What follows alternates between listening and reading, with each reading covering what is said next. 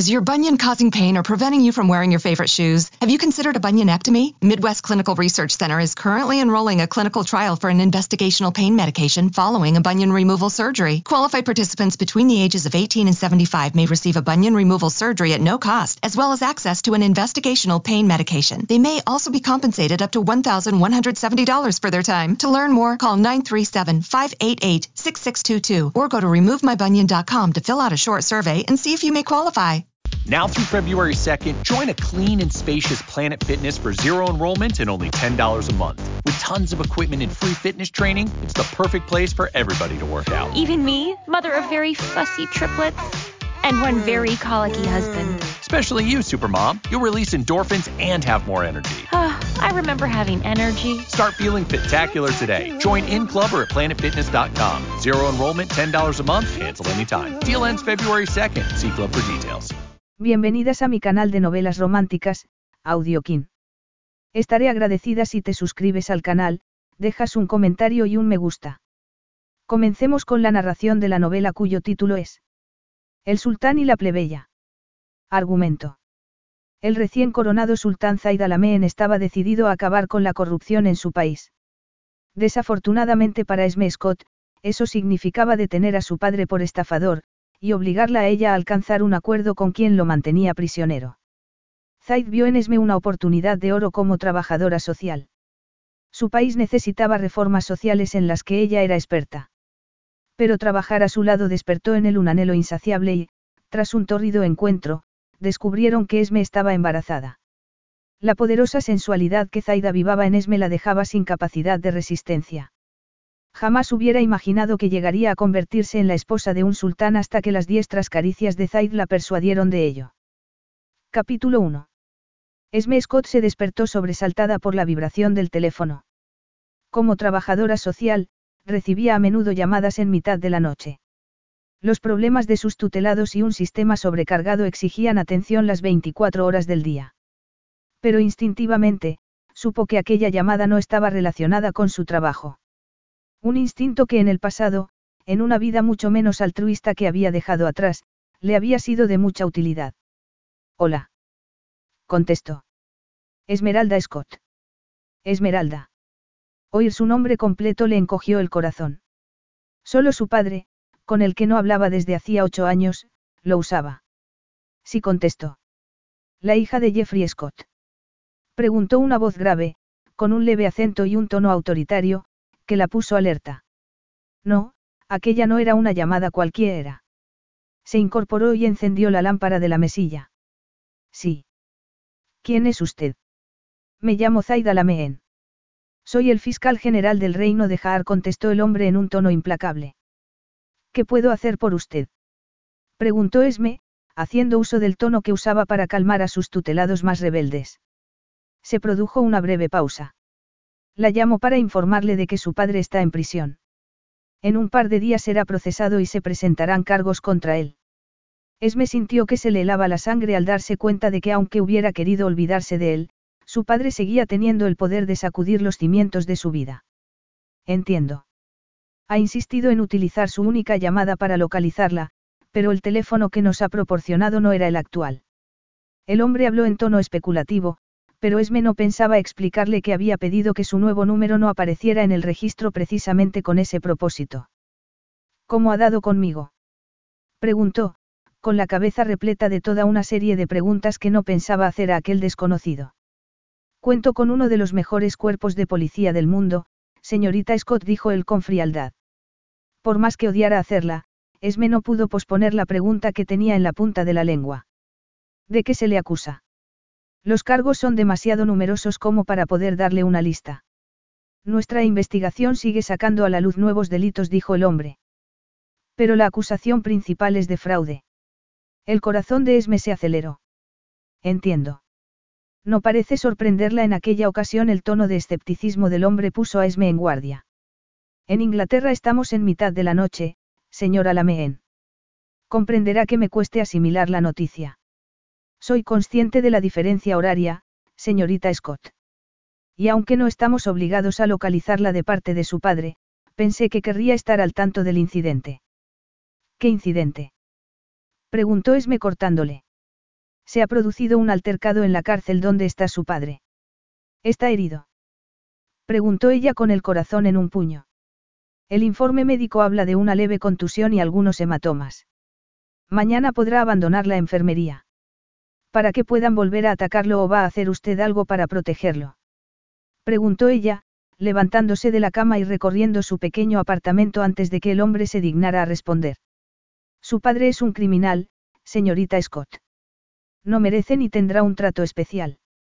Considérese afortunada de recibir esta llamada. Como he dicho antes, el procesamiento tendrá lugar en un par de días. Usted decidirá si quiere asistir o no. Buenas noches. Espere, por favor, dijo Esme al ver que el hombre no colgaba. Tenía que pensar con serenidad, tal y como haría de tratarse de uno de sus tutelados. ¿Tiene abogado?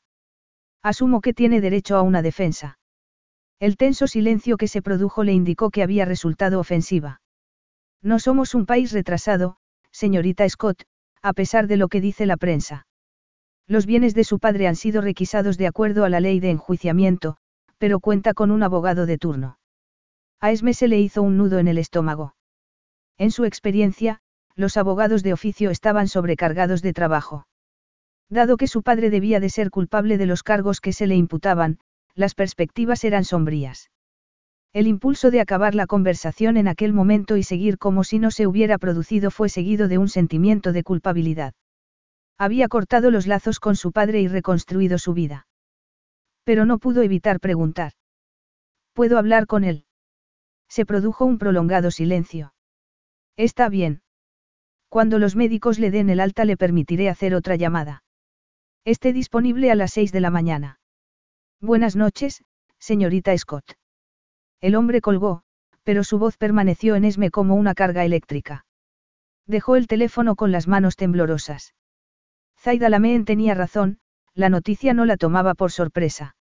De hecho, le extrañaba que hubiera tardado ocho años en producirse. Cuando pasados diez minutos no consiguió apaciguar sus alteradas emociones, supo que no podría volver a dormirse y decidió trabajar para intentar olvidar los malos recuerdos que la habían asaltado. Desde el momento en que había empezado a trabajar como trabajadora social, cuatro años atrás, tuvo la gratificación de que sus acciones produjeran resultados positivos. En ocasiones, apenas perceptibles, en otras, muy significativos. Pero ni una cosa ni otra lograba limpiar la mancha negra que ensombrecía su alma. Contacto Global, era una fundación internacional que colaboraba con organizaciones locales para ayudar a los desfavorecidos, ofreciendo desde rehabilitación de toxicómanos a hogares de acogida. Pero pensar en su padre le impidió concentrarse. Se obligó a terminar la documentación para realojar a una madre soltera con cuatro hijos, y un test de dislexia para el segundo de ellos. Programó una alarma para confirmar la cita con una llamada y cerró el archivo. A continuación comenzó su búsqueda en Internet. Aunque durante las temporadas frenéticas que había pasado con su padre habían hablado del reino de Har, nunca habían ido allí. No estaba en la lista de los destinos más deseables, Mónaco, Dubái, Nueva York o Las Vegas. En cuestión de segundos, Esme comprendió por qué su padre lo había elegido como objetivo. El pequeño reino, situado en el extremo del Golfo Pérsico, había adquirido una fama merecida en las últimas décadas. Una excelente administración de sus ricos recursos en petróleo, piedras preciosas, y la explotación de sus rutas de navegación habían proporcionado a sus clases dominantes una enorme riqueza, de la que no se beneficiaban las clases bajas. Esa división social era frecuente en aquellos países, pero en el caso de Jaar parecía ser particularmente dramática. Inevitablemente, el resultado de aquella división había sido la inestabilidad política y económica, con ocasionales estallidos de violencia que habían sido reprimidos sin piedad. Esme mantenía una actitud crítica hacia la información de la red, pero los casos legales que se describían parecían veraces. Severas sentencias se aplicaban a pequeños crímenes, y los castigos para los reincidentes eran implacables. No somos un país retrasado, señorita Scott, a pesar de lo que dice la prensa. Pero su sistema legal parecía propio de la Edad Media, lo que no era prometedor para su padre. Se lo merece. ¿No te acuerdas de por qué lo dejaste? Esme se irguió. Se había ido. Había reconstruido su vida. Sonó el teléfono y lo contestó. Sí. Esmeralda. Esmeralda cerró los ojos al oír la familiar voz. Sí, papá, soy yo. Un suspiro de alivio fue seguido de una carcajada. Cuando me dijeron que te habían localizado pensaba que me tomaban el pelo. Esme guardó silencio.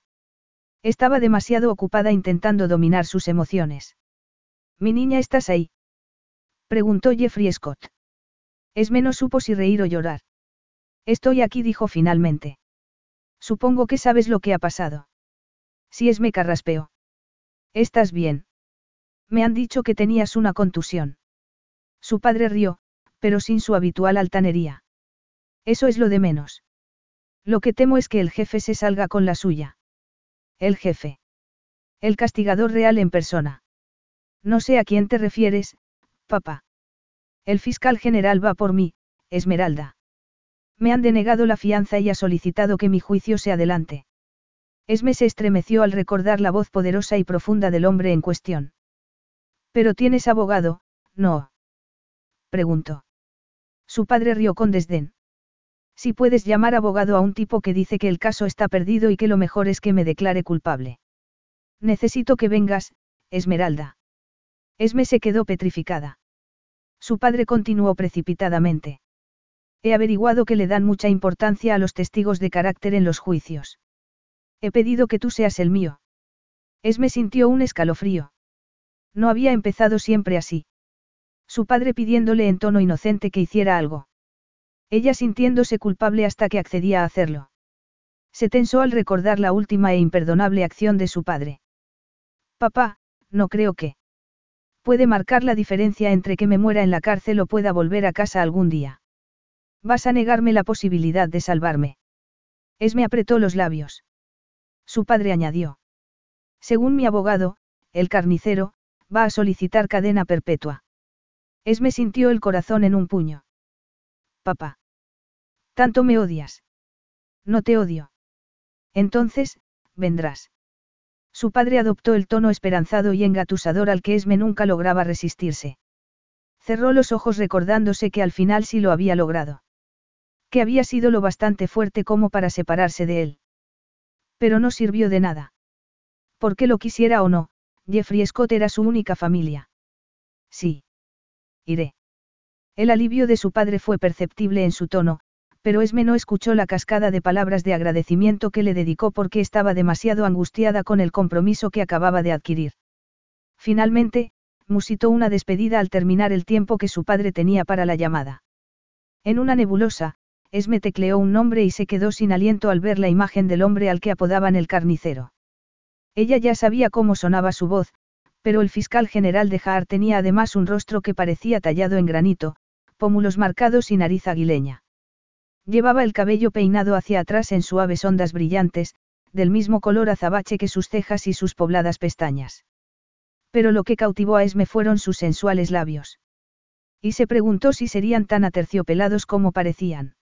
Esme se sobresaltó al darse cuenta de la dirección que tomaban sus pensamientos y movió el ratón, pero eso solo sirvió para revelar más de aquel hipnótico hombre.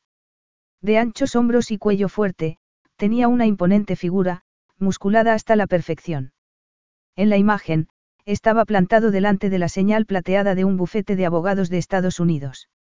Esme pensó que quizá había dado con la persona equivocada. Dio a otro link, pero salió el mismo hombre. Aunque no era el mismo. Sus atractivas facciones y su mirada de águila resultaban aún más espectaculares envuelto de pies a cabeza en la indumentaria tradicional. El taub era de un blanco refulgente con ribetes negros y dorados que se repetían en el kefillé que enmarcaba su rostro.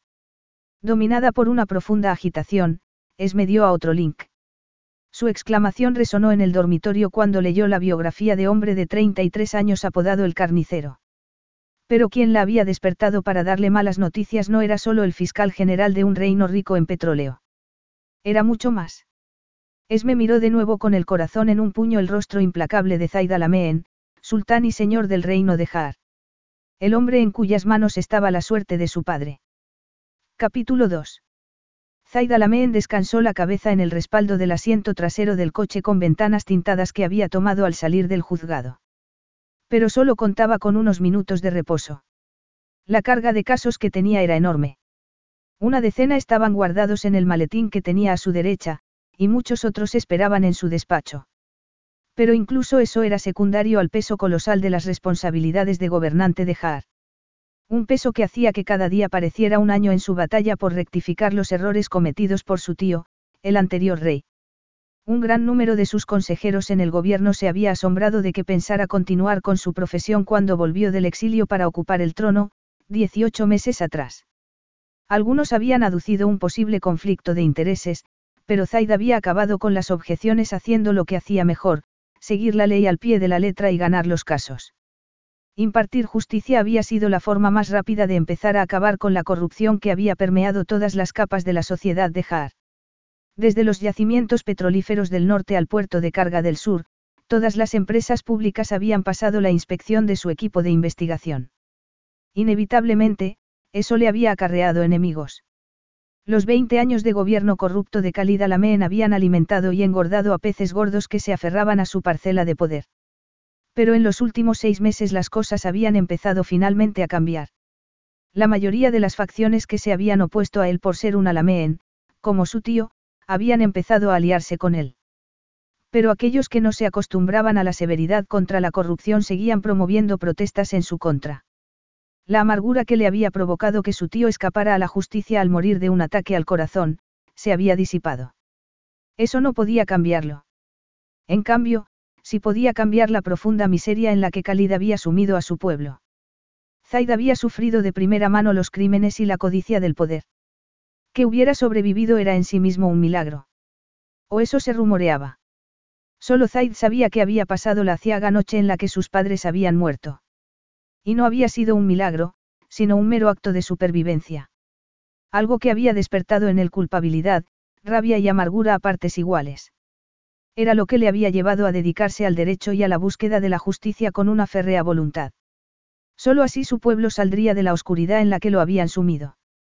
Perdido en los recuerdos del pasado, no se fijó en su entorno hasta que el coche aminoró la marcha.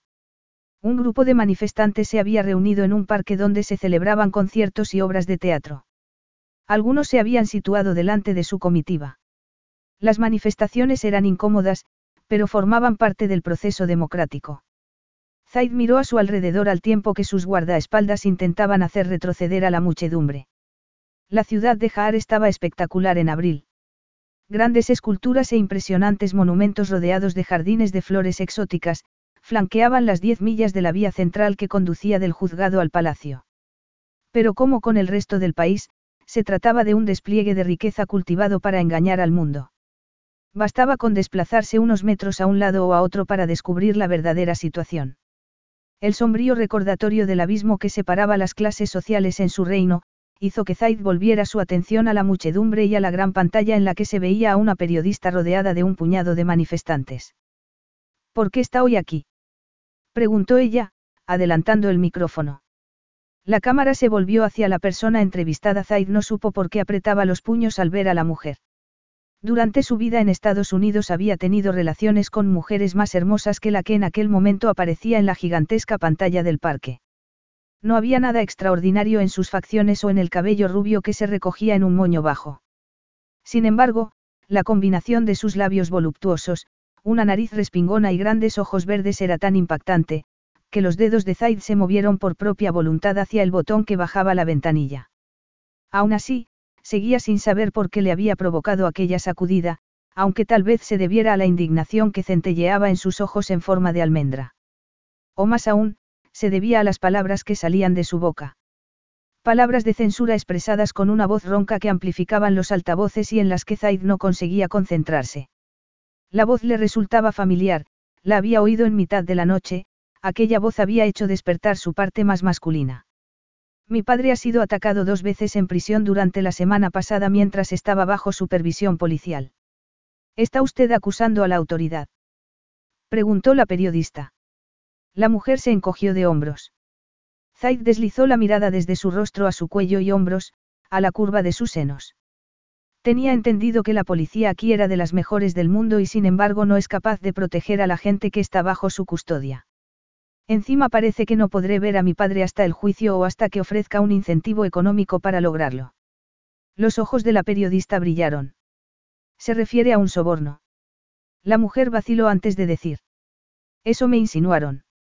Quiere decir que tiene una mala opinión del gobierno de Haar. La mujer sonrió con sorna. Eso es una manera suave de decirlo. Si pudiera decir algo a quien está al mando, ¿qué le diría? La mujer miró a la cámara con gesto de determinación.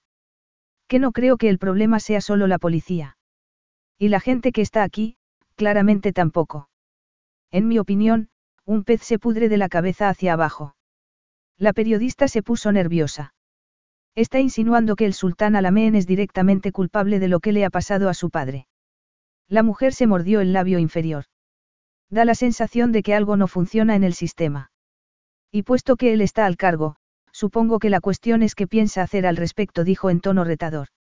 Zaid dio al botón para subir la ventanilla al tiempo que sonó el telefonillo.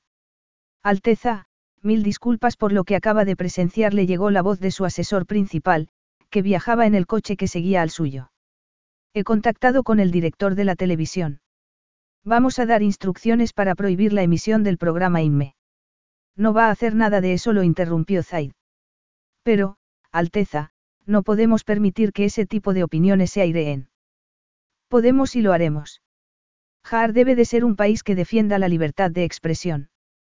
Si alguien intenta impedirlo, tendrá que vérselas conmigo en persona. Está claro. Por supuesto, Alteza se apresuró a contestar el asesor.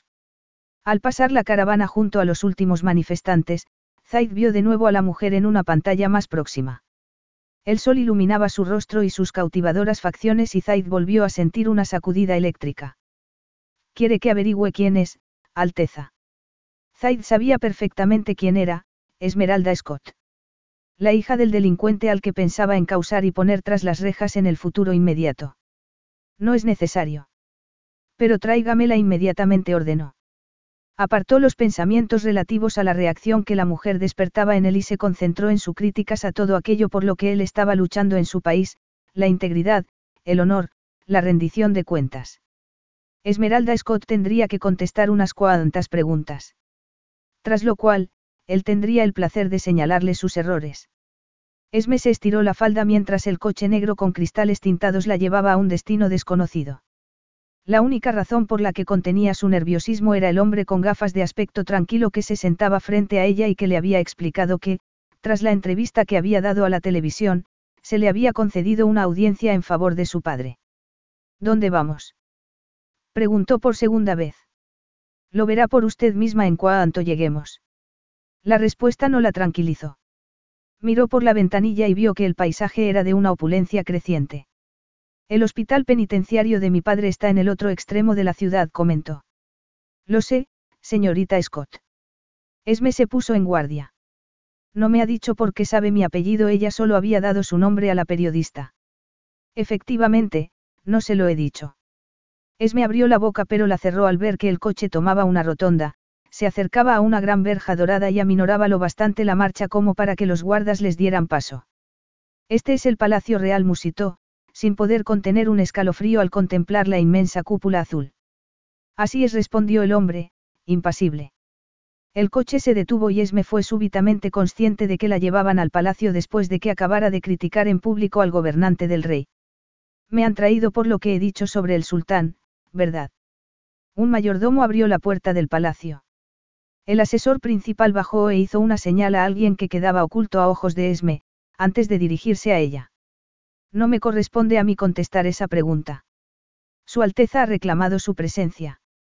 No debemos hacerle esperar. Antes de que Esme reaccionara, el hombre se alejó caminando por el suelo de mármol que llegaba a las escaleras que accedían al palacio. Esme sintió que la invadía el pánico. El conductor seguía sentado tras el volante. Podía pedirle que la devolviera al hotel. Suplicárselo si fuera necesario. O podría marcharse andando. Pero sabía que nada de eso era posible. Otro murmullo de paso se aproximó al coche. Esme contuvo el aliento al ver aproximarse a un hombre con indumentaria tradicional. Se detuvo junto a la puerta e hizo una leve inclinación. Lo flanqueaban dos guardas. Esme contuvo una risa histérica al tiempo que el hombre le hablaba. Señorita Scott, soy Fabzi Suleiman, secretario privado de Su Alteza Real.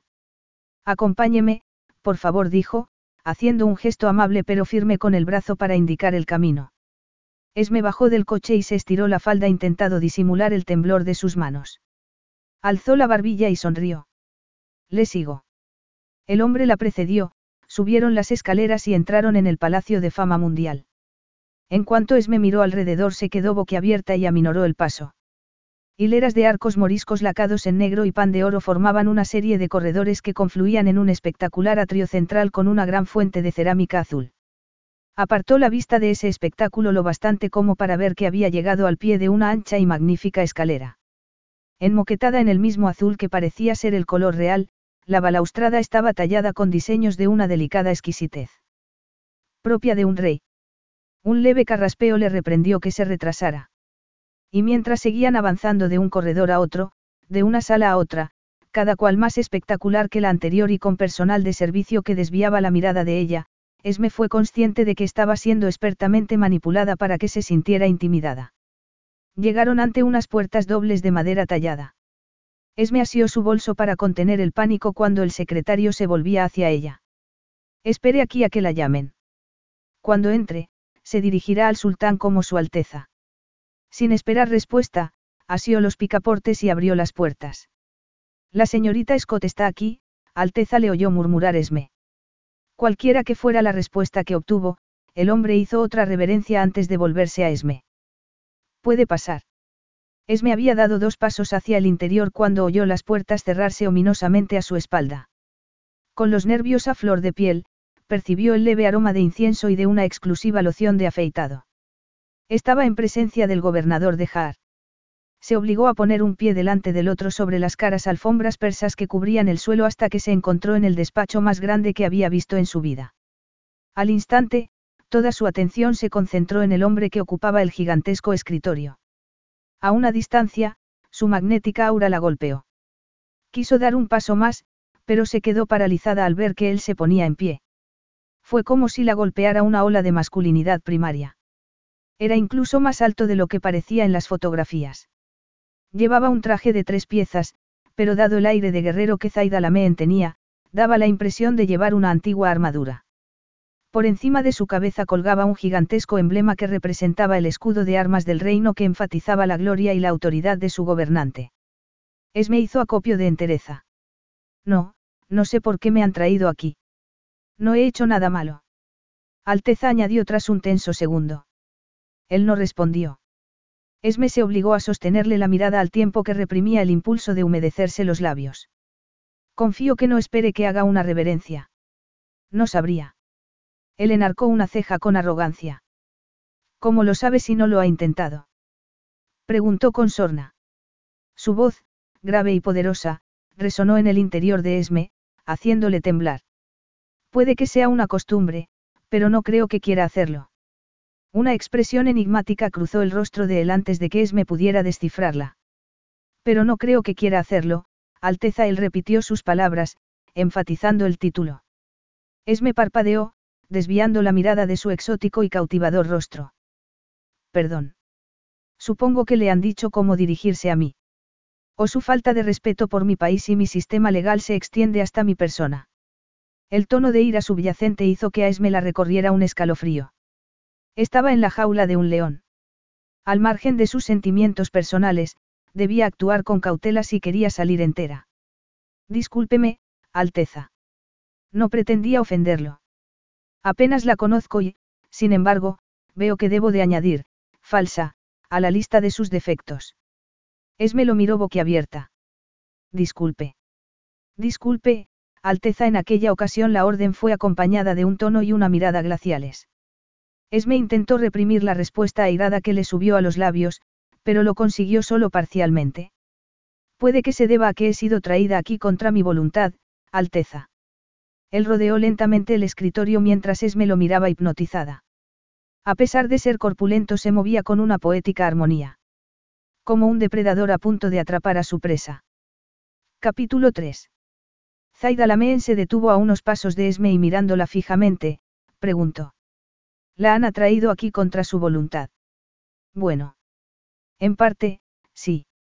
Alteza. La respuesta es sí o no. Le han puesto las manos encima mis hombres. Preguntó él con creciente aspereza al tiempo que volvía a avanzar hacia ella. Esme sintió que le flaqueaban las piernas. Yo. ¿Le han herido, señorita Scott? Preguntó él en lo que sonó casi como un rugido. No, pero su emisario me indujo a confusión. Zaid se detuvo y alzó las cejas. ¿En qué sentido? No me dijo dónde me llevaba. Me dio a entender que iba a ver a mi padre. Is your bunion causing pain or preventing you from wearing your favorite shoes? Have you considered a bunionectomy? Midwest Clinical Research Center is currently enrolling a clinical trial for an investigational pain medication following a bunion removal surgery. Qualified participants between the ages of 18 and 75 may receive a bunion removal surgery at no cost, as well as access to an investigational pain medication. They may also be compensated up to $1,170 for their time. To learn more, call 937-588-6622 or go to removemybunion.com to fill out a short survey and see if you may qualify.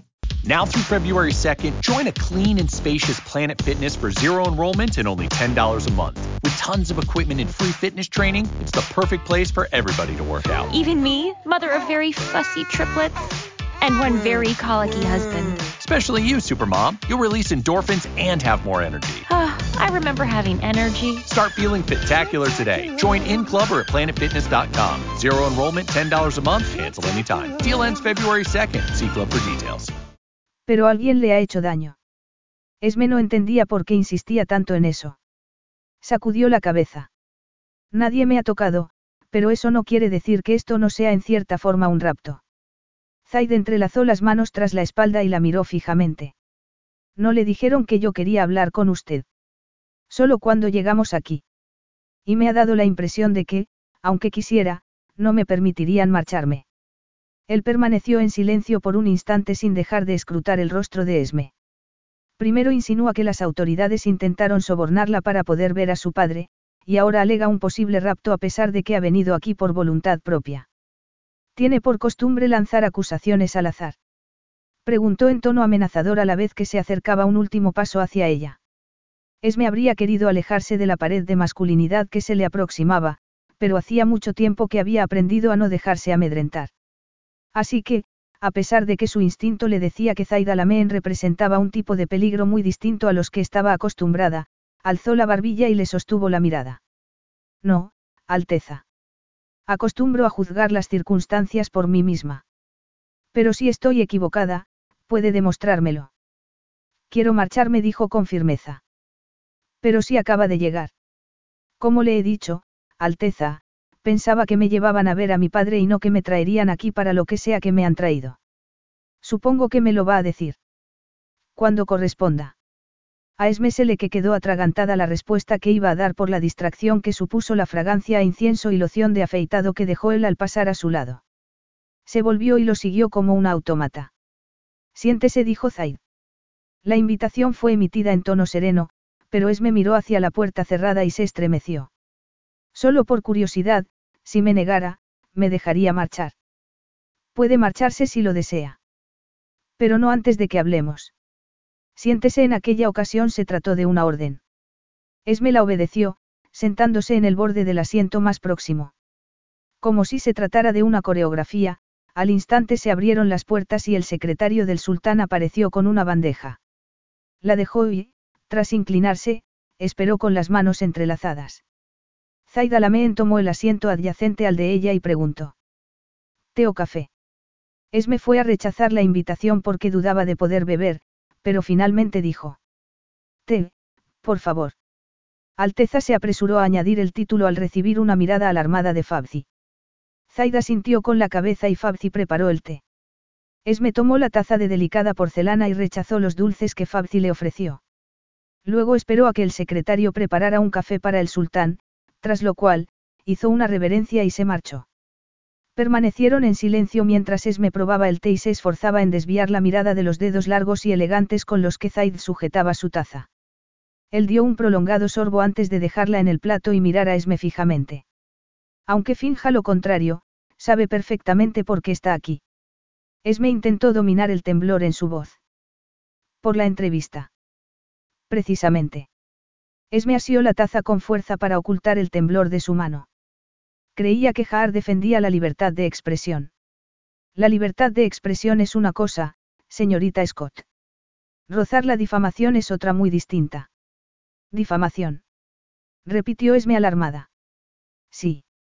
Insultar al trono es una ofensa criminal por la que actualmente puede recibir una sentencia de cárcel. Actualmente. Hasta que esa ley, como algunas otras, se modifique. ¿O eso es lo que quiere, entrar en prisión para hacer compañía a su padre? Preguntó Zaid en tono crispado. Por supuesto que no. Solo estaba frustrada y preocupada por él. Siempre pierde el sentido común cuando la dominan las emociones. Es consciente de que algunas de las cosas que ha dicho la ponen en peligro. ¿Qué tipo de peligro? Esme dejó la taza precipitadamente. Para empezar, al jefe de la policía no le gusta que se cuestione la reputación del cuerpo públicamente. Podría presentar cargos en su contra. O algo peor. ¿Qué quiere decir con, algo peor? Preguntó Esme angustiada. ¿Qué debe pensar más antes de hablar? Pero lo que he dicho es verdad, dijo ella, negándose a que el miedo la paralizara.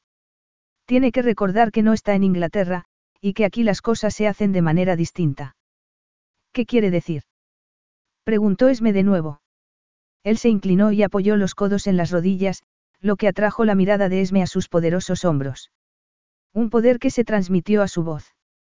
Quiero decir que mi magnanimidad es lo único que la ha salvado de la cárcel, señorita Scott, dado que algunas de sus acusaciones son falsas. ¿Cuáles? Ha dicho que su padre ha sufrido dos ataques, pero las investigaciones han descubierto otra historia. Ya han hecho averiguaciones. Nos ha insultado al gobierno y a mí en la televisión, dijo él con frialdad. El pez se pudre desde la cabeza, creo que han sido sus palabras. Una acusación así requiere una contestación inmediata. Esme sintió que se mareaba. Alteza, no era algo personal. Evíteme las excusas. Me ha retado y lo sabe. Y yo lo he aceptado. Aparte de los numerosos crímenes de su padre, que conozco bien, quiere saber qué he descubierto. Esme intuyó que no, pero se tragó la negativa. Puesto que va a decírmelo de todas formas, adelante. Información interna y las grabaciones de las cámaras demuestran que su padre instigó ambos enfrentamientos. Parece creer que su situación mejorará si se le percibe como una víctima. Esme se tensó al pensar que no era completamente inverosímil. Jeffrey Scott era especialista en analizar las situaciones y adaptarse a ellas. Por eso había durado tanto tiempo en su profesión. La mirada de Águila de Zaid percibió su reacción. Veo que ni le sorprende ni sale en su defensa, comentó. Puede que esa imagen de su padre le suene más que la que ha descrito en la televisión. Esme tomó aire. Por mucho que supiera, no pensaba incriminar a su padre. Eso no cambia el hecho de que los guardas no lo protegieron, replicó. Si lo hubiera dejado en libertad bajo fianza. ¿Para qué intentara huir del país? Su padre es un estafador veterano, e intuyo que usted lo sabe. Sin embargo, la ha elegido como su principal testigo para su defensa, dijo él, mirándola con frialdad. Puesto que usted es quien va a procesarlo, no es inapropiado que discuta el caso conmigo, Alteza. Contraatacó ella. Zaid sonrió con sorna ante sus evasivas. No le he dicho nada que contravenga el proceso judicial. Y esté segura de que no lo haré. Esme supo que tenía que ser cauta para no cometer ningún error. Me ha llamado para reprenderme antes de meterme también en la cárcel. Le he hecho venir para advertirle de que evite hacer comentarios irreflexivos en público, al menos hasta que vuelva a Inglaterra. Esme se indignó. Eso suena a amenaza, Alteza. Si es la manera de que se entere, lo es. Está pisando un terreno resbaladizo. No toleraré que vuelva a calumniarme a mí o mi gente sin pruebas. Entendido. A pesar de que se sentía ofendida, Esme era consciente de la parte de razón que tenía. Él se tomó su silencio por aquiescencia y se puso de pie. Su poderosa y alta figura hizo que Esme se sintiera diminuta. Se puso en pie precipitadamente pero perdió el equilibrio. Antes de que cayera de bruces, un par de fuertes manos la sujetaron por los antebrazos y las manos de Esme aterrizaron en el pecho de Zaid. Al tiempo que el calor de su cuerpo electrizaba sus manos, él contuvo el aliento. Ella alzó la mirada y los ojos de Zaid se clavaron en los de ella. A aquella distancia, ella vio motas de oro doradas sobre el fondo bronce de sus ojos y la combinación fue tan hipnótica que no pudo moverse a pesar de la voz interior que le ordenaba alejarse del hombre que estaba decidido a ejercer la autoridad máxima sobre ella, y a mantener a su padre en prisión. Empezó a cerrar una mano, pero, atrapada por sus ojos y embriagada por la fragancia que emanaba, permaneció inmóvil. Las aletas de la nariz de Zaid se dilataron levemente cuando bajó la mirada a los labios de Esme. Y como si se los hubiera tocado, ella los sintió palpitar anhelantes. No era posible que quisiera que la besara. Él la soltó tan súbitamente que Esme temió haber pensado en alto. Retrocedió. Tenía que marcharse. Ya. Como si hubiera pensado lo mismo, Zaid se volvió bruscamente y se dirigió con paso firme al escritorio. Liberada de su hipnótica proximidad, Esme tomó una bocanada de aire que sus pulmones necesitaban con urgencia. Y se cuadró al oír a Zaid decir algo en el telefonillo. Unos segundos más tarde, se abrió la puerta. Su secretario intercambió unas rápidas frases con el sultán. Esme estaba tan fascinada por la sonoridad del árabe que no se dio cuenta de que habían dejado de hablar y que la miraban en silencio. Lo siento, ¿me han dicho algo? Preguntó a Fabzi para evitar mirar a Zaid.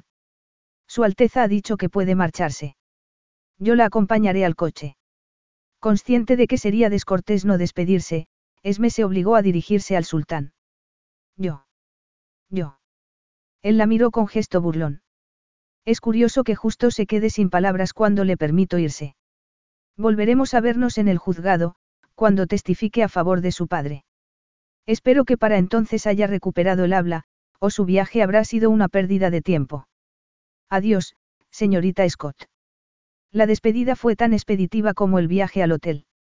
Aún después de llegar, Esme seguía teniendo el corazón acelerado. Había sido convocada y juzgada.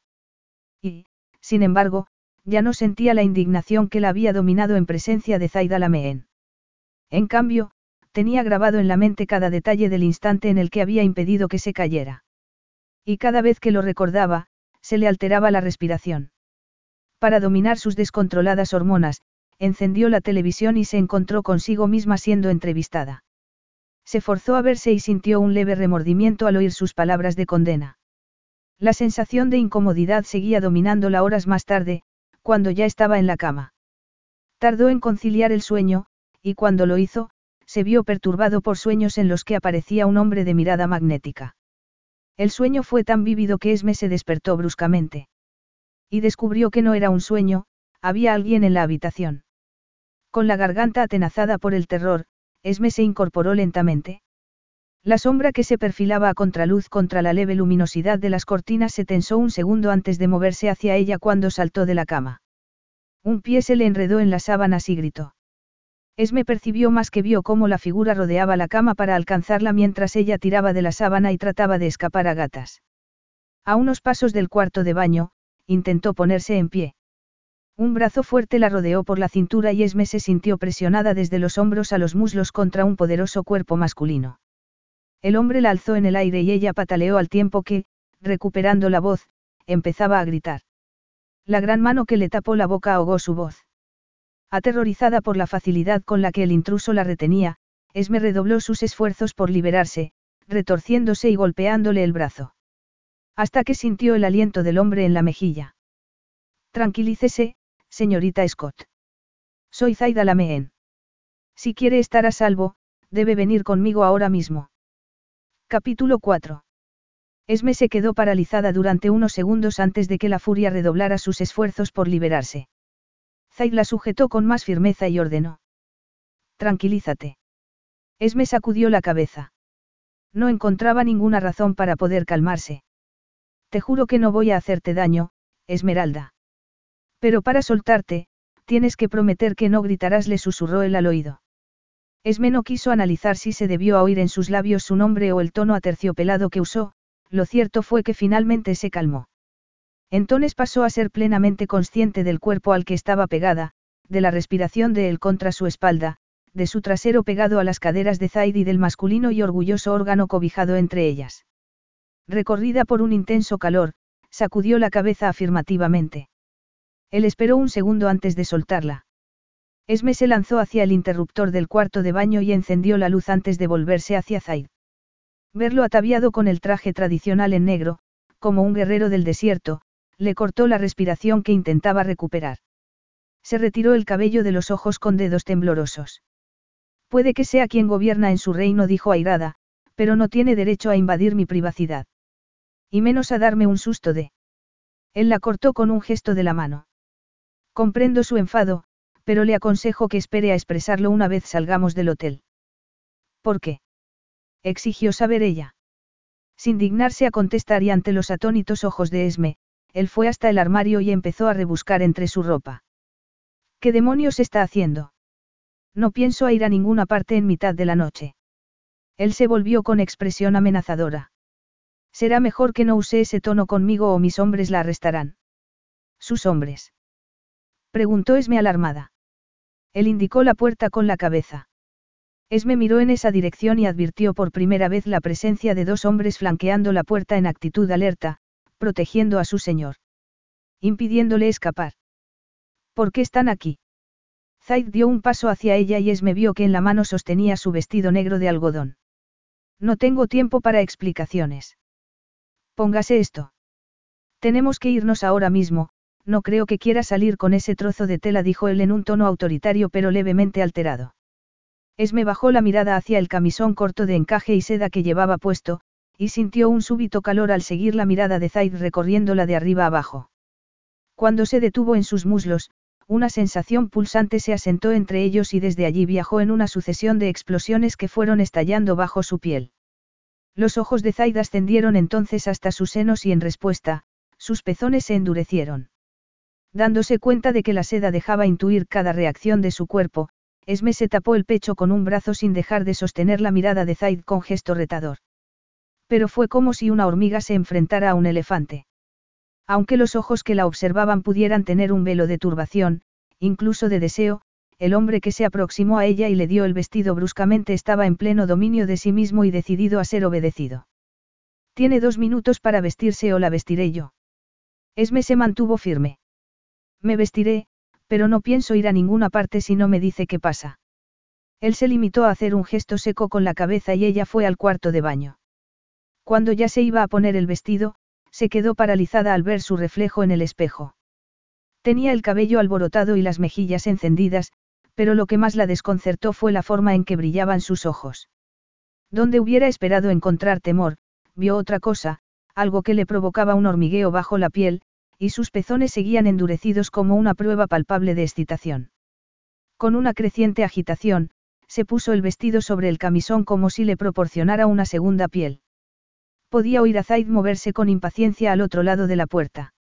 Se recogió el cabello en una coleta y salió a enfrentarse con él. Muy bien, merezco saber qué está pasando, repitió. El jefe de policía viene de camino a arrestarla. Si no viene conmigo, dentro de una hora estará en la cárcel. No sería una experiencia agradable. Esme enmudeció y dirigió la mirada hacia los guardas. Aunque no se habían movido, pudo percibir en ellos una tensión creciente. Zaid había encendido una lámpara y Esme se puso unas sandalias apresuradamente, luego tomó su maleta, pero Zaid se la quitó de la mano. ¿Qué está haciendo? Preguntó con aspereza. Recoger mis cosas. No hay tiempo. Ordenaré que se las lleven. La mirada implacable con la que Zaid la miró hizo que Esme se limitara a sentir. Tomó su bolso, en el que tenía el pasaporte, la tarjeta de crédito y el teléfono, y Zaid la condujo hacia la puerta. Ocho guardaespaldas formaron al instante un cordón de protección en torno a ellos, fueron hasta el ascensor, que los esperaba con la puerta abierta, y bajaron. En el vestíbulo vacío había un conserje adormecido que se irguió al oírlos e hizo una reverencia a su paso. Zaid apenas lo miró porque estaba concentrado en los hombres armados que entraban por la puerta giratoria. Esme sintió que el corazón se le subía a la garganta a pesar de que él no cambió el paso. Permanezca a mi lado y no hable, musitó con una firme serenidad. Ella asintió al tiempo que los hombres se aproximaban. Por su actitud y sus uniformes, supo quiénes eran incluso antes de ver la insignia que llevaban en el pecho. El líder, un hombre bajo y rotundo, se aproximó y todos se inclinaron al unísono, pero Esme percibió que el jefe de policía presentaba sus respetos al sultán con reticencia. Alteza, me sorprende que esté aquí a esta hora de la noche, dijo, mirando con suspicacia a los guardaespaldas. Ocuparse de las cuestiones de Estado no tiene horario, replicó Zaid. El hombre miró a Esme con abierta animadversión. Y esto es una cuestión de Estado. El lenguaje corporal de Zaid al emitir una áspera réplica en árabe hizo que el hombre se encogiera, pero no alteró su expresión hostil hacia Esme. Sin embargo, no hizo ademán de detenerla. Aunque solo se trató de unos minutos, a Esme le pareció que pasaba una eternidad hasta que Zaid la miró. Nos vamos, dijo. Aliviada, Esme asintió y lo siguió. En cuanto subieron al coche, este se puso en marcha con una precisión militar y Esme respiró profundamente. Aunque en su mente se agolpaban las preguntas, sus sentidos despertaron al percibir la masculina fragancia del hombre que, sentado a su lado, la observaba en silencio. ¿Qué? Esme se humedeció los labios. ¿Por qué iba a arrestarme? Porque, como yo, se ha enterado de que sus acusaciones son falsas. Su entrevista se ha emitido regularmente en las últimas 12 horas. Muchos han exigido su detención desde el primer momento, y ha llegado a mis oídos que el jefe de policía iba a hacerlo. Esme se estremeció. Dios mío cerró los puños para contener el temblor de sus manos. ¿De qué iba a acusarme? Preguntó, aunque sabía que eso era lo de menos. Zaid se encogió de hombros. Habría encontrado algo. Quiere decir que se lo habría inventado. Bastaría con que dijera que quería interrogarla. Tenía suficientes elementos como para justificar la detención. Esme sintió un nudo en el estómago. ¿No sería ilegal? Preguntó con cautela. En la penumbra, vio que Zaid apretaba los dientes con gesto grave. El cambio está llegando a Jaar, pero no lo bastante deprisa, dijo en tono críptico. La verdadera democracia tiene exigencias que no todo el mundo quiere aceptar. La solemne afirmación no invitaba a hacer más preguntas y el convoy avanzó en silencio hasta que Esme se dio cuenta de a dónde iban. Vamos a. Al Palacio Real confirmó Zaid. Esme sintió pánico. Así que se trata de un rapto. Lo dijo como una broma, para intentar quitar peso a los acontecimientos que acababa de vivir y a los que temía tener ante sí. Pero al ver que Zaid no respondía, se volvió y vio que la miraba sin ápice de humor. Aunque no sea la mejor forma de describirlo, sí dijo él. Y esperó a ver cómo se tomaba la respuesta.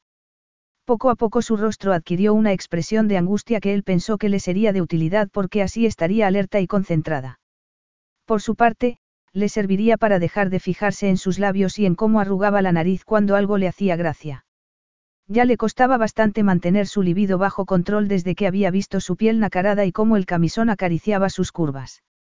El impulso de tocarla, el recuerdo de haberla tenido en sus brazos había sido tan intenso que le había provocado un pulsante dolor visceral. Por eso tenía que concentrarse en el instante. No es una broma, ¿verdad? Preguntó ella angustiada. Soy un hombre ocupado. No dirijo misiones como esta por diversión, dijo él en tono crispado. Esme se encogió con un escalofrío. Antes de que Zaid pudiera añadir algo, el vehículo se detuvo y el jefe de seguridad abrió la puerta. Al ir a bajar, Zaid observó la palidez del rostro y las facciones tensas de Esme, y comentó. Son casi las dos de la madrugada. Seguiremos esta conversación una vez haya descansado. Entonces bajó y le tendió la mano. Esme vaciló antes de, finalmente, aceptarla. El contacto reactivó la volátil tensión que Zaid luchaba por contener, pero la ignoró con la misma determinación que ignoraba cualquier emoción desde que había vuelto a Jaar. Solo así podía concentrarse en reconstruir el país que su tío había destruido. Era la misma razón por la que no se acostaba con una mujer desde hacía más de 18 meses, por la que trabajaba sin descanso cada día. Aún así, descubrió que apretaba la mano de Esme mirando su rostro iluminado por las luces que se proyectaban desde el palacio, su especial belleza volvió a asombrarlo. Dio media vuelta bruscamente y dejó que Fabzi y el personal se ocuparan de ella. Él tenía que atender a otras causas. Buenas noches, señorita Scott. Solo había dado unos pasos cuando oyó que lo seguía. Espere. Por favor. Alteza. Zaid no pudo evitar esbozar una sonrisa ante la dificultad que tenía de recordar que tenía que dirigirse a él por su título. De hecho, se avergonzaba de haber insistido la tarde anterior en que lo hiciera. Aunque la sangre real recorriera sus venas, jamás se había impuesto a los demás por ser noble. Pero algo en Esmeralda Scott había hecho que quisiera afirmar su posición dominante sobre ella.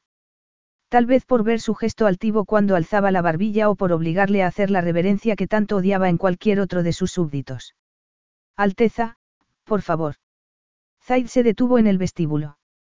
El séquito de seguridad que lo seguía a todas partes se detuvo a una distancia respetuosa. Esmeralda se aproximó y Zaid no pudo evitar deslizar la mirada por sus piernas y las caderas que el vestido de algodón abrazaba sensualmente. Me va a resultar imposible dormir. Al menos hasta saber algo más de lo que va a pasar. Conmigo. Zaid la admiró porque callara esa palabra. Estaba decidida a no mostrarse débil a pesar de la precariedad de su situación y de la de su padre. La repercusión de su entrevista había sido mucho mayor de lo que él mismo había calculado inicialmente. Había estado pensando en cómo contrarrestarla cuando recibió el aviso de las intenciones del jefe de policía. Despidió al personal aunque sabía que Fabzi y los guardaespaldas permanecerían alerta. Muy bien. Hablemos ahora. Percibió cómo Esme tragaba con nerviosismo antes de que asintiera con la cabeza y dijera. Gracias, Alteza. Lo sigo. Zaid no sabía si censurarla o alabarla por su entereza, porque la misma actitud que le había hecho actuar irreflexivamente sería la que la salvaría en los siguientes días. Los dos entraron en su ascensor privado, donde ella se apoyó en la pared más alejada a él. A Zaid le habría resultado divertido de no haberle golpeado el olor de su perfume y el aroma de su piel. En cuanto las puertas se cerraron, a Esme se le alteró la respiración. Cuando él se inclinó para darle al botón, ella se sobresaltó y Zaid ya no pudo evitar sonreír. Me alegro de divertirle, Alteza. Puesto que he tenido que interrumpir mi noche para acudir en su ayuda, algo que todavía no me ha agradecido, pienso divertirme cuanto quiera. Esme vaciló antes de contestar. Me ha dicho que esto es prácticamente un rapto. Perdone que no me deshaga en agradecimientos antes de saber si verdaderamente lo ha hecho para salvarme de algo aún peor. Zaid no pudo evitar mirarle los labios y admirar el precioso arco de Cupido del superior.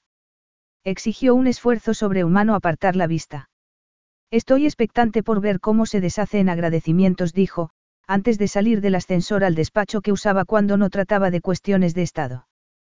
Cruzó la sala hasta un mueble bar y preguntó. ¿Quiere una copa? No, gracias, respondió ella, distraída con la contemplación de la habitación.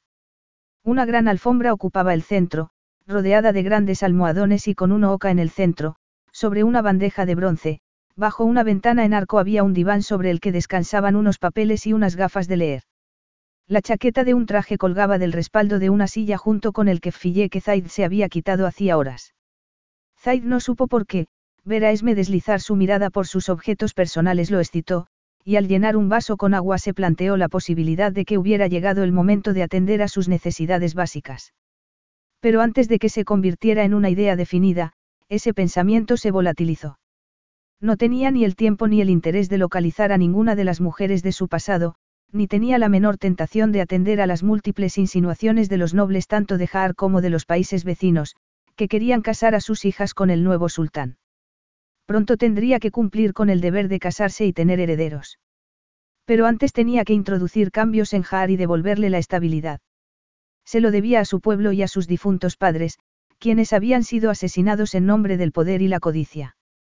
Ese recuerdo le permitió aplacar su deseo y volverse a Esme.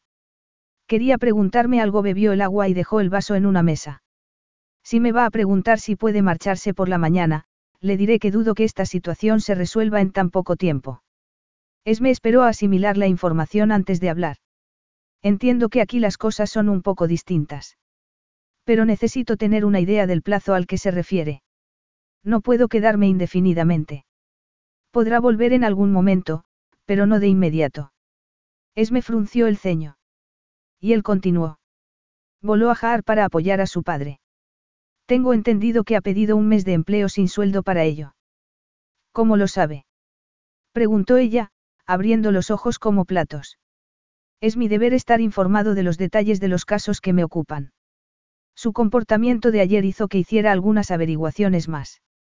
Zaid no fue consciente de haberse aproximado hasta que se encontró a unos centímetros de ella, lo bastante cerca como para ver el tono gris verdoso de sus ojos con mayor precisión, percibir en su rostro su expresión de sorpresa y ver el latido de su corazón en la garganta. Se metió las manos en los bolsillos para reprimir el impulso de poner allí sus manos y sentir su piel. No puedo quedarme indefinidamente. Además, ha hablado con el jefe de policía, por eso no me arrestó, dijo ella apresuradamente. Zaid se encogió de hombros. He conseguido un aplazamiento temporal, pero no quiero que se equivoque, si intenta dejar este palacio antes de que yo lo considere seguro, será apresada y encerrada en prisión. El jefe de policía tiene amigos en círculos influyentes. Esmeralda sacudió la cabeza con expresión desconcertada al tiempo que lo miraba inquisitivamente. El movimiento hizo que sacudiera su coleta de caballo, reclamando la atención de Zaid, que lamentó recordar el impacto que le había causado al verlo suelto. Entonces Esmeralda se alejó de él, cabizbaja, rodeándose la cintura con los brazos. En el silencio cargado que los envolvió, Zaid deslizó la mirada por sus delgados hombros, su delicada espalda y el delicado mecer de sus caderas, así como la curva de sus nalgas y sus torneadas piernas.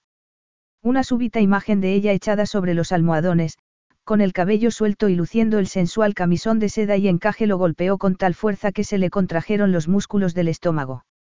Apretó los puños dentro de los bolsillos con fuerza y entornó los párpados cuando ella se volvió hacia él. Sigo sin comprender por qué me asal por qué ha acudido en mi ayuda. Is your bunion causing pain or preventing you from wearing your favorite shoes? Have you considered a bunionectomy? Midwest Clinical Research Center is currently enrolling a clinical trial for an investigational pain medication following a bunion removal surgery. Qualified participants between the ages of 18 and 75 may receive a bunion removal surgery at no cost, as well as access to an investigational pain medication. They may also be compensated up to $1,170 for their time. To learn more, call 937-588-6622 or go to removemybunion.com to fill out a short survey and see if you may qualify. Do you or anyone you know struggle putting on their shoes? If so, check out Ziba Shoes, a totally new kind of hands free sneaker that can be worn without bending down. Whether you have a bad back or a tough time bending over, Ziba Shoes can help you regain your independence. Join the over 100,000 plus satisfied customers who have tried our shoes and love them. No more struggling with your shoes. Learn more at zebashoes.com. That's Z E B A shoes.com. zebashoes.com. Zaid tardó varios segundos en recordar cómo había tomado aquella decisión la tarde anterior. Alzando la mirada, se dijo que Esmeralda Scott no se echaría en aquellos almohadones ni en ningún otro lugar de su espacio personal. A no ser que estuviera decidido a tener problemas.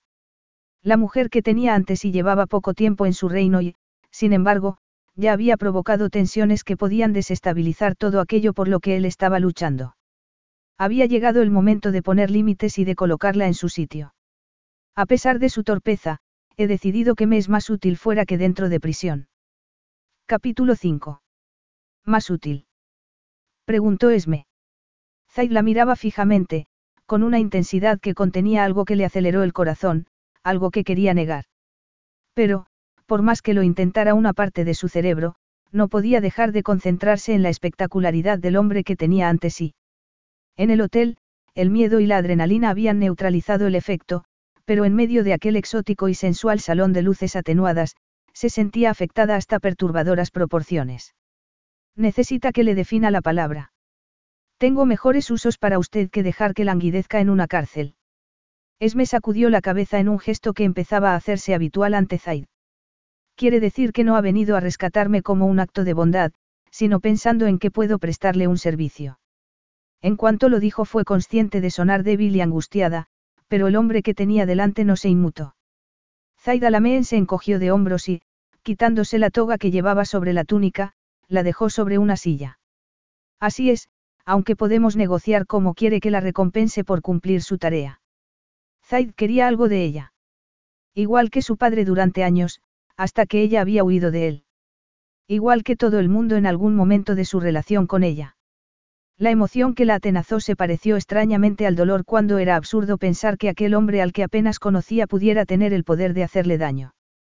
¿Y qué tarea es esa? Alteza. Esme añadió el título para recordarse a sí misma el abismo que había entre ambos. Que repare el daño que ha causado, dijo él en tono imperioso. ¿Pero cómo? Se me ocurre una manera con la que puede restablecer su imagen. Esme se estremeció. Lo siento, pero no le entiendo. Zaid entrelazó los dedos a la espalda y los músculos de su pecho se perfilaron contra la túnica, reclamando la atención de Esme. Si no me equivoco, usted es trabajadora social. Esme frunció el ceño. Sí. En Jara hay organizaciones que necesitan su conocimiento. Mientras esté aquí, trabajará para mí. ¿Haciendo qué? Lo mismo que hacía en Inglaterra, ayudando a familias desestructuradas y asesorando a jóvenes que lo necesiten. Esme se inquietó al ver con qué precisión describía sus funciones en contacto global. ¿Qué averiguaciones ha hecho sobre mí? Preguntó Esme con el corazón acelerado ante la posibilidad de que Zaid conociera el episodio que jamás lograría borrar de su alma. Los detalles más relevantes. La vaguedad de la respuesta no sirvió para tranquilizarla, pero confió en que se hubiera concentrado en su trabajo y no hubiera descubierto su secreto más oculto. Pero recuerda que este hombre es también conocido por su crueldad como el carnicero, se dijo con una creciente angustia. ¿Estamos de acuerdo? Preguntó Zaid. Esme se sacudió su oscuro pasado de encima y negó con la cabeza. No, no. Se quedó callada mientras daba vueltas en su mente a la idea.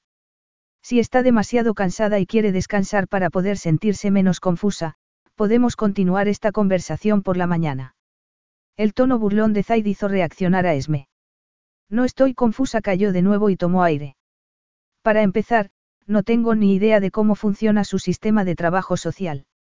Zaid se acercó lo bastante como para que ella tuviera que alzar la barbilla para mirarlo a la cara. Una vez más, tuvo la sensación de encogerse ante él. Los principios del cuidado social son los mismos en todas partes del mundo, dijo él. Esme estaba de acuerdo. Sí, pero hay otros factores a tener en cuenta. ¿Cómo cuáles? No hablo la lengua del país. Los niños aprenden inglés al mismo tiempo que árabe.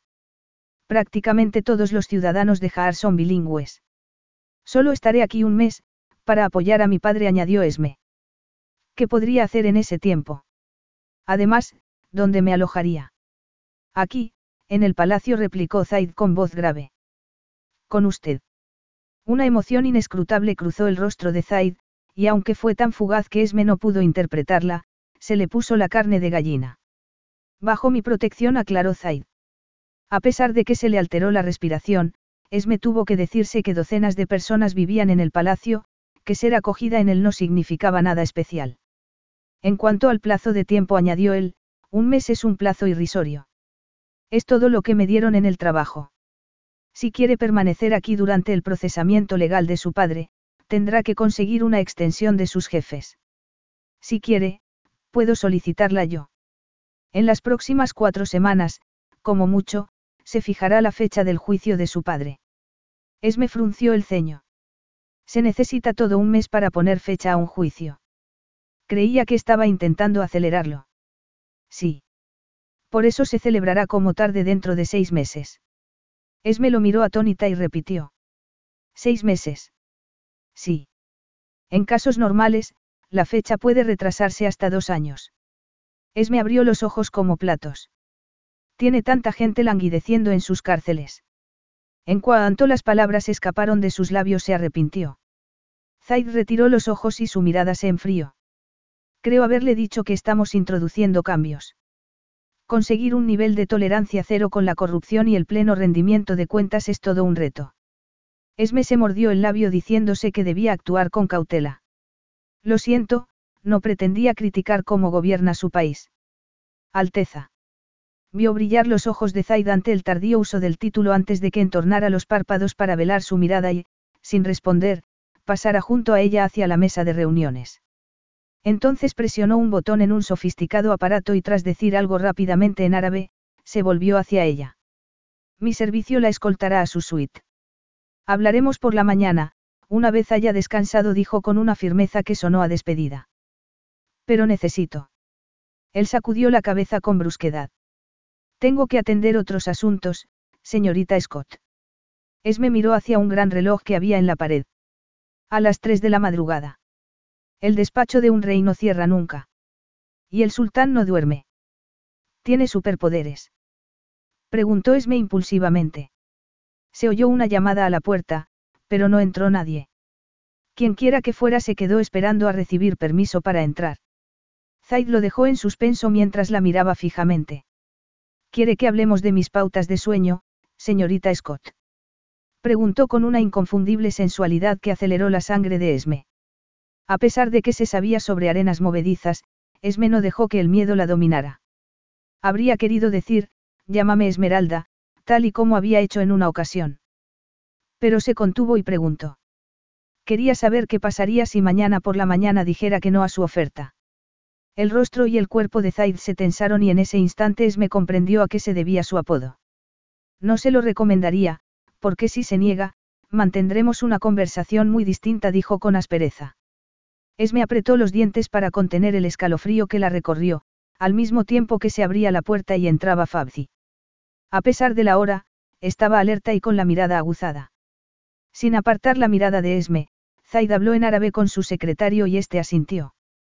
Si me acompaña, señora, su servicio está esperándola. La sorpresa permitió a Esme romper el contacto visual con Zaid. Mi servicio. Fabzi se tensó de nuevo al recibir una pregunta directa en presencia del sultán. Los invitados del palacio tienen asignado un servicio propio durante su estancia, explicó Zaid como si la retara a protestar. Esme eligió la retirada aunque, a su pesar, le desilusionó dar la conversación por terminada buenas noches, Alteza.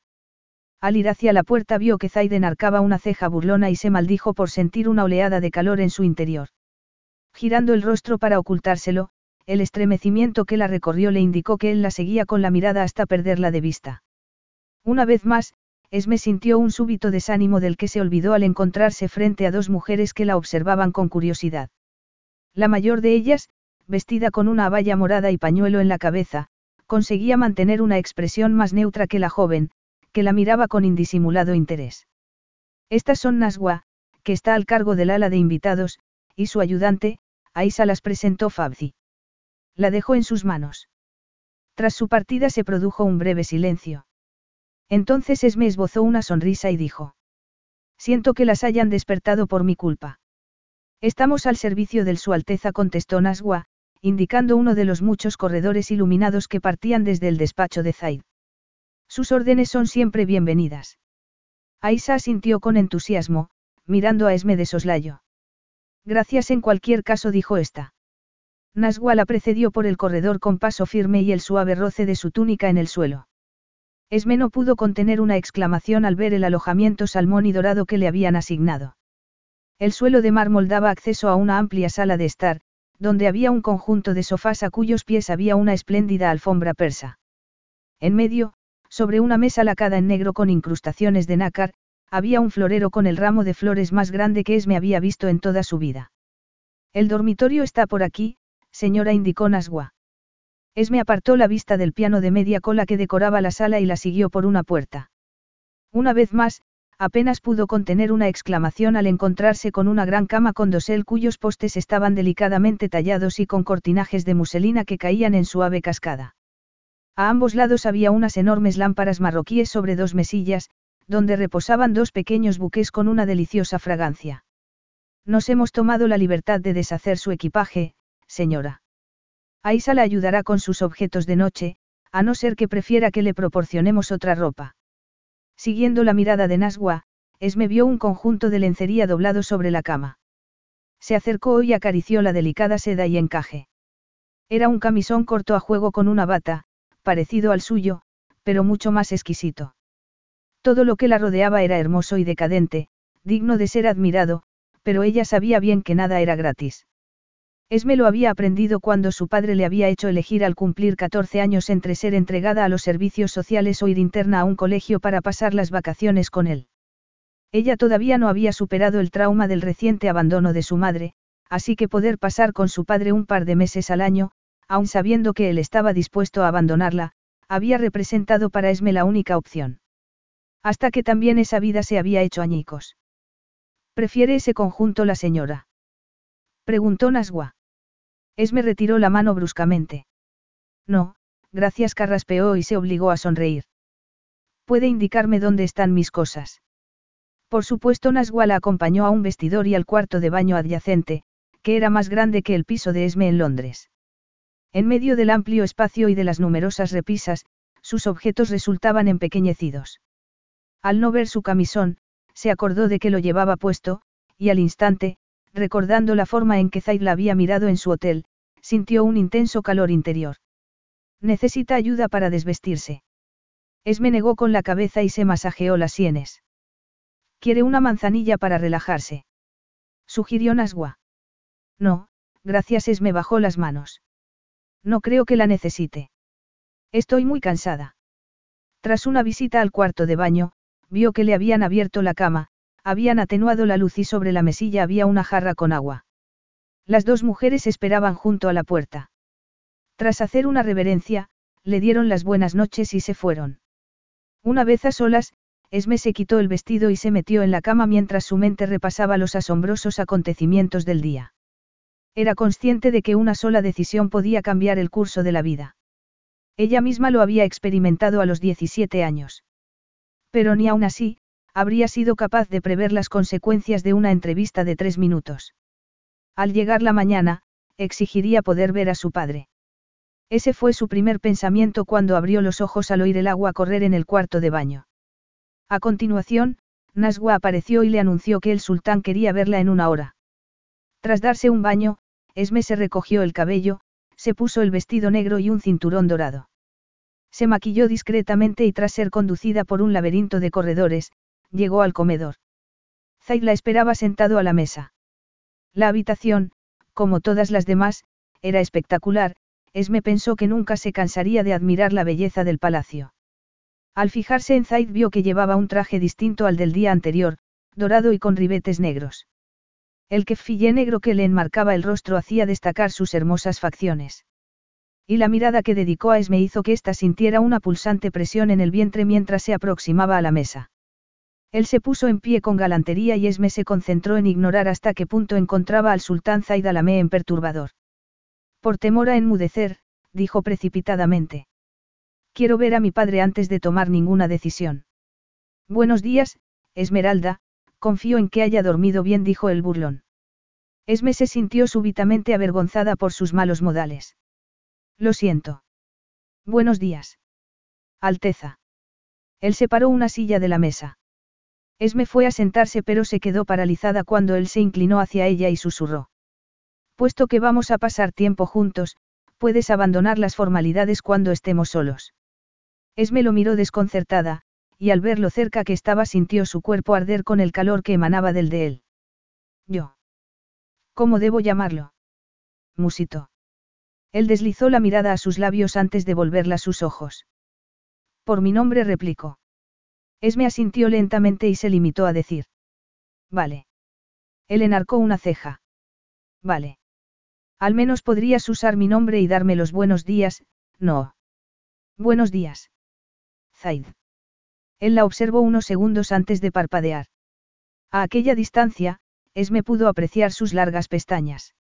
Él esbozó una sonrisa burlona al sentirse observado. Siéntate, Esmeralda. El desayuno se está enfriando. Ella obedeció y consiguió tomar unos bocados mientras varios miembros del personal se acercaban a hablar con Zaid.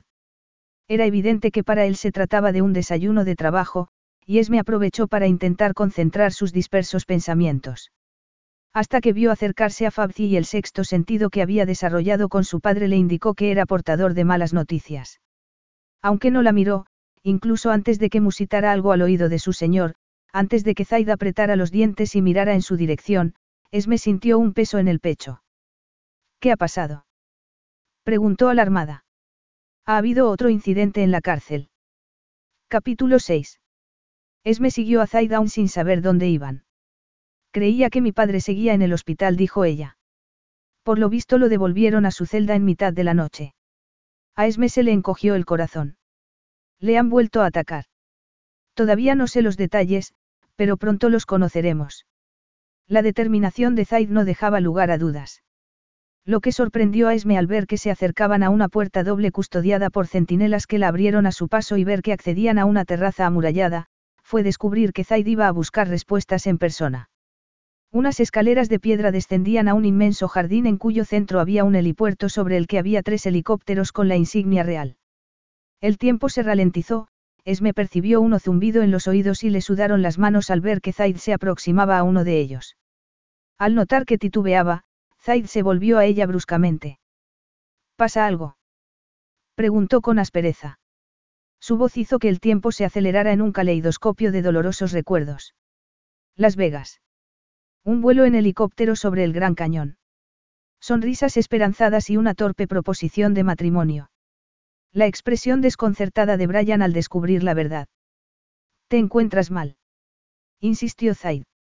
Esme se sobresaltó, volviendo al presente. Zaid la observaba con expresión sombría. No, no me gustan los helicópteros. ¿Padeces de vértigo? Lo más sencillo habría sido mentir y decir que sí. Pero la verdad era que su único viaje en helicóptero había sido una maravillosa experiencia. Lo malo había llegado después. Su padre había tendido la trampa, pero ella había conducido a Brian hasta ella involuntariamente. Y nunca se lo perdonaría. No precisamente. Es solo que no me gustan. Aunque sean la forma más rápida de llegar junto a tu padre. ¿Cuánto tardaríamos en coche? Teniendo en cuenta que está a punto de producirse un motín, demasiado. Esme se quedó sin aliento. ¿Cómo? Tu padre no es la única persona que me preocupa, Esmeralda. Pero si quieres llegar pronto junto a él, tenemos que partir. Ella tragó saliva y asintió. De acuerdo. Zaid la tomó por el codo y Esme sintió que sus sentidos se alteraban aún más al tiempo que la recorría un escalofrío al aproximarse al helicóptero. Zaid no pareció notarlo porque centraba su atención en el piloto que lo saludó militarmente y les abrió la puerta. Un guardaespaldas se sentó junto a este y otros cuatro subieron al otro helicóptero. Zaid la ayudó a subir. Los dos asientos enfrentados estaban aislados del cubículo del piloto, lo que les otorgaba una completa privacidad. Zaid se sentó y la instó. Ponte el cinturón de seguridad.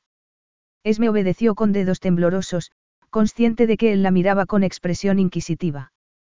Alzó la cabeza y dijo. Estoy bien. No temas que vaya a darme un ataque de pánico.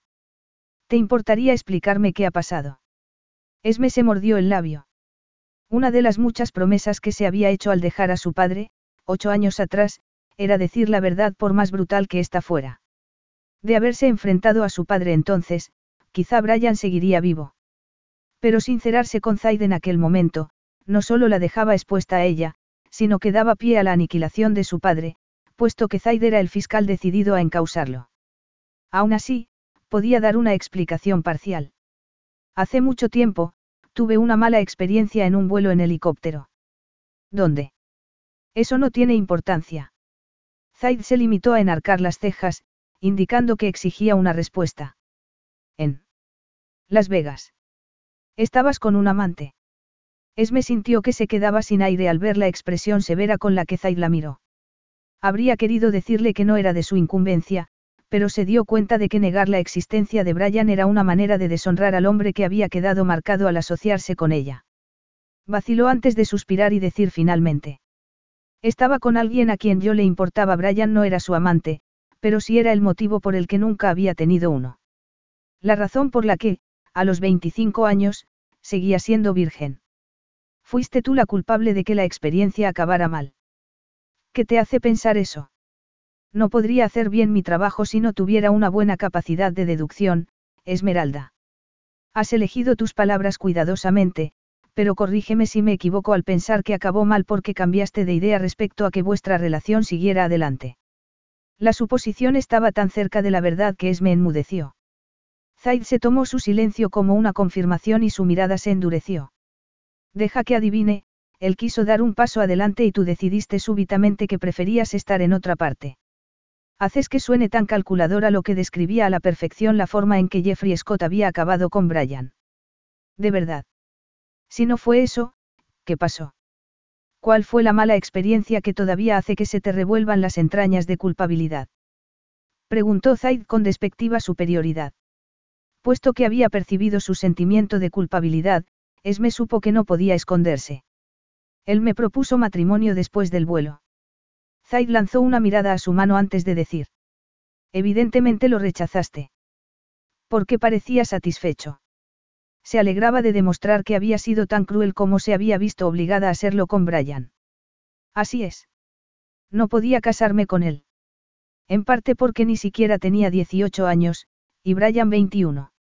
Además, porque no estaba enamorada de él. Y eso antes incluso de saber lo que su padre le había hecho.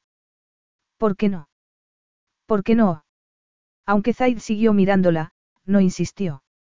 Lo que fue un alivio para Esme, porque todo lo que sucedió a continuación seguía corroyéndola por dentro como un ácido, aun después de tanto tiempo. El dolor nunca desaparecería, aunque confiar en que alguna vez remitiera lo bastante como para poder forjarse una vida de la que enorgullecerse. A ello dedicaba sus días. El súbito descenso del helicóptero hizo que se asiera al asiento. Miró por la ventanilla y vio que se acercaban a su destino. Como las cárceles de todo el mundo, aquella consistía en un conjunto de edificios interconectados, rodeados de un muro alambrado y con torretas con guardas armados hasta los dientes. A pesar de las cosas espantosas que había hecho, imaginar que su padre pudiera pasar el resto de sus días allí. Relájate, dijo Zaid. Vas a romper el asiento. Esme vio que tenía los nudillos blancos. Respiró profundamente y miró de nuevo al exterior. No había ninguna señal de alteraciones, lo que debía de haberla tranquilizado. Pero de pronto miró a Zaid y preguntó. Es una buena idea que estés aquí. Él frunció el ceño. ¿Qué quieres decir? Eres el sultán y probablemente el responsable de que muchos criminales estén encarcelados. No corres peligro. ¿Te preocupa mi seguridad, Esmeralda? Preguntó él en un tono dulce que hizo que una descarga eléctrica la atravesara. Solo era un comentario, contestó. La peligrosa sensualidad se borró del rostro de Zaid y fue reemplazada por el gesto de determinación que ella empezaba a asociar con el sultán de Jaar. ¿Piensas que voy a protegerme tras los muros de mi palacio en un momento de crisis? Esme estaba segura de que Zaid Alamein no se acobardaba ante nada. No, pero eso no significa que debas ponerte en peligro. ¿Y si te pasara algo? Así que te preocupa que pueda sufrir algún daño. El tono fue claramente burlón, pero también se tiñó de una sensualidad que le acarició los sentidos, moviendo a Esme a mirarlo. Zaid la observaba con una expresión magnética que despertó en ella un curioso anhelo. Cuando él bajó la mirada a sus labios, ella los entreabrió, sintiendo que le faltaba el aliento, y no pudo resistir el impulso de humedecérselos. La mirada de él se veló al seguir el movimiento de su lengua. Es natural preocuparse por la seguridad de otra persona, dijo Esme en un tono ronco, cargado de emociones a las que no quiso poner nombre. Un toque de escepticismo cruzó el rostro de Zaid. En mi experiencia, los actos de altruismo nunca son gratuitos. El helicóptero aterrizó suavemente en una plataforma próxima al perímetro exterior de la prisión. Ninguno de los dos hizo ademán de bajar. Estaban envueltos en una atmósfera demasiado íntima y poderosa como para romperla. Piensa lo que quieras. Pero mi inquietud no tiene un precio, dijo Esme. Puede que ahora mismo, no. ¿Puedes decir lo mismo respecto al futuro? Preguntó Zaid. Ni tú ni yo podemos predecir el futuro, Zaid. Él forzó una sonrisa que no alcanzó sus ojos. Por mi propio interés debo estar preparado para lo que pueda pasar. Eso incluye rechazar el apoyo emocional que se te ofrece. ¿Qué clase de vida es esa? Una en la que nada me toma por sorpresa. Esme se quedó sin palabras. Pasaron unos segundos antes de que Zaid hiciera un gesto cortés con la mano. Las puertas se abrieron. Él bajó y tendió la mano a Esme. Ella intentó protegerse de la descarga de energía erótica que recibiría cuando lo tocara, pero no sirvió de nada. En cuanto sus palmas se rozaron, la electricidad le recorrió la piel. La exclamación ahogada de ella encontró eco en una de Zaid. Es menos supo si alegrarse o aterrorizarse de que él se sintiera tan alterado como ella. Desde Brian, había evitado cualquier vínculo emocional. El coste de su único error había sido demasiado elevado como para permitirse volver a bajar la guardia. Aún así, saber que no estaba sola, que no estaba imaginándose la poderosa química que había entre ellos, hizo que le resultara más fácil sobrellevarla. Por otro lado, era evidente que Zaid no tenía la menor intención de permitir que aquella perturbadora reacción llegara a afectarlo, así que su temor era infundado. Tranquilizada con esa reflexión, se atrevió a mirar a Zaid, pero la intensidad con la que éste la observaba hizo que se le erizara el cabello. Si tuviéramos tiempo, me encantaría descubrir qué maquinaciones están teniendo lugar tras ese precioso rostro, musitó él. Antes de que Esme pudiera contestar, un hombre alto y grácil se acercó y se inclinó ante el sultán. Intercambiaron unas palabras tras las cuales Zaid se volvió hacia ella adoptando de nuevo el aire imperial de señor del desierto. Este es el alcaide. Ha arreglado un encuentro con tu padre. Yo tengo que atender otros asuntos. Cruzaron tres controles de seguridad y llegaron a un vestíbulo sorprendentemente luminoso. Traerán a su padre en breve, señorita Scott dijo el alcaide, indicando unos asientos. Gracias dijo Esme. Y su mirada siguió a Zaid que daba instrucciones a dos guardaespaldas. Asombrada, vio que se acercaban y la flaqueaban. Zaid la miró por un instante antes de marcharse con el alcaide. Esme se preguntó si pretendía protegerla o controlarla, pero en ese momento se abrió una puerta y el corazón le saltó a la garganta. A pesar de ir en silla de ruedas, su padre estaba encadenado de manos y piernas, pero eso no fue lo que le causó más impacto. El Jeffrey Scott al que había abandonado ocho años atrás, era la quinta esencia del caballero inglés, apenas tenía las sienes canosas y su aspecto era siempre impecable. El hombre que tenía ante sí estaba extremadamente pálido, tenía el cabello completamente blanco y llevaba barba. En la frente y las mejillas quedaban huellas de la pelea en la que se había visto implicado. Él vio la reacción de Esme y sonrió mientras el guarda que lo acompañaba ponía el freno a la silla y se alejaba unos pasos. Se miraron prolongadamente antes de que él tirara de las decenas y riera con amargura. Sé que, al contrario que tú, tengo un aspecto deplorable. Y al instante, el tenue sentimiento de culpabilidad que siempre había subyacido a la relación de Esme con su padre, amenazó con brotar a la superficie. Antes de que ella naciera, sus padres habían tenido una vida lujosa, financiada por el fraude. Entonces Abigail Scott se había quedado embarazada y había querido asentarse. Su marido se había resignado a la vida doméstica durante unos años, hasta que había sucumbido a sus viejos hábitos. Las peleas y desacuerdos habían concluido con la madre de Esme abandonándolos cuando ella tenía 14 años. Now through February 2nd, join a clean and spacious Planet Fitness for zero enrollment and only $10 a month. With tons of equipment and free fitness training, it's the perfect place for everybody to work out. Even me, mother of very fussy triplets and one very colicky husband. Especially you, Supermom. You'll release endorphins and have more energy. Ah, I remember having energy. Start feeling spectacular today. Join in club or at planetfitness.com. Zero enrollment, $10 a month, cancel anytime. Deal ends February 2nd. See club for details. Carlos Alfredo, tu mamá vino por una semana. Ya hace un año que vive con nosotros. Hasta trajo sus gatos. ¿Y yo qué puedo hacer? Lo que puedes hacer, Carlos. ¿Y él quién es? Es Miguel, nuestro experto de TurboTax Live. Como tu suegra hace un año que vive con ustedes, you can claim her as a dependent y así obtener esa deducción de taxes extra. Hacer taxes puede parecer dramático. Por suerte, los expertos bilingües de TurboTax Live te ayudan a obtener el máximo reembolso sabiendo que tus taxes están bien hechos. You do your thing, we've got your taxes. Intuit TurboTax Live. La preparación de taxes y la aplicabilidad de las deducciones varían según el individuo. Se había mudado a Australia, donde había muerto un año más tarde al caerse de un caballo. Durante meses, Esme había visto cómo su padre intentaba decidir qué hacer con ella, hasta que finalmente había emitido el ultimátum de que eligiera entre ir interna o a una casa de acogida con la clara intención de que optara por la segunda opción. Pero Esme, para quien él era lo único que le quedaba en el mundo, había elegido pasar las vacaciones con él aunque desaprobara la vida que llevaba. Había tardado demasiado tiempo en darse cuenta de lo poco que la quería el hombre que debía de haber cuidado de ella durante su infancia, y de que quizá le habría ido mejor en una casa de acogida. Apartando de sí el dolor, miró a su padre, que añadió. Estás muy guapa, Esmeralda. Aún más que en la televisión. ¿Me has visto? Él sonrió con picardía. Unas doce veces. Hasta que el alcaide lo prohibió. Gracias por atacarlos. Puede que haya causado más daño que otra cosa. ¿Y a quién le importa? Dijo él, encogiéndose de hombros. A mí contestó ella, frunciendo el ceño. La sonrisa se borró del rostro de su padre al tiempo que su mirada se endurecía. Siempre has sido demasiado buena para tu propio bien. Pero no te castigues. Has conseguido lo que querías, no. ¿A qué precio? No está organizándose un motín por mi culpa. Eso no es nada excepcional, echó una mirada hacia el guarda antes de inclinarse hacia adelante y susurrar. Pero podemos sacar ventaja. En cuanto te vi en la televisión, supe que las cosas iban a mejorar.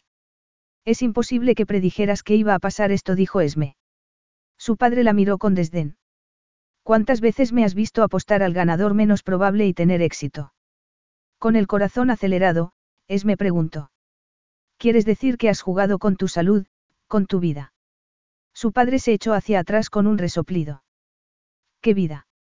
Prefiero jugar una última partida de dados que quedarme aquí. Y está claro que no me he equivocado.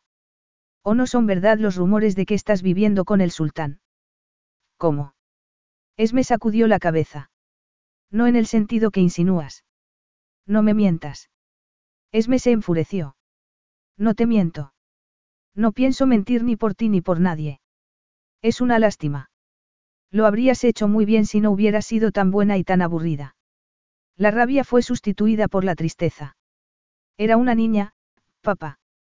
Una niña a la que chantajeaste y manipulaste para conseguir ganancias. Esas ganancias que tanto desprecias pagaron tu colegio y tu comida, y te proporcionaron una vida que cualquiera habría envidiado. Eras. Eres un estafador, susurró Esme. Y tú te beneficiaste de mis éxitos, una sonrisa iluminó su rostro. ¿Sabe el sultán lo que le hiciste a ese pobre idiota en Las Vegas? Esme sintió que se le helaba la sangre. Ese hombre se llamaba Brian. Y yo no le hice nada. Era mi amigo hasta que tú lo estropeaste todo. Contéstame, lo sabe el gran hombre. Esme parpadeó para contener las lágrimas. No le he contado detalles de mi vida. Su padre se puso serio. ¿Por qué no piensas quedarte? Permaneceré aquí hasta tu juicio. ¿Y cuando me encierren piensas lavarte las manos? Preguntó él despectivamente. Yo no. Las cadenas resonaron al cortar su padre el aire con la mano. Olvídalo. Puede que muera antes de todo eso. No hables así. exclamó Esme. ¿Por qué no? Se ve que confiaba demasiado en que hubieras olvidado el pasado. Se interrumpió al ser asaltado por un violento ataque de tos y el sonido simultáneo de las cadenas.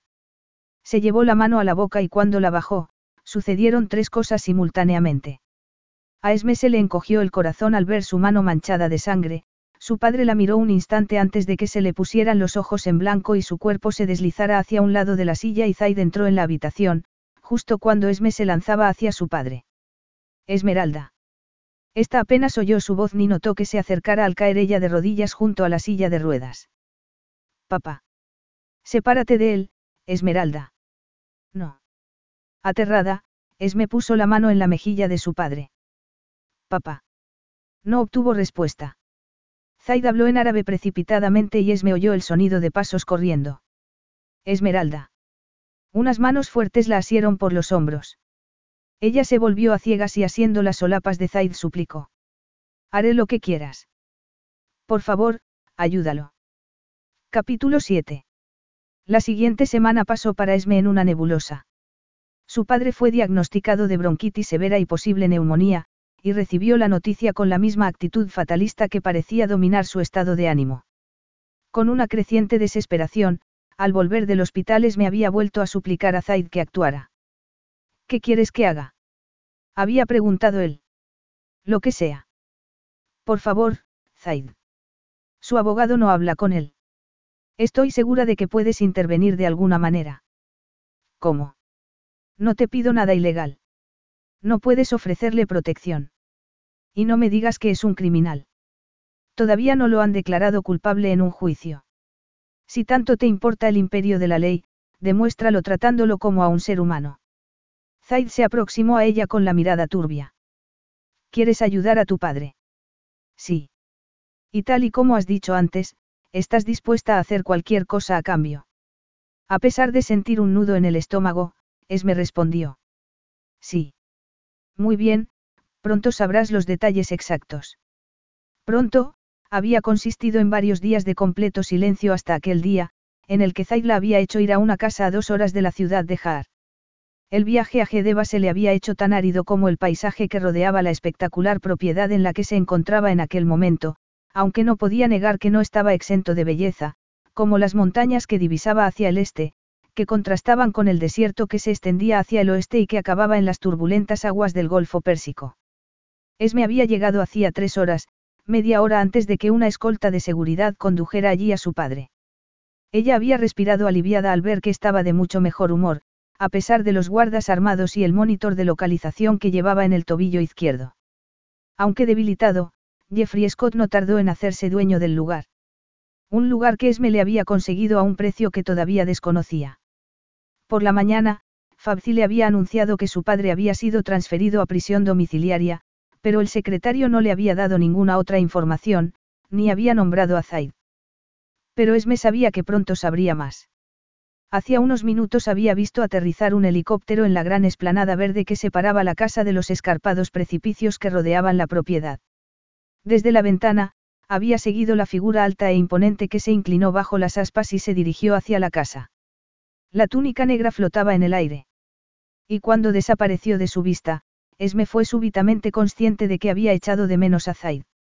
Estaba todavía paralizada por el desconcierto cuando sintió su presencia a su espalda, aunque se obligó a permanecer inmóvil e ignorar el cosquilleo en la piel y la vibración en todo el cuerpo que sintió de inmediato. No podía dejar que las emociones la dominaran.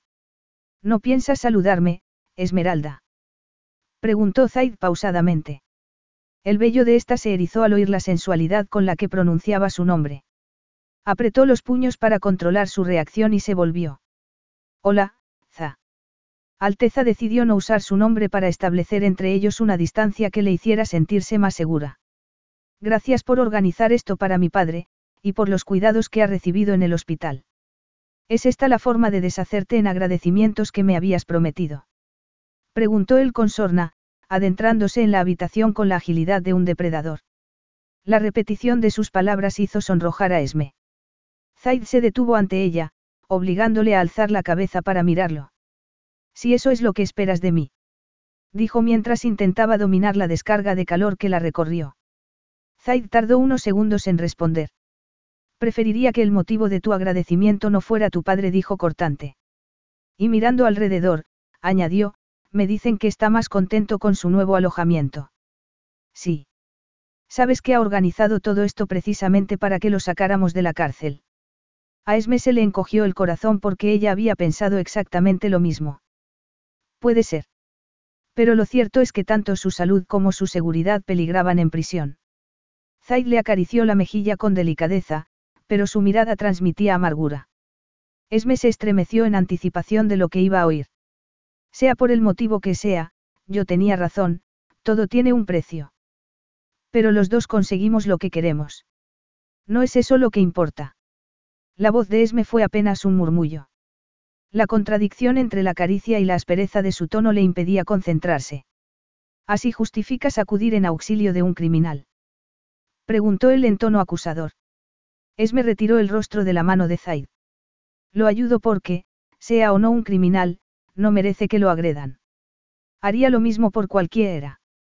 Pero lo haces por tu padre, aun sabiendo el tipo de hombre que es. Has venido solo para insultarnos a mi padre y a mí. He venido para llevarte de vuelta al palacio. Tenemos que ultimar los detalles de nuestro acuerdo. Esme se estremeció. Pero mi padre. Estará perfectamente. Uno de los guardas es médico militar. Además, nuestro acuerdo no incluye que juegues a enfermera. ¿Y qué incluye? Sigo sin saberlo. Lo sabrás en palacio.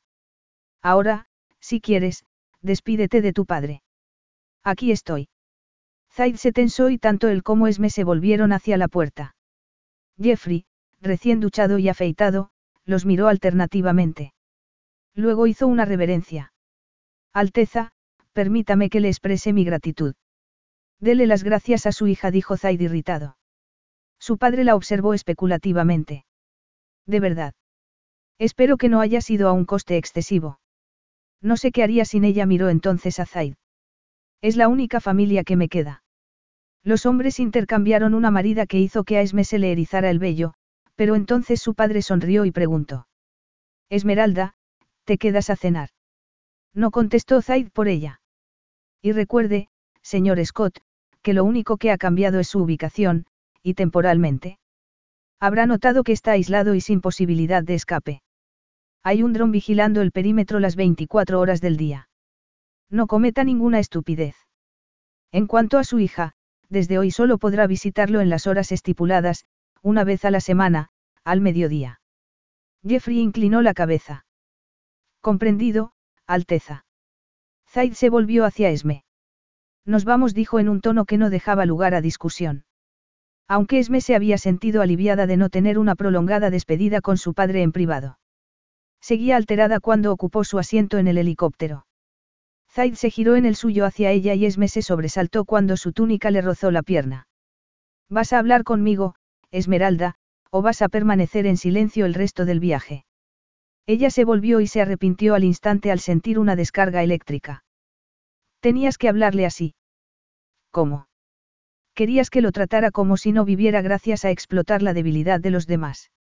Dime que no estaba intentando sacar provecho de las circunstancias y me disculparé. Esme no respondió porque no podía negar la acusación. Se produjo un prolongado silencio, hasta que a ella se le hizo insoportable. A pesar de todo, es mi padre. Si fueras yo, le darías la espalda. La vida de mi padre fue de una integridad ejemplar. Jamás me he visto en esa tesitura, contestó él con un palpable orgullo. Pero en lo que Esme se fijó fue en que había usado el pasado.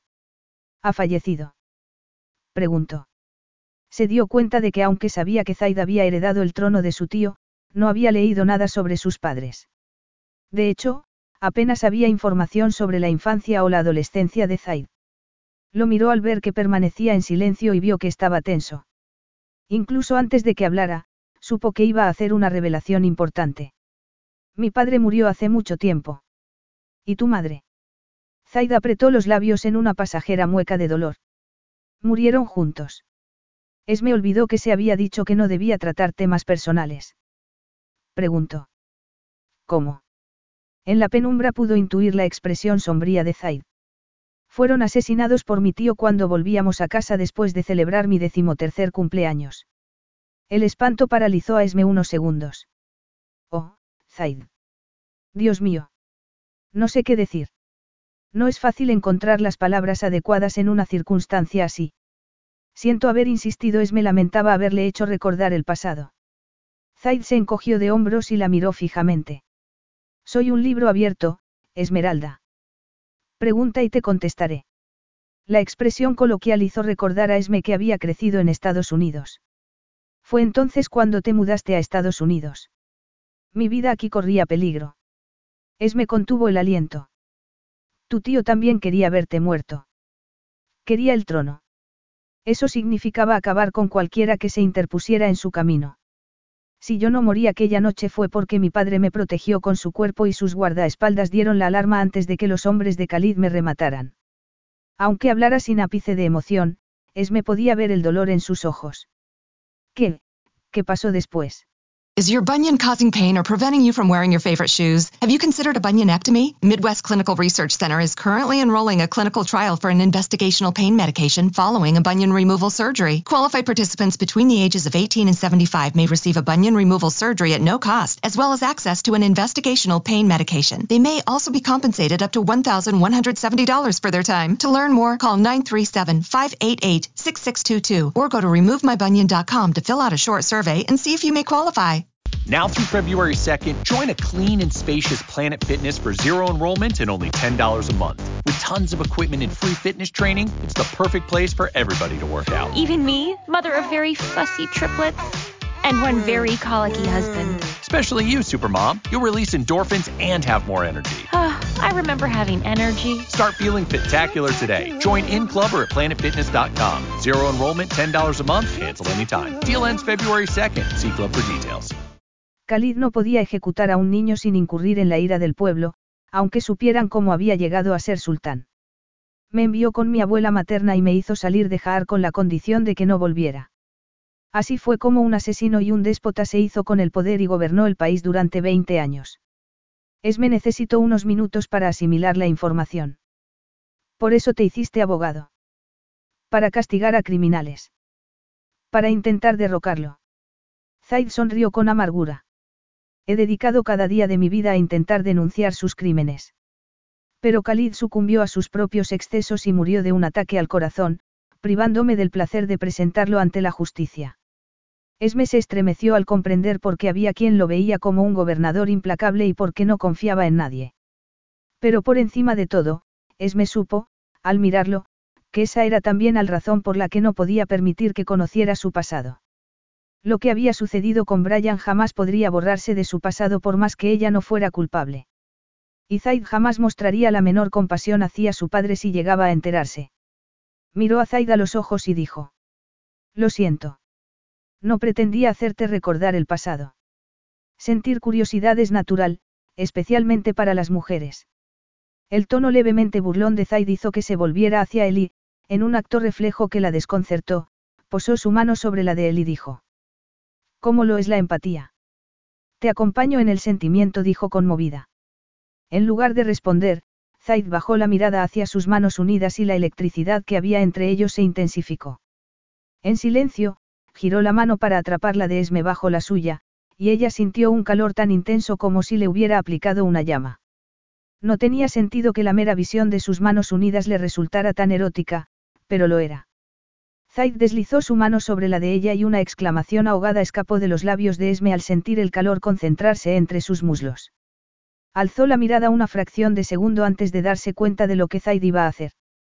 Podría haberlo rechazado, protestar, pero no se movió, sino que contuvo el aliento mientras Zaid deslizaba su otra mano por su cabello hasta su nuca y la traía hacia sí para besarla. Como él, el beso fue dominante y firme. Zaid sabía a café y a una especia desconocida para ella. Sabía cómo todos los deseos que Esme se había prohibido a lo largo de los años. Pero era imposible resistirse a aquel hombre que ya dominaba su mente. Excitado y anhelante, decidido a conquistarla, Zaid la presionó contra el asiento, girando la cabeza para amoldar sus labios a los de ella. Esme los entreabrió, proporcionándole la entrada que le pedía. La lenta y sensual caricia de su lengua sobre su labio inferior arrancó un gemido de su garganta. Como si el sonido le agradara, Zaid repitió el movimiento antes de mordisquearle el labio para luego introducir la lengua en su boca. Una flecha de placer se clavó en la zona más sensible de Esme, despertando en ella un poderoso deseo. Él enredó los dedos en su cabello y Esme abrió aún más los labios y alzó la mano de su regazo al pecho de Zaid, que dejó escapar un gemido y la estrechó con fuerza. Al sentir el corazón de Zaid latir aceleradamente, Esme sintió una emoción que prefirió ignorar. Deslizó la mano por sus musculosos brazos, la subió a su nuca y Zaid masculló algo en árabe antes de que el beso adquiriera un carácter más frenético. Esme sintió una sacudida interior, y de pronto se dio cuenta de que el movimiento no tenía lugar solo dentro de ella. El sonido de la puerta del piloto abriéndose les anunció que llegaban a palacio. Esme se separó bruscamente de Zaid aunque él intentó retenerla. Finalmente, se acomodó en su asiento, escrutando su rostro con un abierto deseo antes de soltarla. Vamos. Continuaremos en palacio, dijo con voz ronca antes de hacer una señal a sus guardas. La idea de que Zaida asumiera que caería en sus brazos o en su cama, indignó a Esme, pero dado que estaban rodeados de su séquito, contuvo su irritación y caminó a su lado en silencio. Concentrada en su enfado, no se dio cuenta de dónde estaban hasta que el olor a comida le hizo la boca agua. ¿Vamos a cenar? Preguntó en cuanto se quedaron a solas. Zaid la miró con expresión divertida aunque sus ojos conservaban un calor que indicaba que seguía atrapado por la pasión de unos minutos atrás. Pensabas que iba a arrastrarte a la cama. Esme se sonrojó, avergonzada. Aún así, alzó la barbilla. Lo dices como si antes o después fuera a suceder. Zaid fue hacia ella, se retiró el kefillé y la toga, quedándose en túnica y pantalones. Esme contuvo el aliento cuando él le pasó el pulgar por los labios al tiempo que los miraba con indisimulado deseo antes de mirarla a los ojos. No me avergüenza decir que te deseo, Esmeralda. Y lo que acaba de suceder me indica que el sentimiento es mutuo. Por eso estoy deseando explorar a dónde nos conduce la promesa erótica de delicias sensuales que prometía su voz provocó una reacción pulsante en el cuerpo de Esme que la dejó a un tiempo anhelante y aterrada. El último sentimiento la hizo retroceder. No va a conducirnos a ninguna parte, masculló como si necesitara oírlo y creerlo ella más que él. Un destello de arrogancia masculina iluminó los ojos de Zaid. ¿Estás segura? Preguntó retador. Esme dio otro paso atrás. Sí. Lo que ha pasado ha sido un error que no volverá a repetirse. La forma en la que Zaid borró todo vestigio de excitación de su rostro fue casi milagrosa. Y Esme se preguntó por qué se sentía tan desilusionada, porque lamentaba haberlo rechazado tan tajantemente. Capítulo 8. Muy bien. Pero nos queda pendiente hablar de nuestro acuerdo, dijo Zaid girándose bruscamente hacia la mesa. Lo haremos mientras cenamos. ¿O también te niegas a cenar? No, cenemos, dijo Esme, siguiéndolo a la vez que observaba el comedor. Que no era el mismo que habían usado anteriormente. ¿En qué parte del palacio estamos? Preguntó cuando ya estaban sentados a la mesa. En mi ala privada. En la que estaba su dormitorio, pensó Esme, que no lograba salir de su estado de confusión. Estarían al lado del dormitorio. Dormía Zaid solo. Era la primera vez que se preguntaba si tendría un harem. La pregunta se le quedó en la punta de la lengua y para no hacerla, se concentró en servirse un plato de cuscús y una selección de carnes. Tal y como le habían explicado, sabía que se asaban lentamente con miel, especias y frutos secos, y eran deliciosas. Espero que no te incomode, comentó Zaid. Y Esme se dio cuenta de que estaba esperando a ver cómo reaccionaba a su última respuesta. En absoluto contestó ella, fingiendo indiferencia. La leve curva de los labios de Zaid le indicó que no llegaba a creerla, pero no la contradijo. Comieron el primer plato en silencio mientras la tensión iba en aumento. Esta tarde he renunciado como fiscal del caso de tu padre. Era lo último que Esme esperaba que dijera, y aunque inicialmente le produjo alivio, a continuación la inquietó. ¿Por qué? No quiero que haya un conflicto por mi asociación contigo. No tenemos ninguna asociación. Los ojos de Zaid refulgieron por un instante. No, pero espero que pronto la tengamos aunque solo sea profesional. Esme dejó escapar el aire que había estado conteniendo. Ah.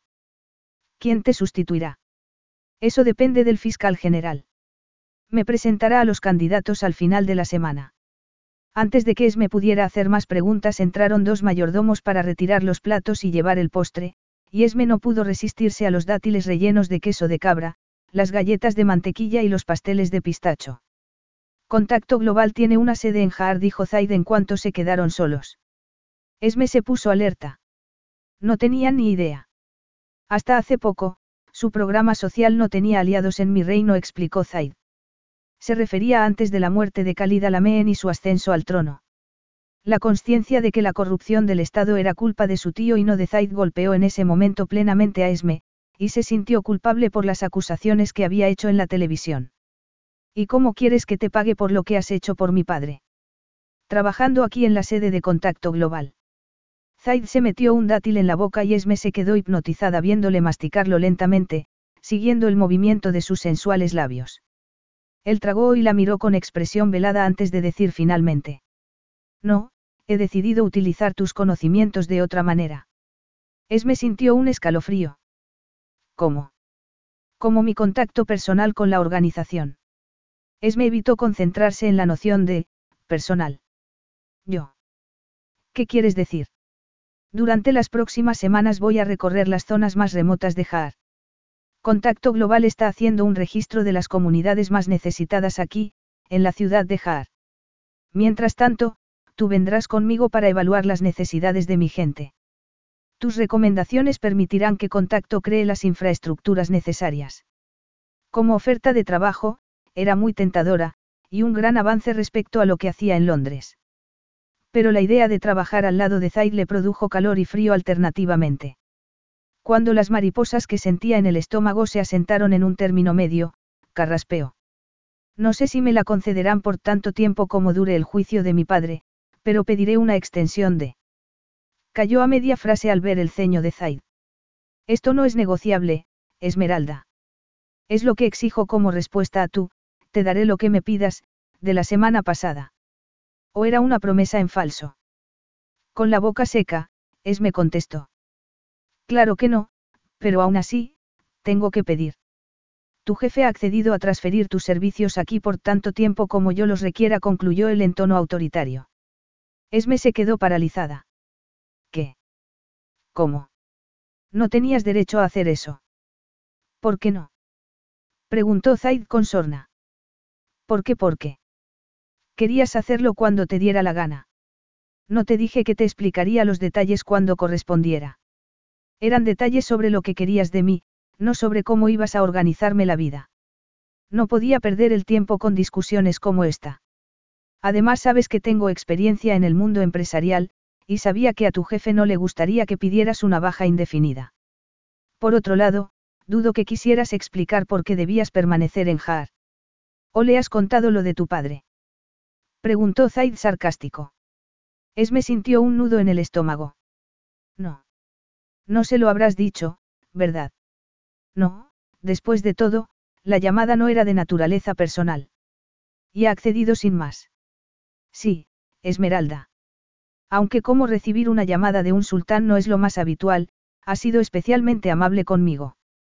Por otro lado, añadir mi reino a los países que atiende la organización solo puede revertir en su beneficio con gesto severo, Zaid añadió, así que estamos de acuerdo en que te quedarás aquí tanto tiempo como te necesite. Esme se sentía acorralada, y no solo por servir como asesora para Zaid.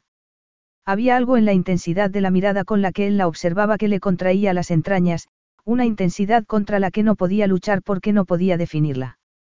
Además, dado lo que había hecho por su padre y dado lo que quería hacer por su pueblo, solo podía darle una respuesta. Sí, me quedaré. Antes de que respondiera, Zaid había preparado una docena de refutaciones a las excusas que Esme pudiera poner. La batalla que había lidiado había sido perceptible en su rostro, y Zaid necesitó unos segundos para llegar a asimilar que había aceptado. El alivio y la felicidad que sintió lo tomaron por sorpresa, especialmente porque ya había cerrado mentalmente la posibilidad de que hubiera algo sexual entre ellos. No era tan arrogante como para creer que pudiera hacerle cambiar de opinión a su antojo. Esmeralda Scott era una mujer deseable, y su breve escarceo había despertado en él un deseo que todavía estaba intentando dominar. También había sido consciente de la disimulada desilusión que Esme había experimentado cuando él había aceptado sin protestar su afirmación de que no había química entre ellos y que el beso había sido un simple error. Pero no era bueno mezclar el trabajo con el placer. Y ya había demasiada gente cuestionándose por qué había actuado como lo había hecho por su padre. Así que tendría que buscarse una alternativa más discreta para saciar su libido, aun cuando solo pensar en ello incrementara su irritación. Muy bien dijo en un tono más cortante de lo necesario. La tensión que se reflejó en el rostro de Esme lo ratificó, pero Zaid estaba perdiendo la paciencia. Fabci te proporcionará el itinerario mañana por la mañana. Esme se quedó mirándolo antes de bajar la mirada. Muy bien. Buenas noches. Zaid se puso en pie y le separó la silla. Al notar que se sorprendía, preguntó. ¿Te molesta que tenga un gesto de caballerosidad? Esme sacudió la cabeza. En absoluto, solo me ha tomado por sorpresa. Zaid esbozó una sonrisa. Mi abuela, descanse en paz, se revolvería en la tumba si supiera que había perdido los modales. Esme también sonrió levemente, pero bastó para que sus hermosas facciones se volvieran encantadoras, y Zaid asió con fuerza el respaldo de la silla. Estabais muy unidos. Zaid se dijo que solo se permitiría aspirar una vez la fragancia a cereza y jazmín de Esme mientras iban juntos hacia la puerta. Pero su perfume lo envolvió y no pudo evitar preguntarse cuánto era el olor a jabón y dónde empezaba el olor a mujer. Tuvo que hacer un esfuerzo sobrehumano para concentrarse en la pregunta que le había hecho. A pesar de vivir en el exilio, me crió como si fuera el heredero. Además de los estudios normales, tuve que aprender las costumbres y las leyes de Har, así como las artes de la diplomacia y de la buena educación. Era muy severa, pero también cariñosa y maternal. Me alegro, musitó Esme. Algo en su tono de voz hizo que Zaid la mirara, y que al hacerlo atisbara una sombra de tristeza. Al ver que ella componía al instante una máscara de rígido control, tuvo el absurdo impulso de querer atravesarla y dejar expuesta a la verdadera Esmeralda Scott. Is your bunion causing pain or preventing you from wearing your favorite shoes? Have you considered a bunionectomy? Midwest Clinical Research Center is currently enrolling a clinical trial for an investigational pain medication following a bunion removal surgery. Qualified participants between the ages of 18 and 75 may receive a bunion removal surgery at no cost, as well as access to an investigational pain medication. They may also be compensated up to $1,170 for their time. To learn more, call 937-588-6622 or go to removemybunion.com to fill out a short survey and see if you may qualify. Ready for the new drying experience that leaves your hair shiny, smooth, and healthy looking every time you style it? Introducing Smooth Wrap, the revolutionary new dryer from Infinity Pro by Conair. Smooth Wrap uses advanced plasma technology to rebalance the natural charge of your hair so it looks and feels fabulous. Smooth Wrap wraps your hair in a new treatment to banish frizz and boost volume. And the more you use Smooth Wrap, the more amazing the results. The lightweight and powerful high torque motor dries up to 50% faster than other models. And ceramic technology minimizes heat damage and maximizes sleek, silky shine. Customize your style with three heat and two speed settings. Once your look is just right, lock it in with the Cool Shop button. Whatever your hair type, Smooth Wrap leaves it smooth, balanced, and healthy looking. Get your Conair Smooth Wrap Dryer at Amazon.com now. Quizá por eso hizo la siguiente pregunta. ¿Cuándo perdiste a tu madre? ¿Cómo sabes que la perdí? Preguntó Esme, tensándose. Zaid guió hacia un corredor en el que sabía que estarían tranquilos aquella hora. Tu padre ha dicho que era su única familia. Ah, si Esme pareció aliviada, y fingió interesarse en una escultura antes de añadir, mi madre murió cuando yo tenía 14 años. Pero un año antes se había divorciado de mi padre y se había mudado a Australia. Y tu padre y tú os quedasteis solos. Zaid frunció el ceño. Sí dijo ella débilmente. Supondrás que he investigado a tu padre. Ha actuado en numerosos países. Lo acompañabas. Esme rió en tensión. Me estás interrogando. Creía que ya no eras el fiscal del caso. Te extraña que quiera conocer mejor a la mujer con la que voy a trabajar. Zaid fue consciente de estar siendo injusto y de que debía dejar el tema, pero verla mordisquearse el labio mientras pensaba cómo responder volvió a provocar en Zaid el deseo de destruir sus defensas. Quería conocerla, averiguar qué la hacía fuerte y osada, frágil y vulnerable. Durante el curso estaba interna en un colegio, dijo ella finalmente. Y pasaba las vacaciones con él recorriendo el mundo. Era una gran aventura. La visión idílica que pretendía proyectar de su infancia hizo enfadar a Zaid. Si era tan maravilloso, ¿por qué has evitado verlo estos ocho años? Vio la sorpresa que le causó su pregunta. Esme entornó los ojos. Esto parece cada vez más un interrogatorio. Quizá te avergonzabas de tu padre y preferiste distanciarte de él. La presionó Zaid. O puede que hubiera llegado el momento de que nuestras vidas se separaran. Quise tener una carrera y decidí volver a Inglaterra. Estaba mintiendo o al menos no decía toda la verdad y Zaid, que había aprendido a no sorprenderse por nada, se preguntó por qué sentía tal desilusión ante la reacción de Esme. Aceleró el paso en dirección a sus aposentos. Zaid. Alteza. Él se volvió, molesto porque volviera a utilizar su título para dirigirse a él.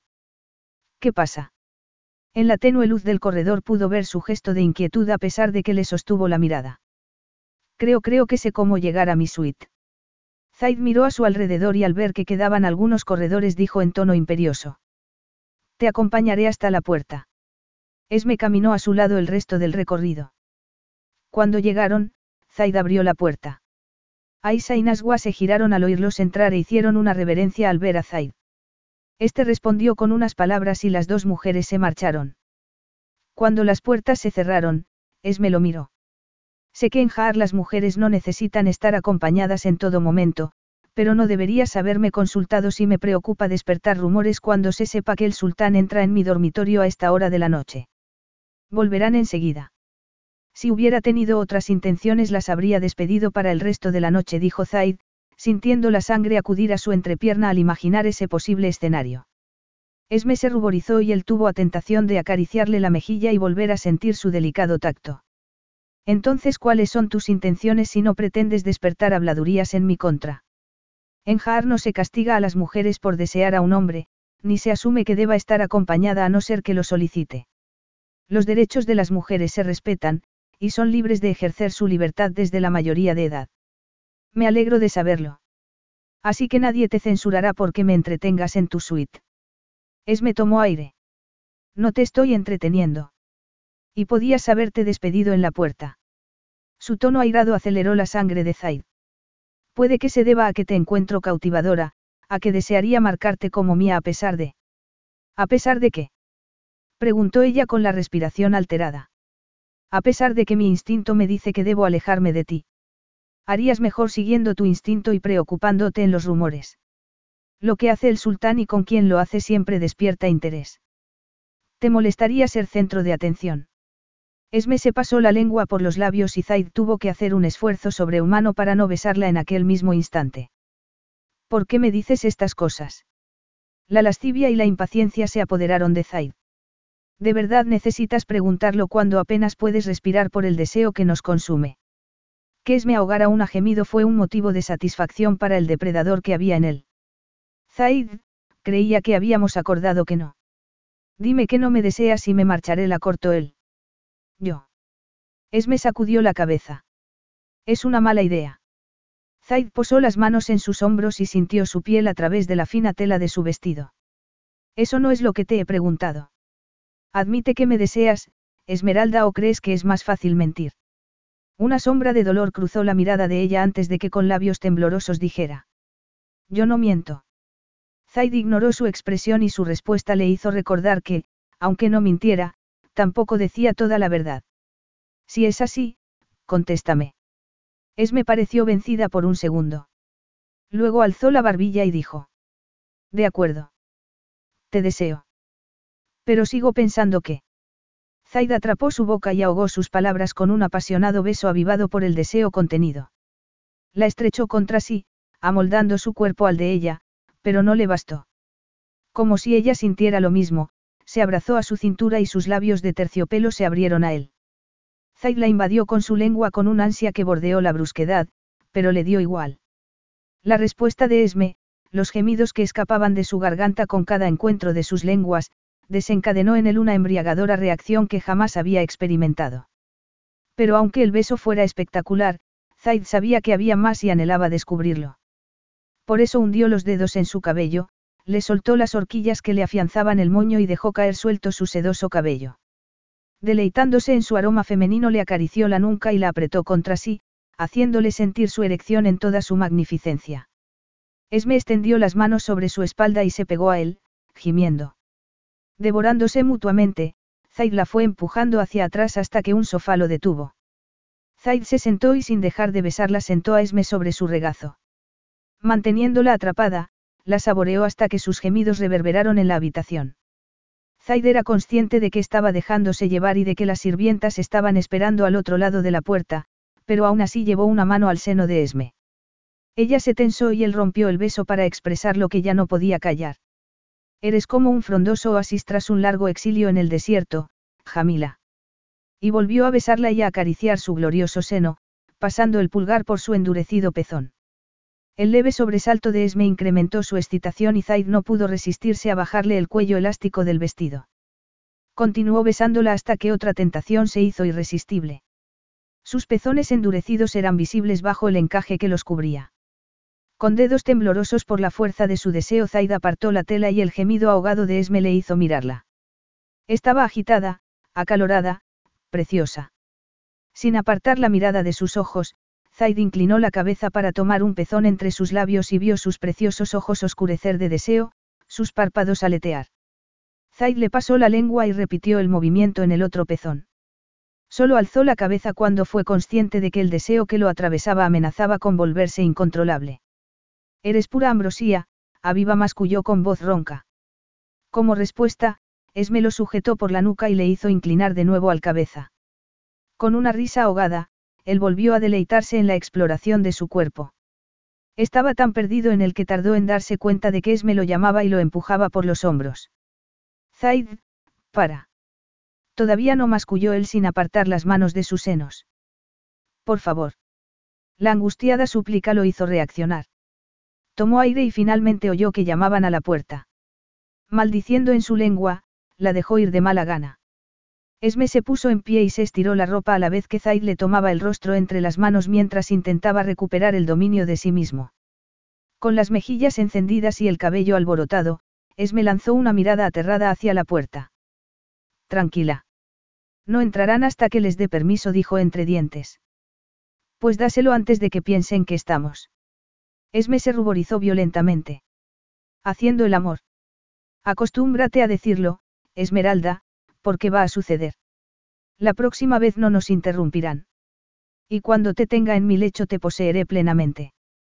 El tembloroso suspiro de Esme atrajo la mirada de Zaid de nuevo a sus senos. Se inclinó a besarla con delicadeza antes de retroceder. Mañana partiremos temprano. Estate preparada. Capítulo 9.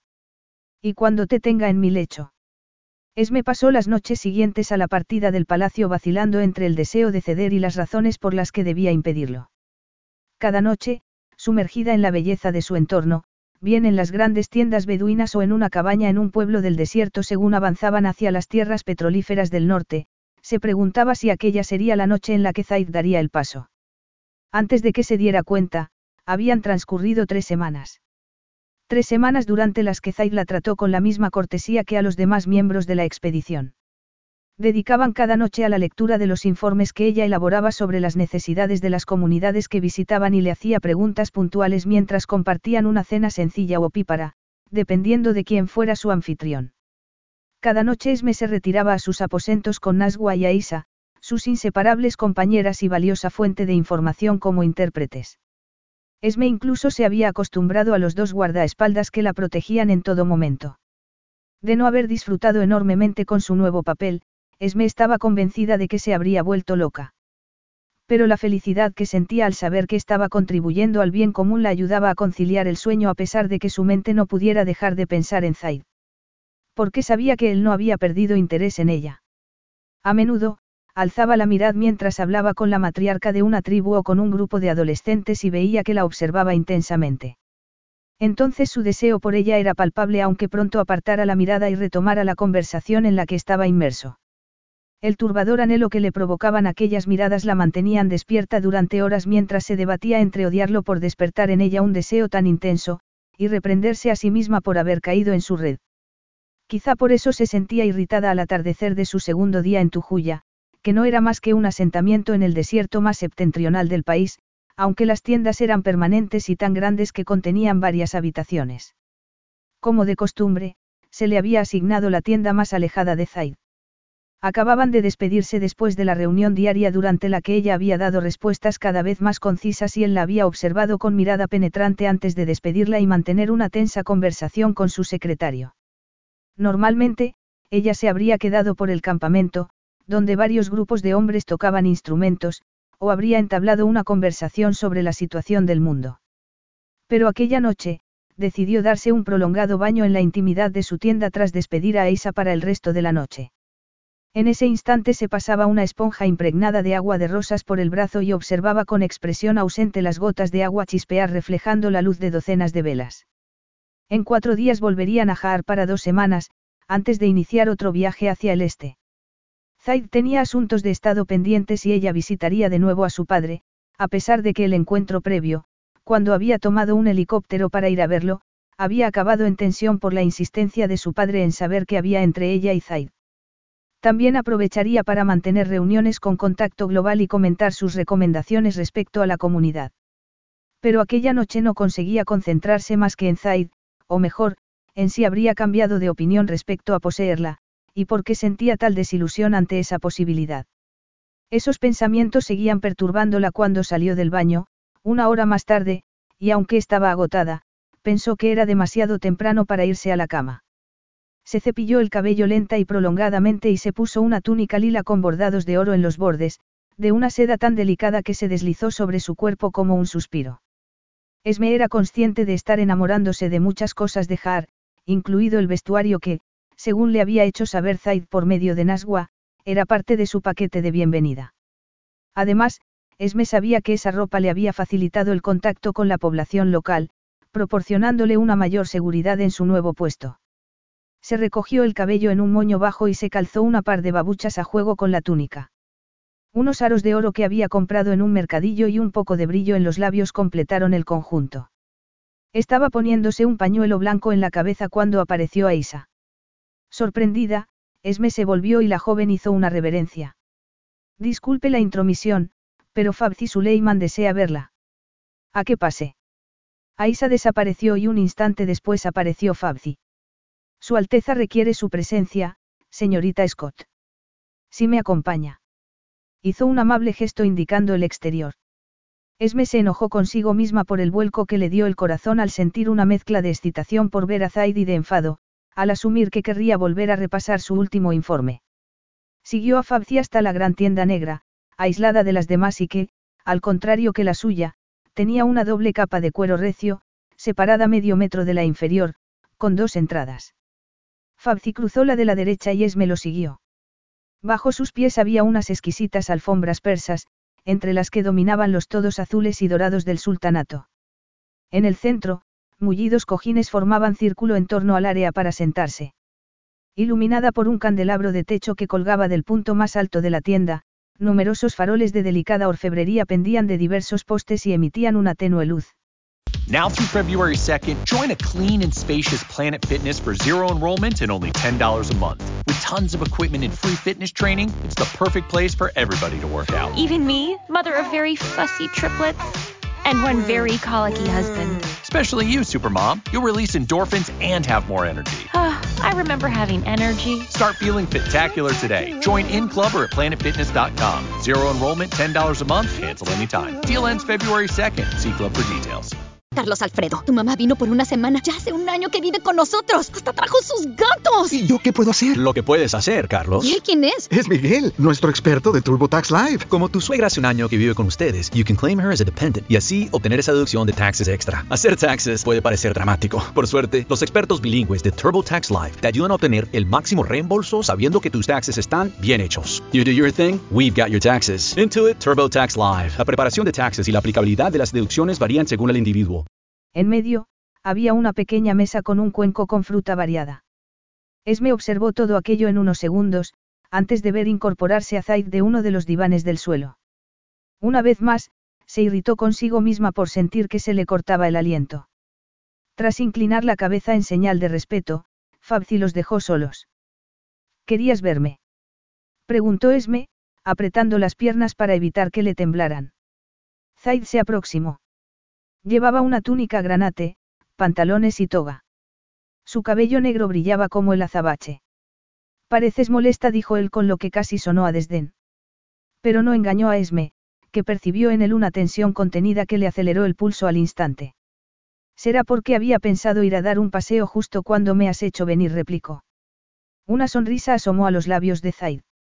Aquellos labios con los que Esme soñaba cada noche. ¿No será que te sientes un poco desatendida? En absoluto. Estoy aquí para hacer mi trabajo, te he visto a diario, tengo a Naswa y a Isa conmigo. Ah, y mis guardaespaldas replicó Esme mordaz. Los guardaespaldas son por tu seguridad. A mí me parece un poco excesivo. Todos los invitados tienen su propio personal. Zaid abandonó su tono indolente. Antes tenían hasta cinco miembros, a los que, en lugar de pagárseles un salario, se les daba comida. Ahora, tus dos sirvientas ganan bastante como para alimentar y vestir a sus familias. Ah. No lo sabía, dijo Esme, avergonzada. ¿Y los otros tres? Están en el desempleo. Zaid la guió hacia el centro. Esme, que durante aquellas semanas había aprendido a acomodarse en los divanes del suelo, se echó de costado en uno de ellos, incorporándose sobre dos almohadones. Cuando apenas unos segundos después vio que Zaid hacía lo mismo de frente a ella y quedándose a tan solo unos centímetros, una voz interior le ordenó que se moviera, pero la enmudeció el anhelo que se había incrementado durante aquellas tres largas semanas por experimentar de nuevo lo que había pasado en su suite.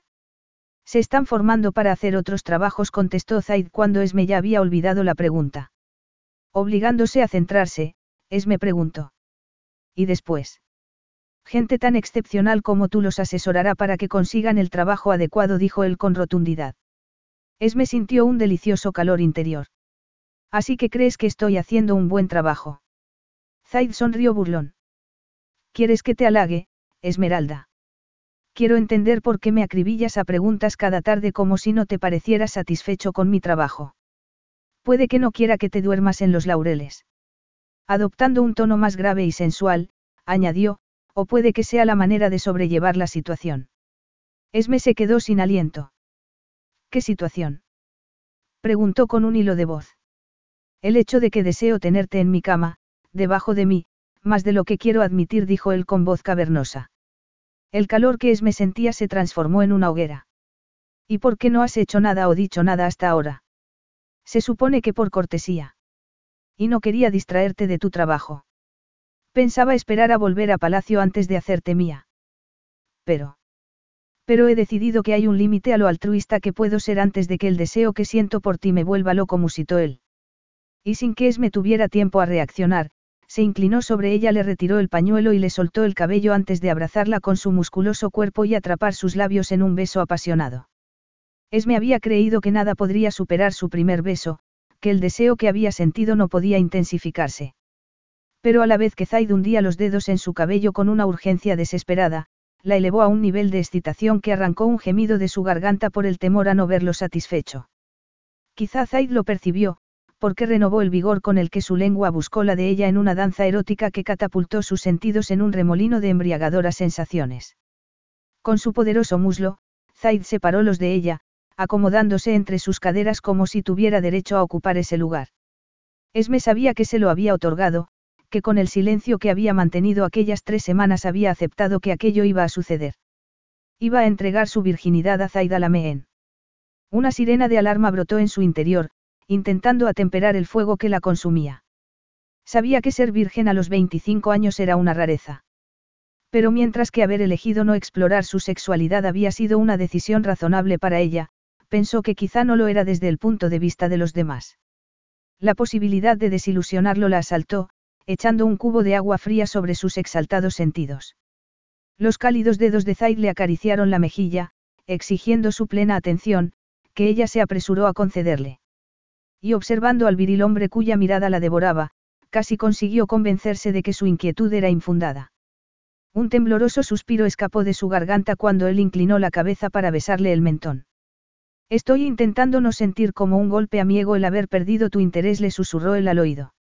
Ella emitió una risa seca. Tu ego no debe preocuparse en absoluto por mí. Él alzó la cabeza y le dirigió una mirada especulativa. Me deseas, dijo con arrogancia, deslizando su mano por el cuello de Esme hacia el escote de la túnica. Sí, te deseo, dijo ella con la respiración entrecortada. Zaid exhaló bruscamente el aliento y sin dejar de acariciarla, dijo. Entonces dime qué es lo que te preocupa. Esme se mordió el labio, vacilando. Esmeralda, ¿qué pasa? insistió Zaid. Ella se humedeció los labios. Estoy un poco perdida. No había hecho esto nunca antes, balbuceó. Zaid la contempló en silencio prolongadamente antes de ponerse en pie grácilmente. La conciencia de haberlo perdido la dejó tan atónita que tardó en darse cuenta de que Zaid le tendía una mano. Ella la tomó y en cuanto se puso en pie, él la alzó en brazos. Zaid. Susurró Esme con los ojos desorbitados. Sin mediar palabra, él la condujo por un corredor hasta la alcoba más masculina que Esme había visto en su vida. El suelo estaba cubierto de pieles de animales. En las paredes colgaban telares artísticos y en el centro había un hornillo con una campana de filigrana que protegía las llamas. Pero lo que captó su atención fue la cama. Se trataba de una estructura baja de madera tallada, con sábanas de satén blanco, y numerosos y coloridos almohadones. Todo resultaba lujoso y sensual. Y era el escenario adecuado para aquellos experimentados en el arte del amor, y no para alguien tan inocente como ella. El sentirse fuera de lugar volvió a angustiarla. Suspiró y Zaid la dejó en el suelo. Luego la tomó por la nuca y le inclinó la cabeza para que lo mirara. También es la primera vez que yo voy a mezclar el trabajo con el placer, le confesó. Es me tardó en comprender. Yo. ¿Qué? No es eso lo que te preocupa, que comprometamos nuestra relación profesional haciéndola personal. Preguntó él, al tiempo que la atraía hasta acoplar sus caderas a las de ella y besarle los labios. No tenemos alternativa, Aviva concluyó con una solemne convicción. Esme abrió la boca, pero no consiguió articular palabra para sacarlo de su error. Y antes de que pudiera hacerlo, él volvió a besarla con una carga sexual que reavivó la hoguera que ardía en su interior. Alzando los brazos, Esme se abrazó a su cuello para saciarse de aquella droga. Se lo diría. Tenía que decírselo. Pero después de aquel beso. Se besaron hasta que les faltó el aliento, hasta que no bastó con acariciarse por encima de la ropa. Solo cuando Zaid musitó algo contra sus labios en árabe me oyó una voz interior advertirle de que se le acababa el tiempo, y ya las manos de Zaid le estaban levantando la túnica. Zaid. Consiguió decir. Necesito verte, acariciarte, saborearte, musitó él. Esme presionó los dedos contra su musculoso pecho. Zaid. Tengo que decirte. Su, Jamila, entrégate al placer. Antes de que ella pudiera hablar, Zaid ya le quitaba la túnica por la cabeza. El cabello le cayó sobre el rostro y Zaid se lo retiró para verla mejor. Luego se quitó su túnica y la observó con una mirada que contenía la promesa de un placer inolvidable, incandescente. Sabía que eras hermosa, pero tu belleza supera mi imaginación, Aviva dijo, posando las manos sobre sus senos tapados por el sujetador de encaje. Zaid. Quieta ordenó él mientras deslizaba las manos lentamente por su cuerpo. Entonces le soltó el sujetador aunque no se lo quitó del todo. Esme nunca se había sentido tan deseada, nunca había sido tan consciente de su propio cuerpo. Contuvo el aliento cuando él deslizó los dedos lentamente por su columna y sintió una cálida humedad en su núcleo femenino. Zaid se detuvo justo encima de sus nalgas a la vez que le besaba un hombro. Luego el otro. Un segundo más tarde, le bajaba las bragas y las dejaba caer al suelo. Díselo antes de que sea demasiado tarde. En ese momento el sujetador acompañó a las bragas, dejándola completamente desnuda bajo la ávida mirada de Zaid, que se detuvo en el bosque oscuro entre sus piernas. Eres exquisita, Esmeralda musito. Esme estuvo a punto de darse por vencida al ver la voracidad de su mirada. Pero se había prometido no mentir ni engañar. Me has entendido mal cuando he dicho que no había hecho esto antes. Zaid tuvo que hacer un esfuerzo monumental para apartar la mirada de los endurecidos pezones de Esme. Con la mirada velada, dijo. Pues dímelo, aviva, antes de que pierda la paciencia musitó con voz aterciopelada. Soy soy virgen. Zaid se quedó completamente inmóvil. Tras unos segundos dijo. Eso es imposible. Tienes 25 años. Te aseguro que nunca me he acostado con ningún hombre. La afirmación provocó un cambio en Zaid, una emoción absolutamente primaria y posesiva que Esme percibió en su mirada. Pero también intuyó dudas y suspicacias. Esme se adelantó a contestarlas. He elegido no explorar ese aspecto de la vida. Zaida sintió, pero siguió observándola especulativamente. Y has decidido entregarme un regalo tan precioso porque. Esme temió que pensara que se debía a su poder y posición. No por quién eres. Si fuera así de calculadora no habría esperado, se apresuró a decir. Pero. Te deseo más de lo que deseo conservar mi inocencia. Te lo he dicho porque. Supongo que mi falta de experiencia me hace menos deseable, concluyó, sonrojándose. Zaid resopló y la atrajo hacia sí. ¿De verdad piensas eso? Preguntó, estrechándola con fuerza. Pegada a él, desnuda mientras Zaid permanecía vestido, Esme sintió súbitamente una espantosa vergüenza. Retrocedió y se cubrió con los brazos. Zaid le tomó las manos y dijo agitadamente. No te ocultes de mí, aviva. Quiero memorizar cada milímetro del cuerpo que voy a hacer mío y solo mío. Esme lo miró a los ojos y vio que ardían como dos ascuas. Yo. Nunca supo qué iba a decir porque se quedó muda cuando Zaid se quitó la túnica. Sin vello, el contorno de sus abdominales y su piel de bronce eran perfectos. A Esme se le secó la boca al ver que se quitaba los pantalones. Zaid era el espécimen masculino más espectacular que había visto en su vida. Observó sus fuertes muslos y su orgullosa masculinidad, erecta y poderosa y la idea de todo aquel poder dirigido hacia ella, dentro de ella, hizo que la cabeza le diera vueltas de puro deseo. Como si le leyera el pensamiento, Zaid la atrajo hacia sí. Déjate llevar por el deseo, Esmeralda. Tócame dijo con voz ronca. Esme obedeció y ahogó una exclamación ante el gozo que sintió al tocar con sus dedos la suave y cálida capa de piel que se deslizaba sobre el músculo de hierro. Luego recorrió su torso con las yemas de los dedos y le rozó los pezones con las uñas. Al ver que Zaid contenía el aliento con un silbido, se detuvo. Pero entonces él la tomó por la nuca y atrapó sus labios con un beso desesperado que demostraba hasta qué punto estaba encontrando difícil contenerse. Igual de bruscamente que lo empezó, terminó el beso y la tomó en brazos. Tenemos que pasar a la cama, querida. O voy a poseerte aquí mismo. Capítulo 10. El roce de las sábanas frescas en la piel hizo que Esme sintiera un delicioso escalofrío, que se convirtió en un cálido estremecimiento cuando el cuerpo caliente y viril de Zaid se acomodó sobre ella. En lugar de seguir besándola, fue trazando una línea de besos por su frente, sus mejillas, su nariz, antes de bajar hacia la base de su garganta y el pulso que allí palpitaba. Todo ello mientras susurraba con voz grave líricas palabras en su lengua. Aunque Esme no las entendiera, su significado le recorría la sangre, y le producían una emoción que le oprimía el pecho e iba más allá de la magia física. Una emoción que no pudo analizar porque los labios de Zaid estaban acabando con toda posibilidad de pensamiento racional al ir depositando besos en el valle entre sus senos antes de elevarse hacia las copas para mordisquearle el pezón. Como en la anterior ocasión, la sensación superó lo exquisito, y Esme clavó los dedos en el cabello de Zaid. Animado por su respuesta, Zaid repitió la caricia, dedicando atención a su otro pezón. A medida que avanzaba su exploración, Esme se sumergía en un placer que le nublaba el entendimiento. Hasta el punto que tardó en darse cuenta de cuál era su siguiente destino. El aliento se le congeló al notar que le tomaba el muslo con la mano y le separaba las piernas. En ninguna de sus fantasías sexuales con Zaid había pensado en el sexo oral. Un calor ardiente le recorrió la piel cuando Zaid entreabrió la parte más íntima de su cuerpo para exponerla a sus ávidos ojos. La mano del muslo hizo entonces un agónico recorrido hasta su núcleo. Con dedos firmes, lo entreabrió y por un instante la miró a los ojos antes de volver su atención a su centro. Eres preciosa, Esmeralda dijo con la voz entrecortada. Y sus palabras tuvieron el efecto de un terremoto en ella.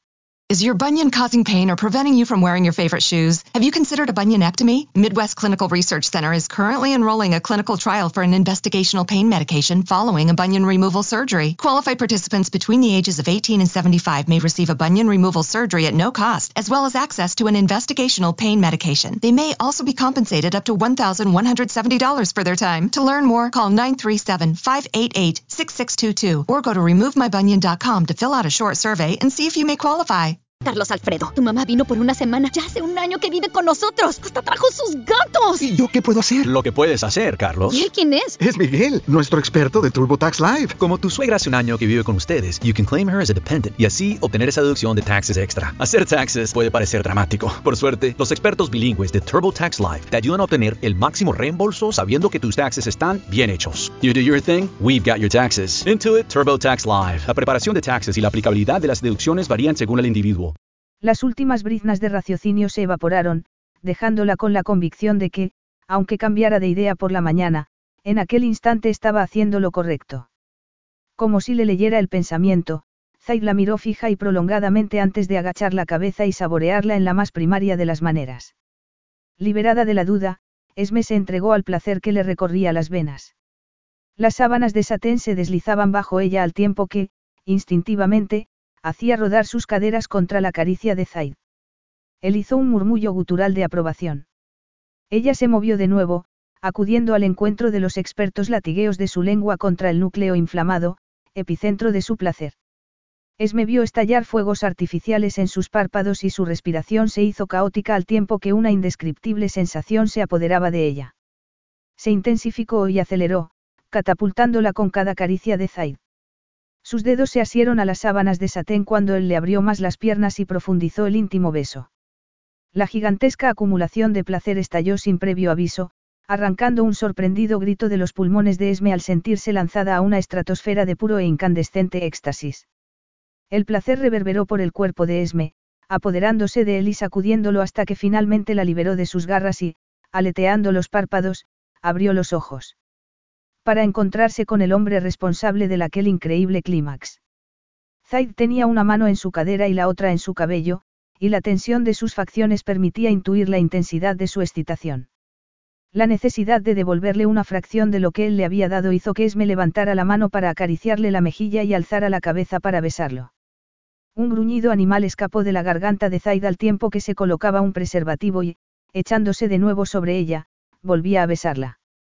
Con el muslo separó sus piernas y le hizo sentir su miembro erecto. Esme bajó la mirada hacia donde sus cuerpos se unían y se le paró el corazón al ver sus impresionantes dimensiones. Zaid le tiró suavemente del cabello para que mirara hacia arriba. Tranquila, aviva. El dolor será pasajero. O eso me han dicho. Y luego prometo proporcionarte un goce indescriptible. Sus palabras la apaciguaron, como lo hizo, sorprendentemente, la confesión indirecta de que era su primera virgen. Por alguna extraña razón, eso intensificó la presión de aquella indefinible emoción que Esme sentía en el pecho. Pero no pudo pensar en ello porque Zaid ya volvía a besarla, en aquella ocasión con delicadeza. Bajó de nuevo una mano a su muslo. Esmeralda susurró, separándole las piernas. Esme lo miró a los ojos y el deseo que vio en ellos la hizo arder tanto como sentir que la corona de su pene le tocaba el núcleo. Una excitación ciega teñida de aprensión se apoderó de ella. Abrázate a mí, ordenó él. Ella obedeció. Entonces, con un gemido gutural, Zaid se adentró en ella. Una aguda punzada de dolor la atravesó, arrancándole un grito. Zaid lo atrapó con sus labios, devorando el sonido como si le perteneciera. Y así era.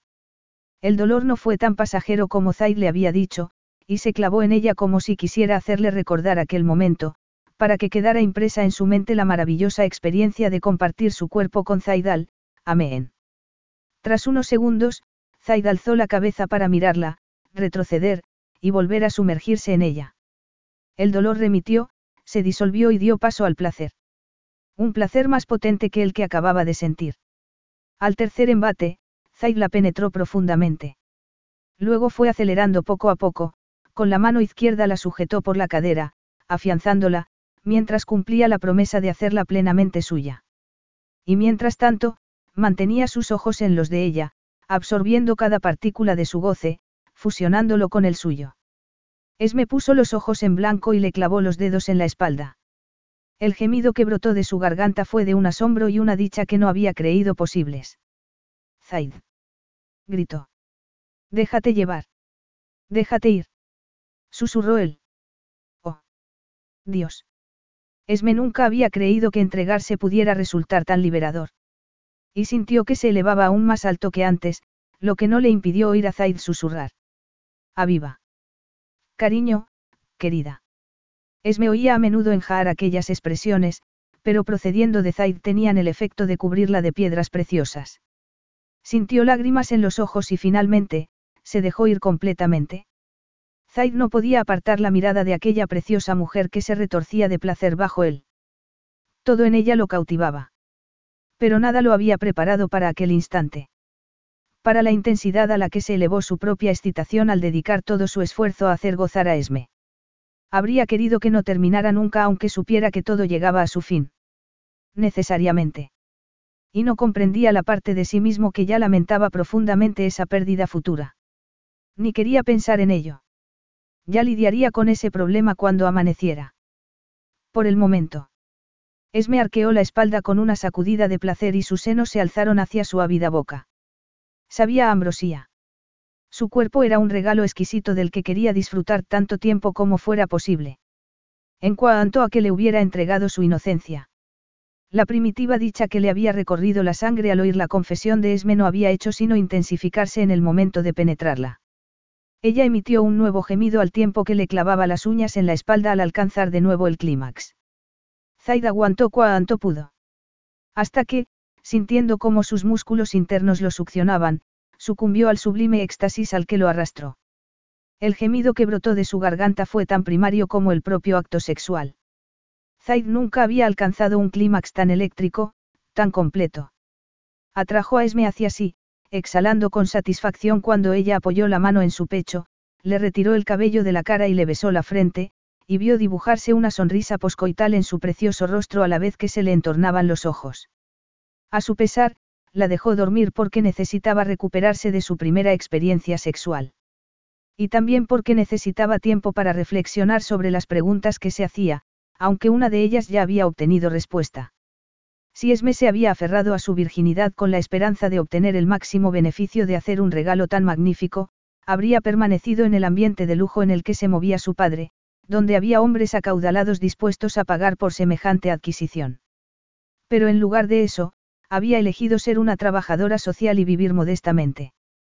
Estaba seguro de que había pasado algo entre Esme y su padre que justificaba su distanciamiento pero no dudaba de la honestidad de ella de la que había sido testigo durante las semanas anteriores en la forma en que intentaba ayudar a la gente. Según Fabzi, Esmeralda Scott se había ganado el respeto y la admiración de toda la comunidad. Pero su padre seguía representando un problema. Zaid apretó los dientes.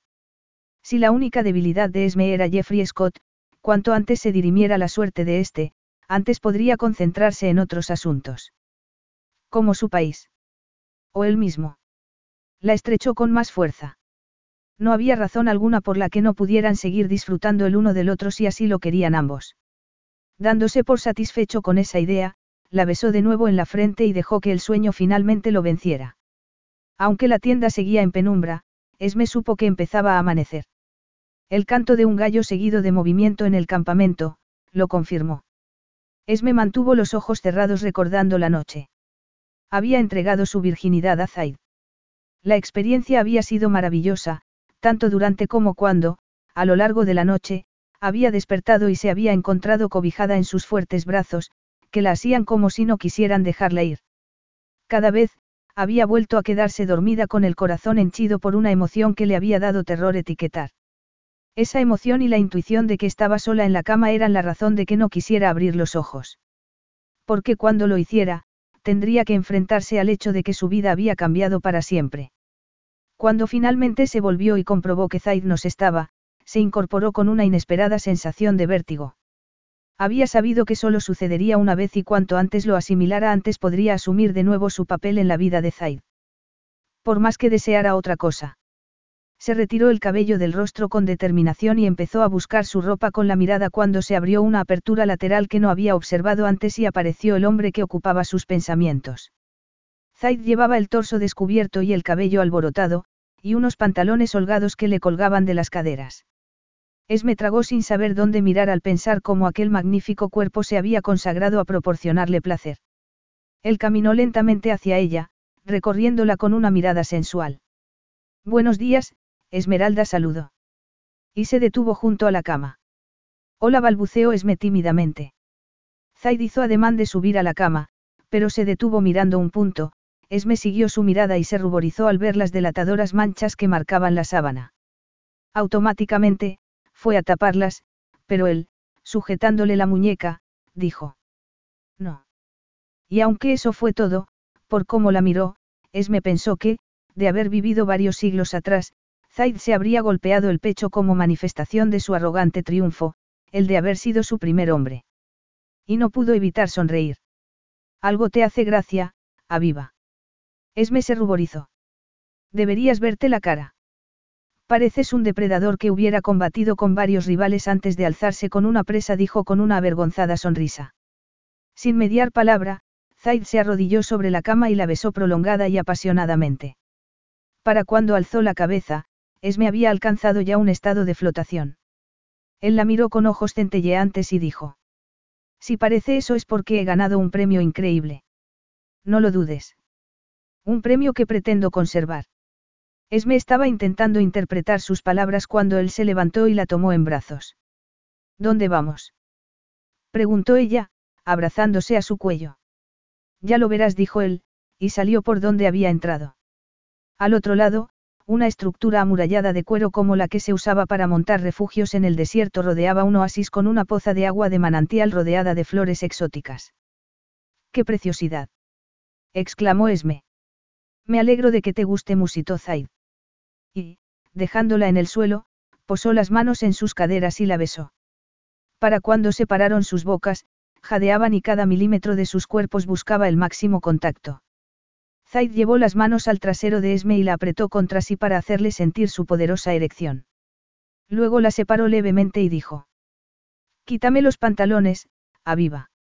Estremeciéndose, Esme deslizó las manos lentamente por su pecho, deteniéndose momentáneamente en sus pezones, dudando si tomarlos en su boca, tal y como deseaba hacer. Alzó la mirada y vio que él la observaba en suspenso, conteniendo el aliento. Su expresión le dio seguridad en sí misma, inclinó la cabeza y le mordisqueó los pezones. El silbido ahogado que escapó de los labios de Zaid hizo que se detuviera. Iba a alzar la cabeza cuando él se la sujetó para que continuara, y percibir el estremecimiento que lo recorría le hizo sentirse poderosa. Zaid se entregó a la exploración de sus dedos y de sus labios, y su respiración se fue agitando a medida que bajaba en su recorrido. Cuando alcanzó el elástico de sus pantalones, Esme respiró profundamente y deslizó la mano por debajo de la tela. Tomar el acero envuelto en terciopelo le elevó la temperatura. Era majestuoso, potente, embriagador. Esme estaba tan decidida a familiarizarse con aquella parte del cuerpo de Zaid que no se dio cuenta de que emitía un gemido agónico hasta que él le sujetó la mano y se la retiró. Que pronto te has dado cuenta de la magnitud de tu poder, Jamila dijo él con voz ronca. Y tomándole la mano, le besó la palma antes de devolverla a su cintura. Recordando lo que le había pedido, Esme le bajó los pantalones y lo observó en toda su magnificencia. Era tan hermoso que la dejaba sin aliento. La magia del momento se prolongó. Zaid la guió hacia los peldaños de roca que bajaban hacia la poza. Fresca y sedosa, el agua les llegaba al pecho. Zaid enredó sus dedos en el cabello de Esme y la besó. Luego tomó una esponja que había en el borde y se la pasó por el cuerpo con lentitud y delicadeza. Esme leyó en sus ojos sus intenciones aún antes de que él la empujara suavemente hacia el borde. Solo quería que te bañaras por si estabas dolorida, pero llevo horas deseando hacer esto, Esmeralda musitó él, sentándola a horcajadas sobre sí tras sentarse en el peldaño más bajo. No estoy dolorida, consiguió articular ella. Zaid salpicó de besos sus labios y su garganta antes de tomar sus pezones ávidamente. Un deseo profundo e incontrolable despertó entre las piernas de Esme, que él se había colocado a ambos lados de sus caderas.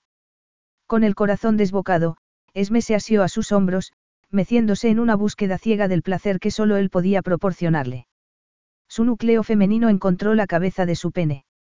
Zaid apartó bruscamente la boca de sus pezones, y con una expresión salvaje, sujetó su miembro con una mano mientras que con la otra asía Esme y elevaba las caderas para adentrarse en ella de un solo movimiento. La exclamación ahogada de ella se mezcló con su gemido. Sus labios se fusionaron un segundo antes de separarse para mirarse, como si su unión necesitara de la conexión de sus miradas.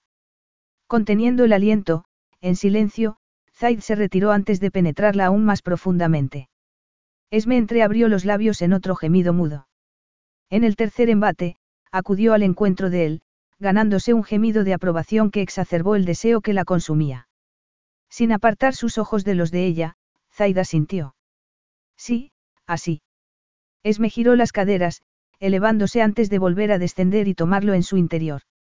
Las sensaciones de control y poder se combinaron en una embriagadora pócima adictiva que quiso seguir consumiendo.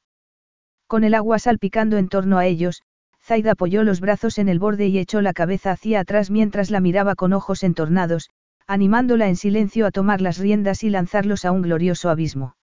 Esme aceleró sus movimientos. Las facciones de Zaid se tensaron, su respiración se hizo más errática. Si gimió con voz ronca. Tómame, aviva. Tómame como yo te he tomado a ti.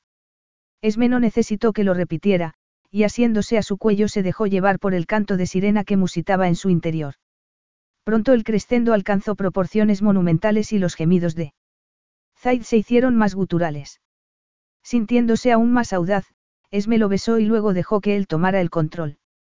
Conectados a todos los niveles posibles, estallaron al unísono, absorbiendo mutuamente los gemidos que arrancó de sus bocas el nirvana al que llegaron. Seguían unidos cuando Zaid la rodeó con sus brazos y salió de la poza con ella, ambos empapados, hacia la tienda. Manteniendo la conexión, la echó sobre la cama. Entonces, súbitamente, se quedó inmóvil y, palideciendo, la soltó y se puso en pie de un salto mientras dejaba escapar un sonoro juramento. Capítulo 11. Era evidente que pasaba algo de una extrema gravedad. Zaid. Recuperándose todavía de la nebulosa del devastador clímax, la voz de Esme brotó temblorosa mientras observaba a Zaid ir de un lado a otro de la tienda. No puedo creerlo. Zaid se paró en seco, palideció y le dio la espalda. Recorrió de nuevo el espacio un par de veces antes de acercarse al pie de la cama. No hemos usado protección, dijo con voz grave. Esme sintió un escalofrío al entender las implicaciones. Entonces balbuceó. Estoy tomando la píldora. El alivio que recorrió el rostro de Zaid resultó casi cómico. Casi. qué algo cercenó cualquier atisbo de risa del pecho de Esme. ¿Y por qué la sospecha sustituyó al alivio en la expresión de Zaid?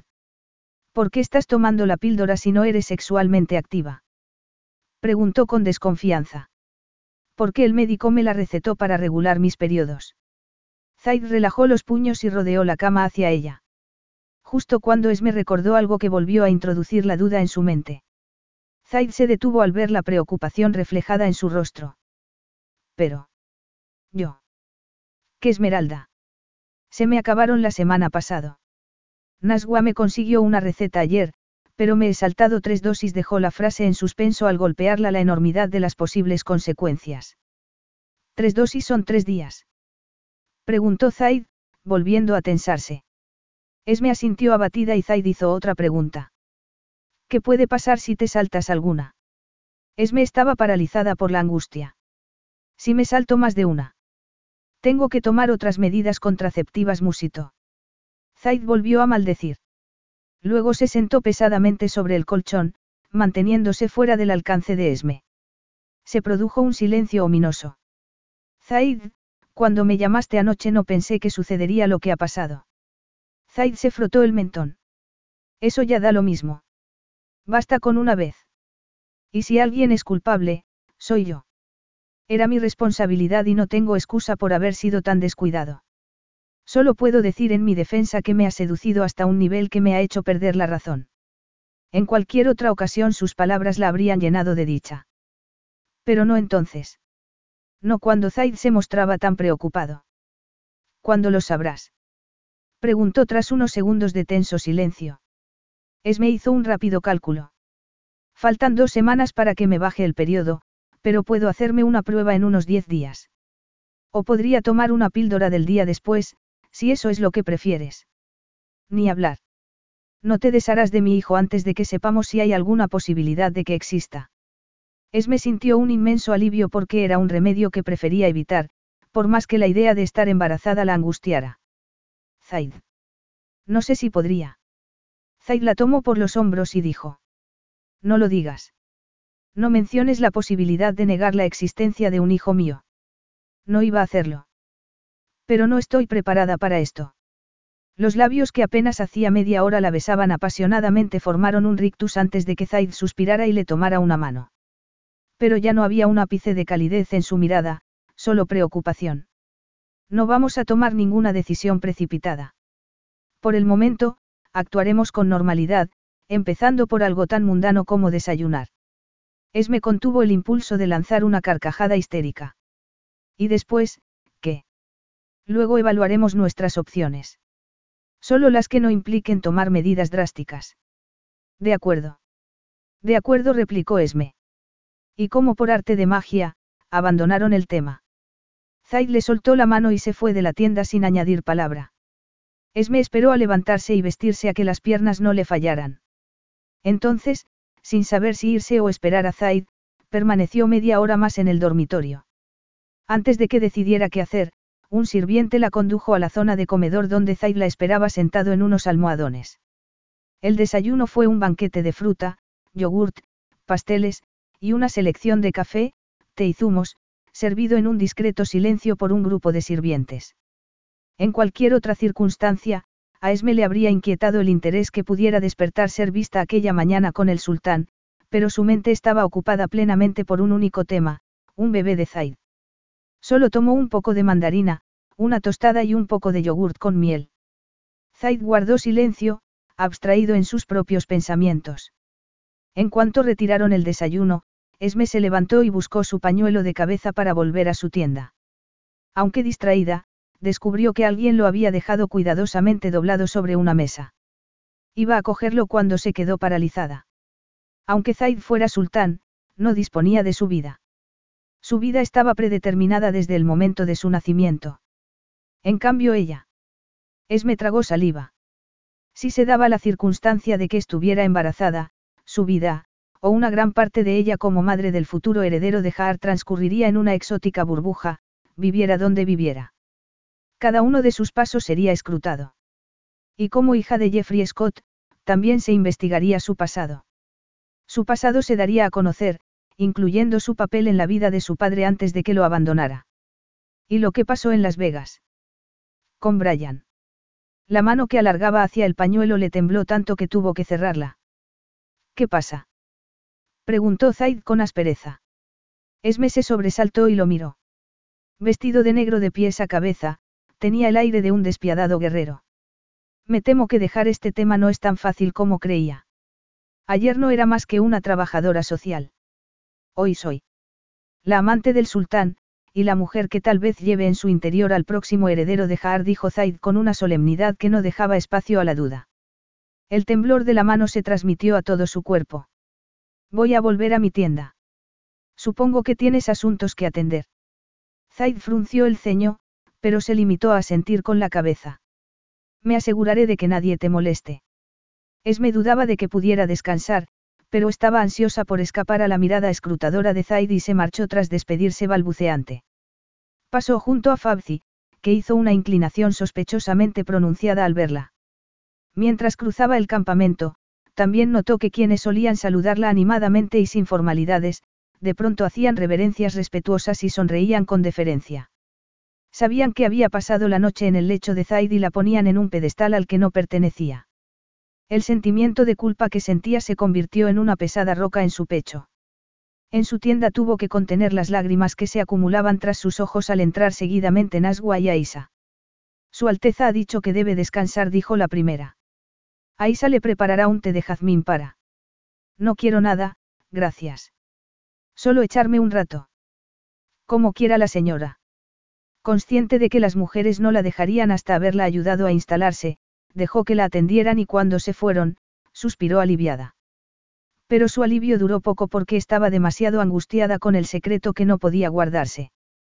Al mismo tiempo, sabía que si admitía públicamente que conocía el pasado de su padre, sería tanto como clavar un clavo más en su ataúd. Tomó la almohada más próxima y ocultó el rostro en ella. Pero por más que su mente quisiera volver las agujas del reloj 24 horas atrás, cuando solo le preocupaba si Zaid la deseaba o no, su corazón no le concedió ese deseo. Porque de hacerlo, no habría experimentado las horas más mágicas de toda su vida. ¿Y si dentro de ella había un bebé? Se le cortó la respiración.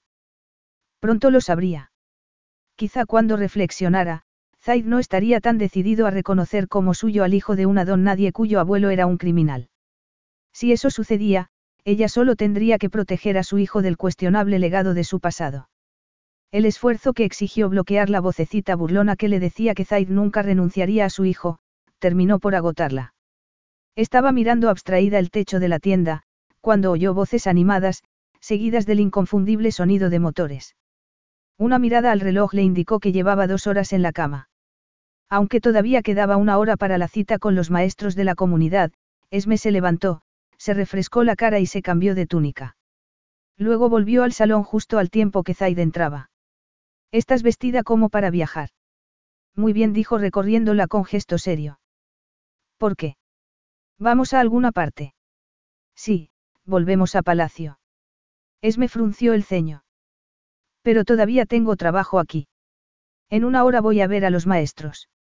El informe que completaste ayer es más que suficiente. El resto de la valoración puede realizarse por otros medios. ¿Cómo cuáles? Zaid hizo un gesto de impaciencia. Por teléfono, videoconferencia o cualquier otra forma. No somos una tribu primitiva. Ya lo sé. No he pretendido insinuar eso. Pues vayámonos, ordenó él, tendiéndole la mano con gesto imperioso al ver que Esme titubeaba. ¿Por qué tengo la sensación de que me ocultas algo? Un músculo palpitó en la sien de Zaid. ¿Por qué es verdad? Me he equivocado al decir que nos tomaremos un tiempo para asimilar la idea de que puedas estar embarazada. Si llevas mi hijo. Eso es solo una posibilidad. Tenemos que poner en marcha una serie de detalles. Zaid terminó la frase como si no lo hubiera interrumpido. ¿Qué tipo de detalles? Exigió saber Esme. El tipo que averiguarás cuando corresponda. O sea, que seré la última en saber de qué se trata. No, cuando se tomen las decisiones definitivas, serás la primera en saberlo. Esme sabía que no le sonsacaría nada más. Lo supo por cómo Zaid indicó la salida como si asumiera que lo seguiría, por cómo la guió hasta el helicóptero mientras Zaid se despedía de los ancianos de Tujuya, lo supo cuando él se sentó a su lado e inmediatamente activó el teléfono satélite. Al tiempo que se elevaban y el piloto ponía rumbo a la capital, Esme tuvo algo meridianamente claro, a Zaid le daba igual que su embarazado estuviera o no confirmado. Aun cuando su heredero fuera una mera posibilidad, iba a hacer lo posible por reafirmar su derecho sobre él. Zaid observó a su reducido consejo de asesores cuando la reunión mensual iba a llegar a su fin. Sabía que el último punto se iba a plantear aunque no estuviera incluido en la agenda porque así había sucedido, en ocasiones sutilmente, en otros abiertamente, durante los últimos seis meses. En aquella ocasión no sentía desinterés ni iba a evitar el tema, tal y como había hecho anteriormente. De hecho, desde que habían entrado en la sala, se había mantenido en una expectante alerta. Habían pasado diez días desde su vuelta con Esmeralda al Palacio Real. Diez días en los que había tenido que hacerse a la idea de que quizá iba a ser padre. Aunque no tuviera la confirmación, tal y como le había dicho a Esmeralda, había que tomar algunas decisiones. Y cuanto más sopesaba sus opciones, más evidente le resultaba que solo tenía una. Pero aún más, se había dado cuenta de que no podía seguir evitando la decisión que llevaba mucho tiempo postergando. Estuviera Esmeralda embarazada o no, él tendría que casarse en el futuro inmediato. Era innegable que un matrimonio con una mujer de un reino aliado podía contribuir a la estabilidad de Jaar. Y que además, el matrimonio y el anuncio de un heredero sería incluso más celebrada por su pueblo.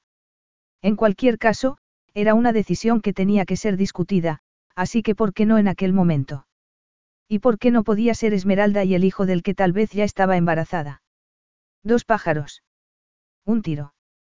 Miró al mayor de los asesores, un hombre de 70 años que no solo había sido fiel a su padre, sino que había arriesgado su vida para salvarlo a él, Anwar Anuf. Anwar carraspeó y se hizo el silencio. Aún a riesgo de repetirme, creo que es el momento de que asegures tu posición de sultán y te cases, Zaid. Que Zaid permaneciera en silencio cuando normalmente, llegado ese momento, daba la reunión por terminada para evitar responder, sorprendió al anciano. Insistió. Nuestros países vecinos quieren fortalecer nuestras relaciones por medio del comercio, pero algunos preferirían sellarla con una alianza matrimonial. El anciano se detuvo y miró a Zaid. Al ver que le indicaba que continuara, se apresuró a abrir un dossier y leyó una lista de posibles candidatas. Is your bunion causing pain or preventing you from wearing your favorite shoes? Have you considered a bunionectomy? Midwest Clinical Research Center is currently enrolling a clinical trial for an investigational pain medication following a bunion removal surgery. Qualified participants between the ages of 18 and 75 may receive a bunion removal surgery at no cost, as well as access to an investigational pain medication. They may also be compensated up to $1,170 for their time. To learn more, call 937-588-6622 or go to removemybunion.com to fill out a short survey and see if you may qualify. Carlos Alfredo, tu mamá vino por una semana. Ya hace un año que vive con nosotros. Hasta trajo sus gatos. ¿Y yo qué puedo hacer? Lo que puedes hacer, Carlos. ¿Y él quién es? Es Miguel, nuestro experto de TurboTax Live. Como tu suegra hace un año que vive con ustedes, you can claim her as a dependent y así obtener esa deducción de taxes extra. Hacer taxes puede parecer dramático. Por suerte, los expertos bilingües de TurboTax Live te ayudan a obtener el máximo reembolso sabiendo que tus taxes están bien hechos. You do your thing, we've got your taxes. Intuit TurboTax Live. La preparación de taxes y la aplicabilidad de las deducciones varían según el individuo. Tras la cuarta, Zaid lo interrumpió. Aunque sé que los matrimonios concertados han contribuido a forjar alianzas, yo no me voy a casar con una mujer a la que no conozca. Pero sí creo que casarme contribuiría a la estabilidad del país. Anwar se irguió y lo miró fijamente. También estás de acuerdo en que cuanto antes, mejor. Sí. Y tengo una candidata. El grupo intercambió una mirada y Anwar hizo en alto la pregunta que todos tenían en mente. La mujer inglesa. Preguntó abatido. Zaid entornó los ojos. ¿Tenéis algún problema? Claro que no. No es ella, sino su padre quien nos preocupa. Su suerte depende de un jurado, no de mí. Anguar carraspeó. Pero es posible que nuestros enemigos utilicen a su padre para oponerse. Nos enfrentaremos a ellos como a todos los criminales, aplicando la ley. De acuerdo, Alteza dijo Anguar. Esperaremos tus instrucciones antes de hacer el anuncio formal. Zaid permaneció en la sala después de que sus asesores se fueran, preguntándose si no habría actuado precipitadamente, pero llegó a la conclusión de que había hecho lo correcto. Estuviera embarazada o no, casarse con Esmeralda tenía sentido, eran compatibles en la cama y fuera de ella. Había mostrado interés en el bienestar de su gente, y una asombrosa facilidad para adaptarse al país y a sus costumbres. Era inteligente. Zaid estaba seguro de que comprendería que rechazarlo no era una opción posible. No. Por primera vez desde que lo conocía, Zaid se quedó sin palabras. También ella, dado que jamás había soñado con escuchar de sus labios las últimas palabras que había pronunciado. Cásate conmigo. Su respuesta había brotado de la convicción de que era un error. De la misma manera que lo había sido la otra ocasión en la que había recibido una proposición de matrimonio. Cásate conmigo. No había habido el menor sentimentalismo, sino la solemnidad equivalente al redoble de tambores. Zaid había llegado a la conclusión durante los diez días que no se habían visto y en los que le había hecho permanecer en palacio con la excusa de que debía descansar, y aparentemente, la decisión estaba tomada, con o sin su aprobación. ¿Qué has dicho? preguntó Zaid perplejo. Que no me voy a casar contigo. Sabes perfectamente que es una propuesta basada exclusivamente en la posibilidad de que esté embarazada. Zaid se acercó en tensión a Esme, que se encontraba en uno de tantos preciosos jardines que rodeaban el palacio. En los días precedentes, lo había explorado a su antojo, y cada nuevo descubrimiento la había dejado asombrada. En esos días se había dado cuenta además, de que estaba enamorándose Jari de su gente. Intuir que durante sus recorridos anhelaba encontrarse con su sultán y que lamentaba no seguir viajando con él por el país, la inquietaban. Mirándola perplejo, Zaid dijo. Lo natural es que quiera reconocer y legitimar a mi heredero. Esme estuvo a punto de reír. Si no lo hizo fue porque sentía una dolorosa presión en el pecho que impidió que la risa alcanzara sus labios. Entonces podemos acabar con esto si me dejas hacerme una prueba temprana de embarazo. ¿Por qué estás tan segura de que no estás embarazada? No estoy segura. Pero no entiendo por qué no quieres esperar a confirmarlo, ni por qué me propones matrimonio. ¿Crees que tu gente cuestionará la legitimidad del bebé, si es que lo hay, dependiendo de la fecha exacta en la que naciera? Zaid apretó los dientes. No es eso lo que me preocupa. El anuncio puede hacerse cuando venza la fecha de tu próximo ciclo. La cuestión es que la boda de un soberano requiere tiempo para ser organizada, así que deberíamos ponerla en marcha. Esme negó con la cabeza. Hay algo más, ¿verdad, Zaid? ¿Qué me ocultas? Zaid mantuvo un silencio prolongado antes de finalmente decir. Hace tiempo que me presionan para que me case. Lo he retrasado, pero mi obligación es casarme y tener herederos. Ha llegado la hora de que cumpla con mi deber. Esme invocó la imagen de Zaid casado con una mujer a la que haría feliz llevar su alianza y tener sus hijos. La certeza de que no sería ella le produjo un alarmante desánimo, que incrementó su miedo a estar enamorándose no solo de Har, sino también de su gobernante. Pero apartó ese pensamiento con firmeza. Su pasado le impedía contemplar cualquier posibilidad que no fuera marcharse del país. Por eso mismo deberías descartarlo antes posible que esté embarazada. Así podrás elegir a alguien más apropiado. ¿Alguien más apropiado? Preguntó Zaid. La carcajada en la que estalló Esme le rasgó la garganta. Vamos, Zaid, me habrías considerado una esposa adecuada de no ser por mi posible embarazo. Zaid tuvo la deferencia de titubear y no precipitarse a negarlo. Su mirada se veló pasajeramente. Estamos donde estamos. Solo podemos actuar con pragmatismo. Esto es absurdo. Deja que me haga la prueba. Así los dos podremos retomar nuestras vidas. La mirada de Zaid se oscureció. Has olvidado que te has comprometido a vivir bajo mi techo mientras yo requiera tu presencia aquí. No, pero tampoco he olvidado que será algo temporal. Una vez más, la idea de abandonar Har, y a Zaid, le produjo un desconsuelo que prefirió ignorar. Su respuesta irritó a Zaid, que la observó largamente antes de tomarla por la muñeca y tirar de ella hacia el interior. Muy bien, acabemos con esto, dijo con firmeza. ¿Dónde vamos? Preguntó Esme, acelerando para seguirle el paso. Lo haremos a tu manera. Pero solo con la condición de que si la prueba temprana sale negativa, haremos las pruebas posteriores para obtener el diagnóstico preciso. Esme había llegado a conocer el palacio como para darse cuenta de que Zaid la estaba llevando hacia sus aposentos. Vamos a hacer ahora la prueba de embarazo.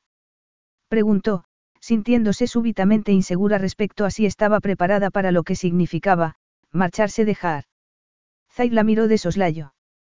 No es eso lo que querías. Pero, no tengo la prueba. Esme no había querido pedirle a Naswa que se la comprara por no dar lugar a especulaciones.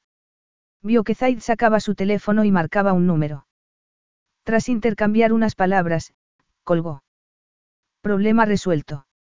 A pesar de haber conseguido lo que pedía, Esme sentía una garra asirle el corazón. Pronto sabría si su vida quedaría vinculada para siempre a la de Zaid. No le sorprendió ver a Fabzi esperándolos a la entrada de los aposentos de Zaid. Con una inclinación, le entregó una caja y se marchó. Ya a solas, Zaid abrió la caja y sacó las dos pruebas de embarazo que contenía. Esme las tomó de sus manos con dedos temblorosos, y cuando miró a Zaid vio que también él experimentaba una profunda emoción. Él entonces la acompañó hasta la puerta del cuarto de baño. Como el resto del palacio, era espectacular, pero Esme solo podía concentrarse en el destino del que la separaban apenas unos minutos.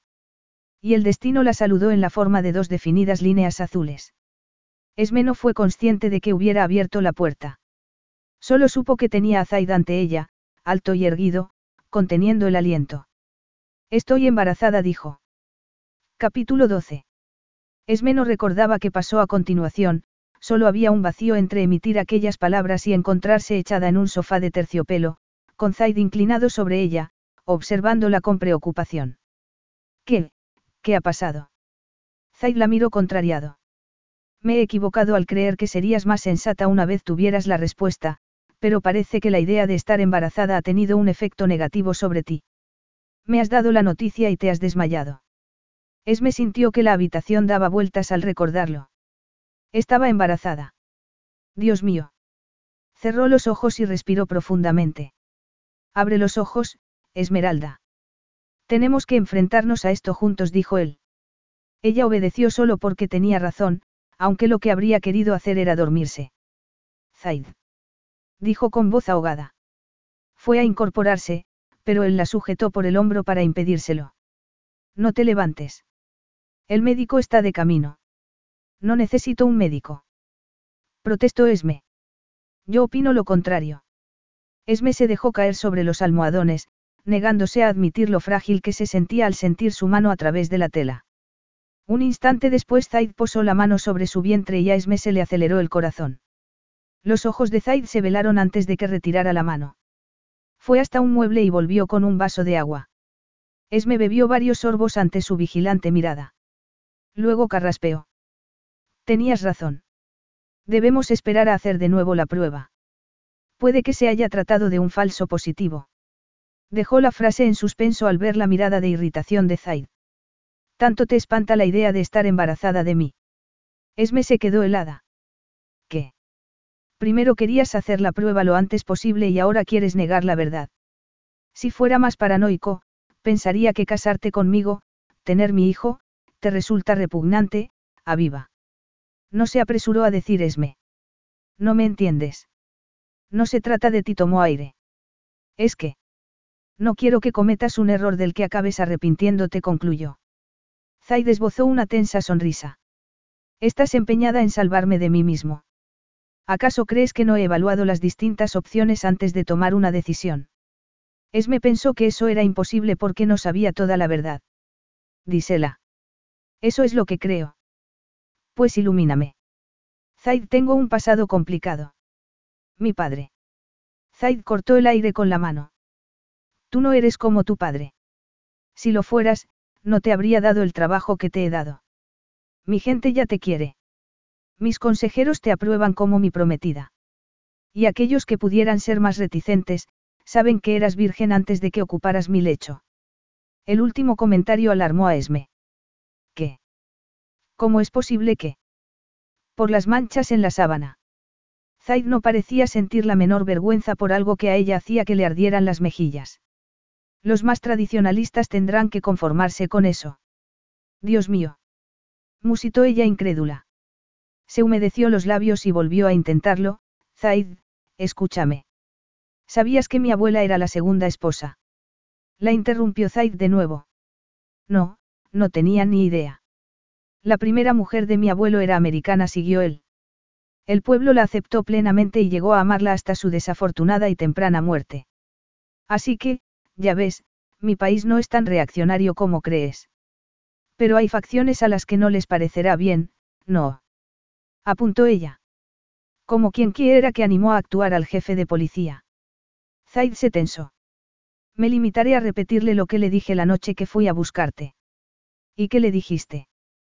Que me perteneces y que estás bajo mi protección. Es me hizo una mueca. Eso suena como si fuera tu esclava. Era él quien quería usarte como un peón. Tenía que comunicarme con él en un lenguaje que entendiera. Y creo que lo conseguí. Si eso es todo lo que te preocupa, estate tranquila. No es. Esme se vio interrumpida por tercera vez, pero en aquella ocasión, por una llamada a la puerta. Tras dar Zaid permiso, entró Fabzi, seguido por un hombre alto con gafas, cabello cano y paso firme. Tras un rápido intercambio de saludos, Fabzi se fue, y el hombre se aproximó a Esme. Soy el doctor Aziz. Me dicen que se ha desmayado, comentó con acento americano. Esme miró a Zaid y este explicó. El doctor Aziz ha sido mi médico personal desde pequeño. Viajó conmigo a Estados Unidos y me siguió cuando volví. Confío en él plenamente. Esme percibió una emoción en sus palabras que le indicó que los dos hombres estaban muy unidos. El médico sonrió al tiempo que abría su maletín. Lo que quiere decir es que espera que no comparta con usted el secreto de que no es tan invencible como le gusta hacer creer. Su naturalidad hizo sonreír a Esme y fruncir el ceño a Zaid. Será mejor que explores a tu paciente. Estoy bien, de verdad. Está embarazada, dejó caer Zaid. El doctor Aziz disimuló su sorpresa y se limitó a decir. ¡Qué gran noticia! Enhorabuena. Danos la enhorabuena después de examinarla, Joseph dijo Zaid cortante. El médico asintió y preguntó. ¿De cuánto tiempo? Um, acabamos de hacer la prueba, dijo Esme. La fecha relevante es hace diez días, señaló Zaid. Joseph Aziz frunció el ceño. Es demasiado pronto para desmayarse. Deja de decir obviedades y atiéndela. Zaid. El médico sonrió. No se preocupe, estoy acostumbrado. Cuando está preocupado, se pone de mal humor. Zaid se alejó mascullando algo entre dientes. Joseph procedió entonces a hacer una serie de preguntas y tomar notas en una tableta. Frunció el ceño cuando Esme dijo que había perdido el apetito. Cinco minutos más tarde, cerró su maletín. Y. Zaid se acercó al instante como una nube gris. Todo bien. Solo tiene un poco bajo el azúcar. Supongo que eso, combinado con descubrir que estaba embarazada del sultán, sería una conmoción para cualquiera. Con que coma regularmente, estará bien, sonrió a Esme mientras Zaid la observaba con ojos entornados. Te he dicho que estaba bien, dijo ella, sentándose. Tu idea de estar bien difiere de la mía, Aviva, sobre todo si no estás comiendo, farfulló Zaid antes de volverse hacia Joseph. Intercambiaron unas palabras en árabe y el médico se marchó. Fabzi entró a continuación. Alteza, su teleconferencia está a punto de comenzar. Zaida sintió con la cabeza y su secretario se colocó a una distancia discreta. Esme se desesperó. Zaid. Tenemos que hablar, musitó con urgencia. Estás embarazada de mi hijo, Esmeralda susurró él con fiereza. Nada de lo que tengas que decirme puede ser más importante que eso. Esme sintió que se le retorcían las entrañas. Pero es que no sabes. No. Vas a confesar que tienes un pasado dudoso con tu padre Zaid se limitó a parpadear cuando ella ahogó una exclamación. Pero olvidas que sé qué tipo de hombre es. Es un estafador de primera en cuya tela de araña caíste a una edad temprana. ¿Hay algo más? Zaid insistió ella. Él se acercó y la tomó por los hombros. Siempre hay algo más. Pero lo que importa es que en cierto momento tomaste la decisión de alejarte de él. ¿O no fue tu decisión? La presionó él. Ella asintió con la cabeza. Sí. Zaid sonrió por primera vez plenamente antes de volver a adoptar una expresión seria. Así que cambiaste tu vida. No necesito más pruebas de que he tomado la decisión correcta. La sensación de estar hundiéndose en tierras movedizas a pesar de la cuerda que Zaid le estaba tendiendo se intensificó. Por favor, Zaid, escúchame. Alteza. Lo reclamó Fabzi. Zaid suspiró. Te casarás conmigo, Esmeralda. Lo harás por el bien de nuestro hijo, y conseguiremos que todo vaya bien. Esme sintió un súbito enfado. Así de simple. Zaid la recorrió con una mirada de deseo que transformó su rabia en algo igualmente primario. Créeme, Jamila, nada de lo que pase entre nosotros va a ser simple. Pero por ahora has de quedarte aquí. Haré venir a Nasgua y a y te traerán algo de comer. Si cuando vuelva sigues queriendo hablar, hablaremos. Se marchó tras aquellas palabras y casi al instante Nasgua y Aisa entraron con un banquete. Esme reflexionó sobre lo que Zaid le había contado. Al subir al trono tras el gobierno dictatorial de su tío y dedicarse a su gente sin pedir nada a cambio, se había ganado su confianza y con ello había puesto las primeras piedras del cambio. Las manifestaciones, que habían disminuido en las últimas semanas, eran una señal de que Zaid se estaba ganando incluso a los ciudadanos inicialmente refractarios. Ella sabía por su trabajo como trabajadora social que el matrimonio proporcionaba siempre un medio más estable que la maternidad en solitario y si el proveedor de la estabilidad de su bebé era un sultán. En el fondo de su corazón, Esme creía que podían lograr que su relación funcionara. Pero la perdonaría Zaid si alguna vez se enteraba de lo que había hecho. Para cuando terminó de probar cada una de las delicias que tenía ante sí, había decidido que tenía que poner todas las cartas sobre la mesa cuando Zaid volviera. Excepto que en cuanto entró, cinco horas más tarde, bastó mirarlo para saber que pasaba algo verdaderamente grave. Tengo que ir a París de inmediato, anunció él. Esme se puso en pie y lo siguió a su dormitorio, donde dos sirvientes estaban preparando ya las maletas.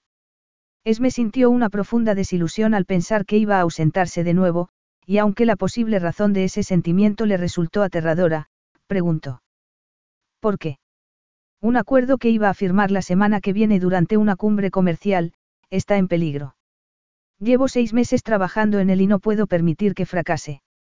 Esme se sintió aún más desconcertada por el abatimiento que la dominó. Ah, vale. ¿Cuánto tiempo estarás fuera?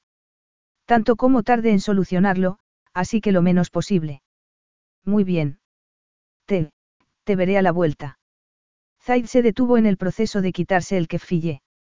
No, me verás a diario porque vienes conmigo, Esmeralda. Ella abrió los ojos desorbitadamente. Yo. ¿Por qué? Zaid la miró con determinación. Primero porque no hemos acabado nuestra conversación. Y porque una vez coincidas conmigo en que la única salida posible es casarnos, pasarás el resto del tiempo con los diseñadores designados por el palacio para elegir el ajuar de la boda. Esme no podía negarse, a no ser que estuviera dispuesta a esperar días a que Zaid volviera y, por tanto, a concluir su conversación con él. Está bien. Iré a hacer la maleta. Zaid le sonrió de soslayo al tiempo que se quitaba la túnica e iba hacia su vestidor. No hace falta, ya la están haciendo por ti. La visión de su torso ahogó una airada protesta de Esme. O quizá el hecho de que al volver, Zaid apareciera con unos pantalones grises y un inmaculado polo blanco. Esme se quedó mirándolo como hipnotizada, y al verlo pasarse los dedos por el cabello deseó que fueran los suyos. Zaid se detuvo ante ella. ¿Has comido? Preguntó escrutando su rostro. Ella asintió con la respiración agitada al llegar a su nariz el aroma de su fragancia. Bien dijo él. Deberíamos partir en una hora. Será mejor que vayas a supervisar a tu servicio. A partir de ese momento, el tiempo pareció acelerarse. Tras una rápida ducha, Esme se puso unos pantalones con un top de mangas anchas a juego, sandalias doradas. En cuanto estuvo lista, partieron hacia el aeropuerto. El avión real esperaba en la pista. Esme había creído que tendría la oportunidad de hablar con Zaid durante el viaje, pero en cuanto embarcaron, la instalaron en una suntuosa suite con Naswa y Aisa, mientras Zaid se reunía con sus consejeros económicos en otra zona del avión. Una vez llegaron a París, siguieron rodeados de gente. El séquito real había reservado una planta completa de la Venue Montaigne, con dormitorios separados para Zaid y ella. Aunque de decoración tradicional francesa, incluía toques exóticos orientalizantes que hizo a Esme sentirse en casa. Y darse cuenta de que empezaba a pensar en Jaar como su hogar. Los días pasaron y Esme fue sintiéndose cada vez más nerviosa al no poder hablar con Zaid. Cuando se enfadaba, pensaba que él lo estaba haciendo a propósito.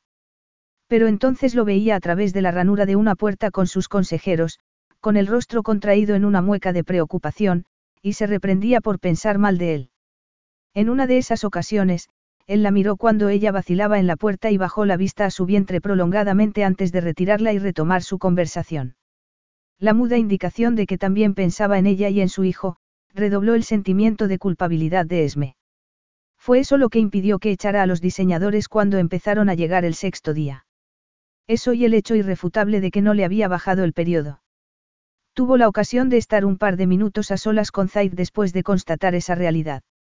Zaid la miró y preguntó con el ceño fruncido. ¿Qué pasa? No, no me ha venido el periodo. La caricia Zaid que le hizo en la mejilla contradijo la mirada de reproche que le dirigió. Lo sé fue todo lo que dijo. Y se marchó para acudir a su siguiente reunión. Con la certeza de que su estado era definitivo, Esme se sentó en un sillón en su suite y contempló la sucesión de preciosos vestidos que le fueron presentando. Aparentemente, Su Alteza había pedido un ajuar completo y un vestuario nuevo para la luna de miel. Para la boda, el traje tradicional de novia estaba siendo elaborado en una localización secreta, desconocida para Esme. Durante toda la sesión, Esme fue pasando por un frustrante ciclo de ansiedad y enfado, pero su mente acababa concentrándose en un rayo de esperanza que se resistía a apagarse. Zaid había preparado todo aquello a pesar de que sabía que su pasado estaba lejos de ser ejemplar. Si él estaba dispuesto a arriesgarse por el bien de su hijo, no estaría ella actuando erróneamente al interponerse entre su hijo y la herencia que le correspondía por derecho. Lo único que la retenía era su secreto. Se lo contaría a Zaid antes de que sucediera algo irreversible. Pero entre tanto, intentaría olvidarlo y seguiría eligiendo el ajuar. El aplauso de Naswa y Aisa en cuanto se probó la selección confirmó que había elegido acertadamente, y le alivió haber cumplido con aquella tarea. Zaid entró cuando los estilistas se llevaban las prendas. Has elegido tu ajuar, dijo, no como una pregunta, sino como la confirmación de que había hecho lo que él le había pedido. Sí dijo ella con voz temblorosa. Entonces te casarás conmigo. Aunque en esa ocasión si fuera una pregunta, era evidente que sabía la respuesta. Esme bajó la mirada y musitó. Sí. A partir de ese momento, los acontecimientos se aceleraron aún más. Al día siguiente, Zaid le regaló un precioso diamante y Esme no pudo contener las lágrimas cuando él le dijo que había pertenecido a su madre. Habría sido un instante mágico de no haberse producido frente a más de 20 personas, entre asesores y fotógrafos, responsables de capturar el momento de la proposición oficial. A continuación, se anunció el compromiso en Jaar. Zaid la tomó de la mano en medio de la sala, rodeados del personal, mientras veían en la televisión el momento del anuncio, y a Esme se le formó un nudo en el estómago cuando la cámara enfocó a la multitud reunida en los parques y estadios estallar en ensordecedores gritos de alegría. En el hotel, se repitieron los aplausos y Zaid le susurró al oído. Te dije que te darían la bienvenida con los brazos abiertos. Al instante, la popularidad de Esme se disparó. Como también lo hicieron las delicadas negociaciones que Zaid estaba intentando cerrar. Las reuniones se prolongaron hasta altas horas de la madrugada, los nervios se perdieron y el tono se agrió. Cuando Zaid salió de la sala de reuniones tres días después del compromiso con gesto de exhausta frustración, a Esme se le encogió el corazón. Y aún se desanimó más cuando él se acercó y le anunció. Fabci ha dado instrucciones a tu servicio para que hagan tus maletas. Vuelves a Jaar esta tarde. ¿Por qué? Preguntó ella descorazonada.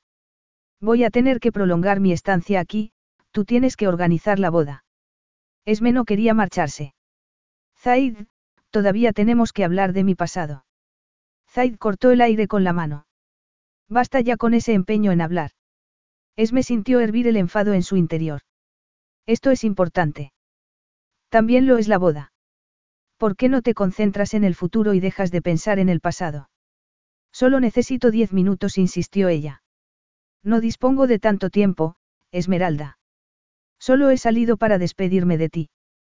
Para anunciarme que me envías de vuelta a Jaar podías haberme mandado un mensaje. Zaid resopló con impaciencia. No quiero pelearme contigo. Claro, porque lo único que quieres de mí es que te obedezca. Zaid bajó la mirada a su vientre. Dadas las circunstancias, preferiría que lo vieras como colaboración, y no como obediencia. Esme sintió una dolorosa presión en el pecho. Ya sé que no soy más que el vientre que cobija a tu hijo, pero deberías pensar también en mi estado de ánimo. Zaid la miró desconcertado, pero en ese instante entró Fabzi. Alteza, lo están esperando. Zaid resopló resignado. Enseguida voy. Esme no pudo evitar decir con sarcasmo. Por supuesto que irás. Él entornó los ojos. Esmeralda. Ella lo despidió con un gesto de la mano a pesar del dolor que le retorcía las entrañas. Tranquilo, Zaid. Entiendo que tienes tus prioridades. Ya nos veremos cuando me toque el turno. Y entonces hizo lo que él había hecho en numerosas ocasiones. Dejarlo plantado, mirando al vacío. En el viaje de retorno, Esme se encerró en la suite principal con su almohada como única compañía. Zaid no podía haber sido más claro, ella era solo un medio para sus fines. La había llevado a París para presionarla y hacerle aceptar el matrimonio. En cuanto había aceptado su puesto en el tablero de ajedrez, había dejado de serle necesaria. Y no había ocultado en ningún momento que su principal motivo era el bienestar de su gente y de su heredero. ¿Por qué entonces sentía tanto dolor?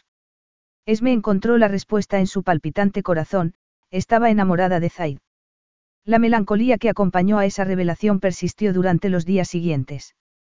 Perdida en su sombrío estado de ánimo, que ni siquiera contrarrestaba la alegría del bebé que crecía en su interior, tardó en darse cuenta de que se había producido un leve cambio en la actitud de pueblo. Cuando empezó a prestar atención, vio reportajes y tertulias en la televisión en la que se cuestionaba la conveniencia de tener a la hija de un criminal como primera dama de Jaar. Y a medida que se cuestionaba su pasado, su ansiedad fue en aumento. Junto con el sentimiento de que su tiempo había concluido. Y pensó que quizá eso era lo mejor, que la decisión la tomaran aquellos que importaban, los ciudadanos de Jaar. Esos pensamientos se materializaron al día siguiente, una semana después de su retorno de París durante los que no había mantenido casi ningún contacto con Zaid. Naswa la sorprendió, y no gratamente, al anunciarle que el jefe de policía pedía verla. Cuando Esme entró en su despacho, Ahmed Aruni lo recorría como si le perteneciera. Dejó el pisapapeles que tenía en la mano y la miró sin tan siquiera inclinar la cabeza como cortesía. Pero a Esme solo le importaba saber por qué estaba allí. ¿Qué puedo hacer por usted? Preguntó altiva. No me andaré con rodeos, señorita Scott. Hay un número creciente de ciudadanos que consideran un error su futuro matrimonio. A pesar de sus propias dudas, Esme contestó con desdén. Y supongo que usted es uno de ellos. Amo mi país y estoy en la obligación de hablar antes de que sea demasiado tarde. ¿Por qué acude a mí y no al sultán? Aruni abrió los brazos con gesto de fingida inocencia. Is your bunion causing pain or preventing you from wearing your favorite shoes? Have you considered a bunionectomy? Midwest Clinical Research Center is currently enrolling a clinical trial for an investigational pain medication following a bunion removal surgery. Qualified participants between the ages of 18 and 75 may receive a bunion removal surgery at no cost, as well as access to an investigational pain medication. They may also be compensated up to $1,170 for their time. To learn more, call 937-588-6622 or go to removemybunion.com to fill out a short survey and see if you may qualify. Now through February 2nd, join a clean and spacious Planet Fitness for zero enrollment and only $10 a month. With tons of equipment and free fitness training, it's the perfect place for everybody to work out. Even me, mother of very fussy triplets and one very colicky husband. Especially you, Supermom. You'll release endorphins and have more energy. I remember having energy. Start feeling spectacular today. Join in club or at planetfitness.com. Zero enrollment, $10 a month, cancel anytime. Deal ends February 2nd. See club for details. ¿Por qué no está aquí, sino negociando absurdos acuerdos en el extranjero? Esme se enfureció. No son absurdos, se lo aseguro. No estoy aquí para hablar de eso. Entonces, dígame para qué ha venido. El hombre le dedicó una sonrisa de serpiente. Puede que haya engañado a nuestro sultán, pero yo sé exactamente quién es usted, señorita Scott. Sé lo que sucedió en Las Vegas con cierto hombre llamado Brian Atkins. Esme se quedó petrificada y Aruni sonrió satisfecho. ¿Qué quiere de mí? Preguntó ella entonces. Él la miró con insolencia. Que haga lo correcto. Si Zaid Alamein no es la persona adecuada para ser nuestro sultán, usted lo es menos para ser nuestra sultana. Esme ahogó una exclamación. No cree que Zaid sea apropiado como sultán. Hay personas mejor cualificadas. Cuya voluntad usted podrá controlar, dijo ella altiva. Él la miró entornando los ojos. Tenga cuidado con lo que dice. El sultán no está aquí para protegerla. Esme sintió un escalofrío. Eso es todo lo que quería decirme. Él sacó un sobre de un bolsillo. Aquí tiene un billete para volver a su país. Si lo desea, puedo proporcionarle escolta hasta el aeropuerto. No la necesito. Si es que decido irme, lo haré por mi cuenta. Aruni dejó el sobre en una mesa y dijo. Márchese mientras pueda, señorita Scott. Y tras esa amenaza, se fue. Esme exhaló y tomó aire profundamente mientras en su mente se arremolinaban los pensamientos, sin saber cómo actuar. En primer lugar tenía que poner a Zaid sobre aviso, pero también debía de hacer algo respecto al asunto que la había angustiado ya antes de que llegara el jefe de policía. No podía casarse con Zaid. Se sentó a su escritorio con el corazón en un puño y redactó una carta. Tres horas más tarde, había hecho las maletas. Pensó en llamar a su padre pero descartó la idea. No podía arriesgarse a que su partida se hiciera pública. Aún así, lo que más la sorprendió fue que nadie cuestionara su deseo de que la llevaran al aeropuerto. Cuando pidió un asiento en el siguiente avión que partiera de Har, el empleado le sonrió atentamente. Sin tan siquiera preguntar cuál era el destino del vuelo, se sentó a esperar abstraída. Solo empezó a sospechar que pasaba algo raro cuando ya se anunciaba el embarque del vuelo. En primer lugar, el empleado le informó que sufriría un retraso de al menos dos horas. Luego, la zona en la que estaba empezó a vaciarse. Cuando lo notó, Esme miró a su alrededor y vio que la enfocaban varias cámaras de móviles. Luego se dio cuenta de que los guardaespaldas que creía haber despedido estaban presentes a una discreta distancia. Esme se puso en pie al tiempo que se alzaba un murmullo y vio que alguien señalaba hacia el ventanal que tenía a su espalda. Al volverse, tragó saliva, el avión real estaba en la pista. Un segundo más tarde vio a Zaid, caminando con paso decidido hacia ella. No necesitó hablar porque la furia y la desilusión estaban impresas en su rostro. Zaid. Estamos en público, Jamila masculló él. Sonríe y tómame la mano. Saldremos de aquí y volveremos a palacio. No puedo, dijo ella angustiada. El rostro de Zaid se crispó en una mueca de contención. No voy a dejarte ir, Esmeralda. Zaid, el jefe de policía. Ha sido obligado a presentar la dimisión. Zaid alzó la carta que ella le había escrito. Esto no cambia nada, Esmeralda. Nuestra boda va a celebrarse, así que acostúmbrate a la idea. Capítulo 13. La boda Jari era distinta a todas las que Esme conocía. Durante una semana, Zaid y ella se reunieron cada atardecer con un consejo de ancianos para repetir sus votos de fidelidad, lealtad y devoción. A continuación se celebró un banquete en honor de mil invitados y dignatarios. Esme estaba contemplando hipnotizada los fuegos artificiales que marcaban el final oficial de las celebraciones cuando notó que Zaid la observaba. Que ella hubiera intentado echarse atrás, lo había enfurecido y su negativa había sido rotunda. Esme se habría enfrentado a ambas de no haberse dado cuenta en el instante en que Zaid caminaba hacia ella en el aeropuerto de que estaba completa e irrevocablemente enamorada de Zaid Alameen.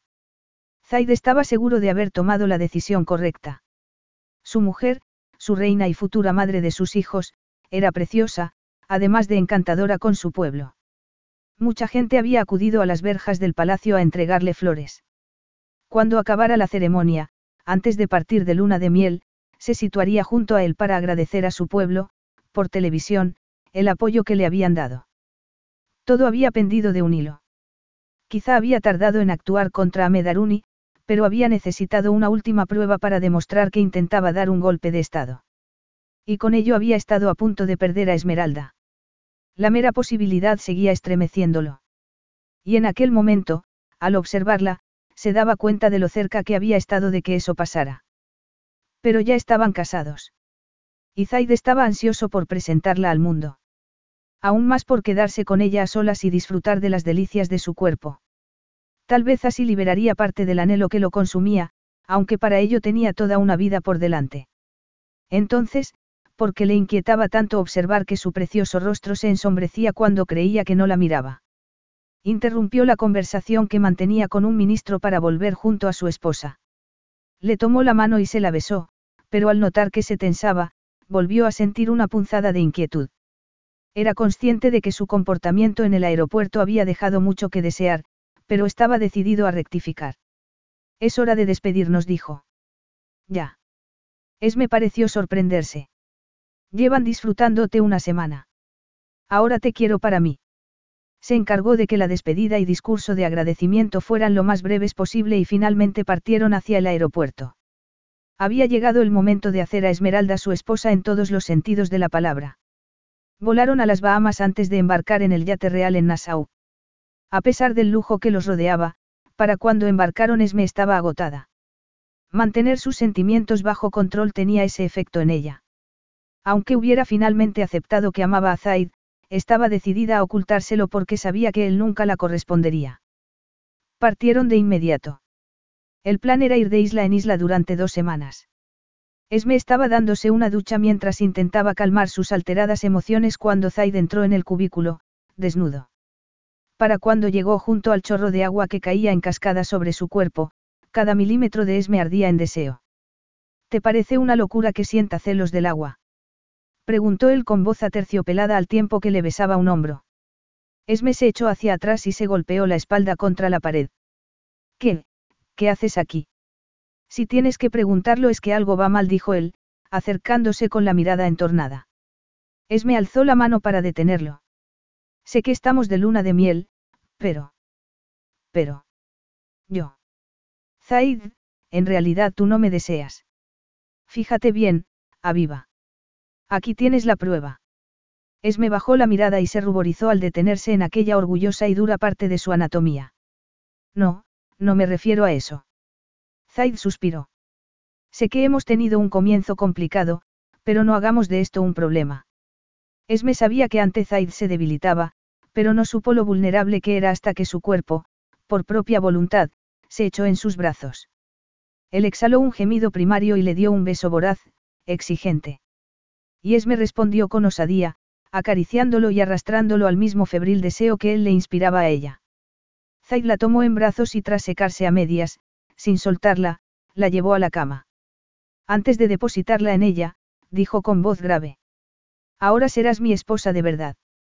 Y tú mi esposo. Los brazos que la dejaron reverencialmente en la cama temblaban levemente, pero el beso fue tan decidido como siempre. El magnífico hombre del que se había enamorado estaba haciéndole el amor. Y aunque le doliera el corazón, por el momento Esme se dejó llevar por la dicha. Y se aferró a ella lo más posible. Ese fue su último pensamiento antes de que Zaid se colocara y la tomara. Su unión, lenta y delicada, inundó los ojos de Esme de lágrimas y arrancó un profundo gemido de Zaid. Luego, se quedaron dormidos abrazados. Aquella noche marcó la pauta de la luna de miel. Cada día visitaban una isla y por la noche hacían el amor y charlaban largamente. Aparte de los guardaespaldas, solo los acompañaban Fabzi y otro miembro del personal, cuya presencia era extremadamente discreta. Aún así, Esme se había dado cuenta de que Fabzi había pasado a saludarla con una inclinación desde la cintura. Cuando se lo comentó a Zaid, este rió. ¿Y por qué parece asustado cuando le hablo? Preguntó ella. ¿Por qué piensa que incluirlo en la conversación es una señal de falta de respeto hacia mí? Pero sabe que esa no es mi intención. Da lo mismo. No puede evitarlo. De verdad. Zaid se puso serio. Hubo un tiempo en que habría sido severamente castigado si alguien se dirigía a él en presencia de su sultán. Pero si no era culpa suya. Se supone que tiene que ser invisible. Por eso le incomoda que su presencia se haga notar. Gracias por decírmelo. Haré lo posible por no incomodarlo. Esme contuvo el aliento cuando Zaid, tomándole la mano, exclamó. Eres una verdadera joya, Esmeralda Alameen. Soy un hombre muy afortunado. Esme dejó que su corazón saltara de alegría, aunque sabía que cuanto más lo amara, más dolor sentiría. En cuanto a contarle su sórdido secreto, había decidido aceptar que, tal y como había dicho Zaid, formaba parte del pasado. Temporalmente. Algún día Zaid tendría que saberlo. Y ella se lo contaría.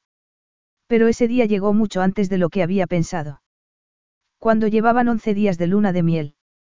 Dio lo mismo que fuera un día precioso, para ella, uno de los más felices de su vida. En el instante en que Fabzi se presentó en la cubierta donde Zaid y ella descansaban tras un baño, Esme supo que sus días en el paraíso habían terminado. Tras dirigirle a ella una brusca inclinación de cabeza, habló en árabe con Zaid.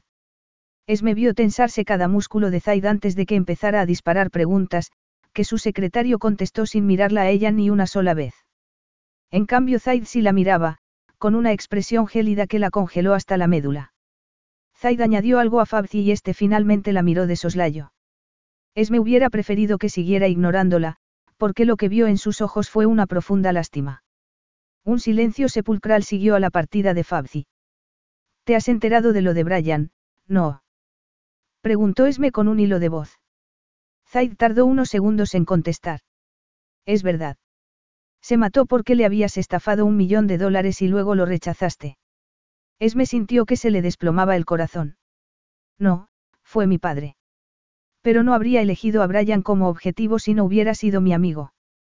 Como siempre que pensaba en Brian, Esme lamentaba no haberlo rechazado cuando se acercó a ella en un restaurante en Las Vegas. Es el hombre que te llevó en helicóptero. La presionó Zaid. Por eso te atormenta la culpa cada vez que te subes en uno. Esme asintió con la garganta atenaza por el dolor.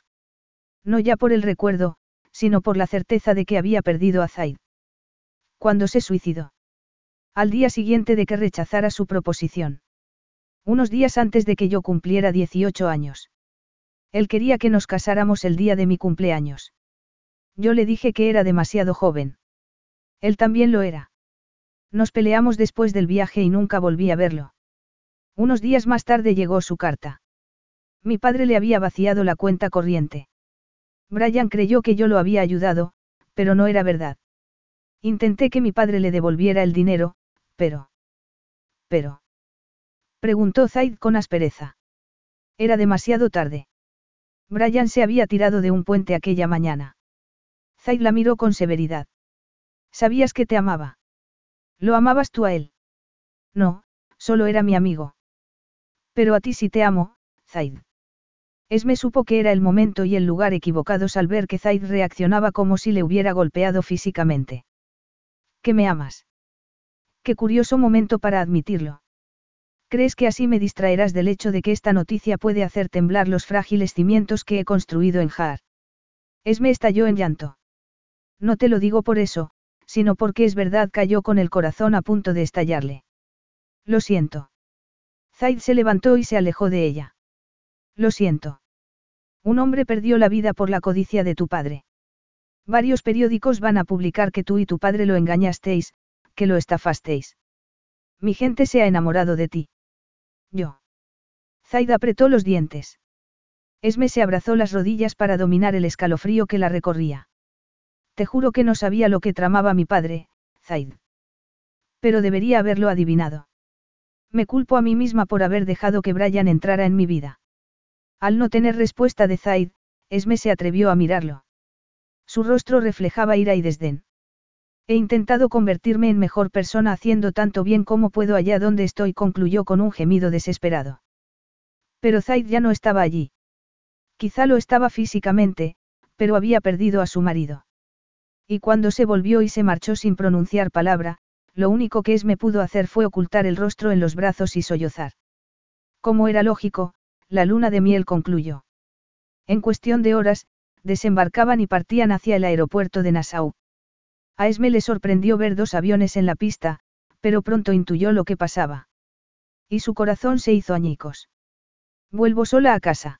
Is your bunion causing pain or preventing you from wearing your favorite shoes? Have you considered a bunionectomy? Midwest Clinical Research Center is currently enrolling a clinical trial for an investigational pain medication following a bunion removal surgery. Qualified participants between the ages of 18 and 75 may receive a bunion removal surgery at no cost, as well as access to an investigational pain medication. They may also be compensated up to $1,170 for their time. To learn more, call 937-588-6622 or go to removemybunion.com to fill out a short survey and see if you may qualify.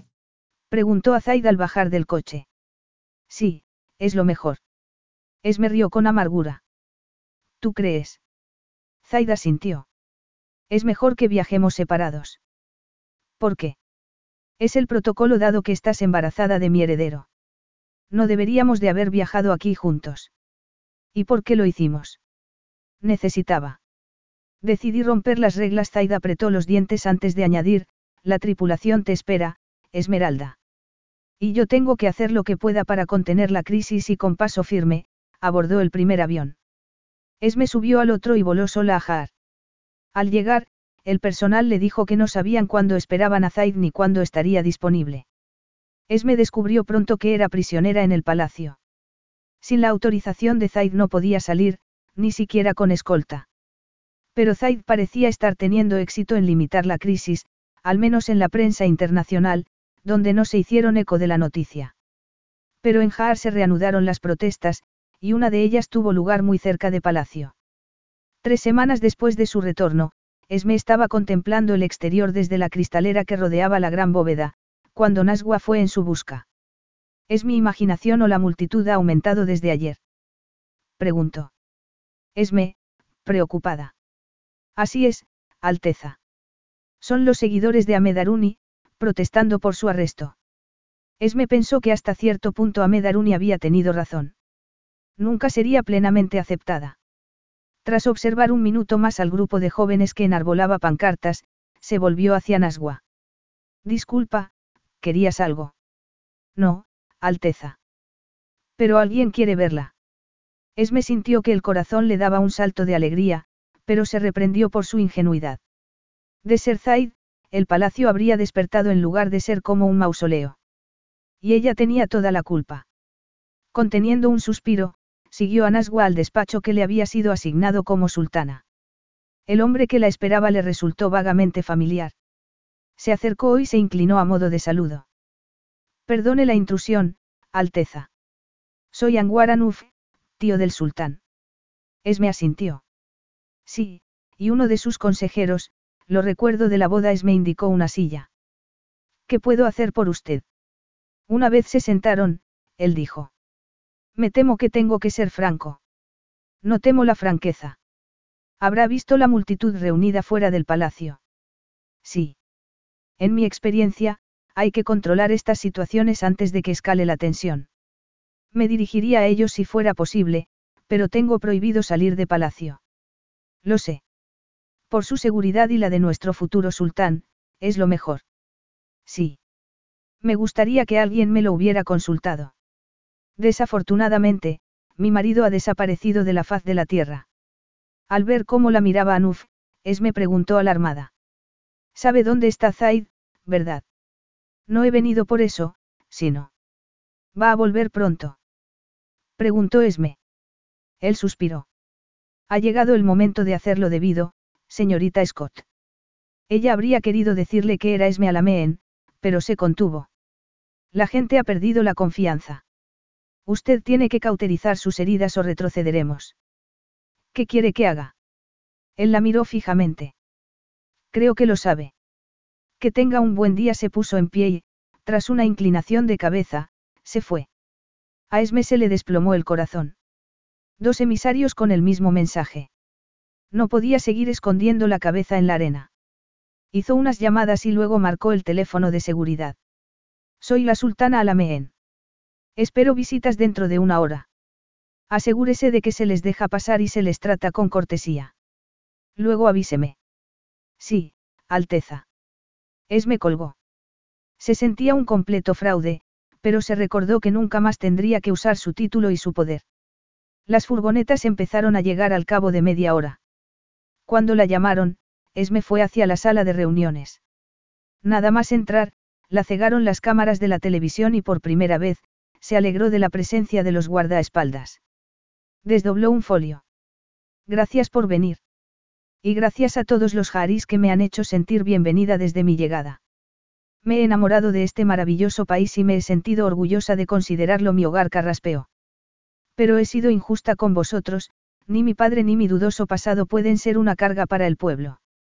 Así que desde este momento, renuncio a mi posición como sultana. No debería de haberlo aceptado sin antes desnudaros mi corazón y contaros toda la verdad. Pero confío en que aceptéis a la hija o el hijo de vuestro sultán. Nuestro bebé es inocente. No hagáis que pague por mis errores. Lo mismo digo respecto al sultán, Zaid al-Ameen. Él se merece a alguien mejor que yo. Pero sobre todo, merece vuestro amor, respeto y comprensión. Lo dejo en vuestras afectuosas manos. Sukran, Jar. Bajó del estrado y dejó que los guardaespaldas la guiaran fuera mientras en el interior estallaban las preguntas. Consiguió mantener la compostura hasta que cerró la puerta de su dormitorio. Entonces estalló en llanto y cuando no le quedaron más lágrimas, empezó a recoger su ropa. Al cabo de unos minutos, Nasgua entró precipitadamente, pálida. Esme sonrió con tristeza. ¿Puedes traerme mi maleta? No la encuentro. Pero. ¿Dónde vais, Alteza? ¿Y lo que ha dicho en televisión? Siento que te hayas enterado así. Por favor, necesito la maleta. Nasgua se llevó la mano a la boca y salió corriendo. Esme retomó mecánicamente su actividad. Cuando, tras media hora, asumió que Nasgua no volvería, buscó en el vestidor una bolsa de viaje y empezó a meter en ella sus escasas pertenencias. De pronto, la puerta se abrió abruptamente. Era Zaid. ¿Qué demonios has hecho, Aviva? Preguntó con la respiración alterada. Zaid tenía un aspecto lamentable. Había sufrido. Por su culpa. Y aún así Esme tembló de pies a cabeza con la pura necesidad de refugiarse en sus brazos. Pero permaneció inmóvil. Era lo correcto, musito. Zaid apretó los puños y cruzó la habitación hacia ella. Te equivocas. Vas a intentar dejarme cada vez que te dé la espalda. No me grites. Y menos después de haber desaparecido sin decirme nada. Zaid dio otro paso hacia ella.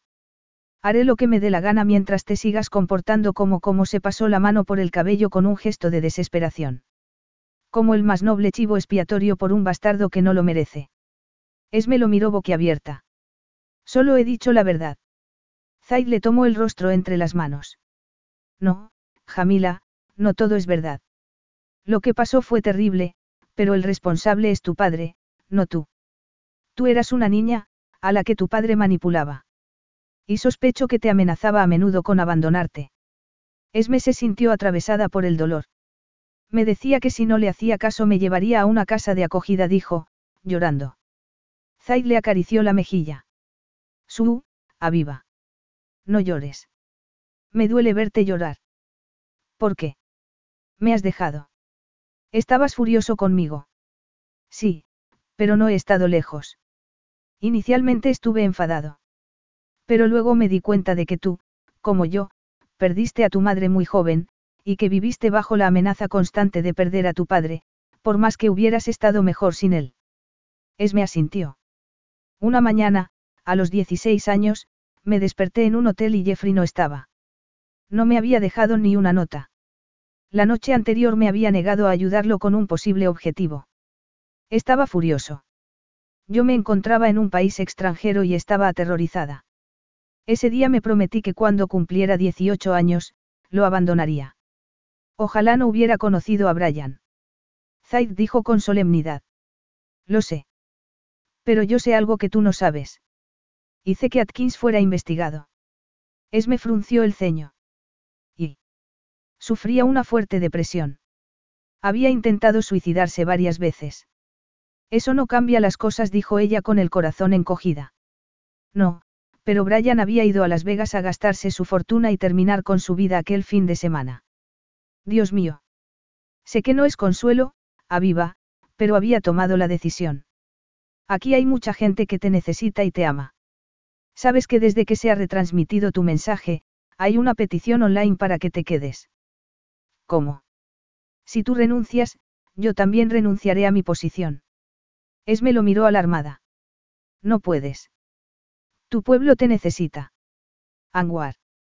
Al diablo con Anguar. Ya hablaré con él. Y con cualquiera que no sepa que mi corazón dejaría de latir si no te tuviera. Donde tú vayas, yo voy. No, Zaid, te irá mejor. Sin mi corazón. Sin mi alma. No, Jamila, prefiero estar muerto.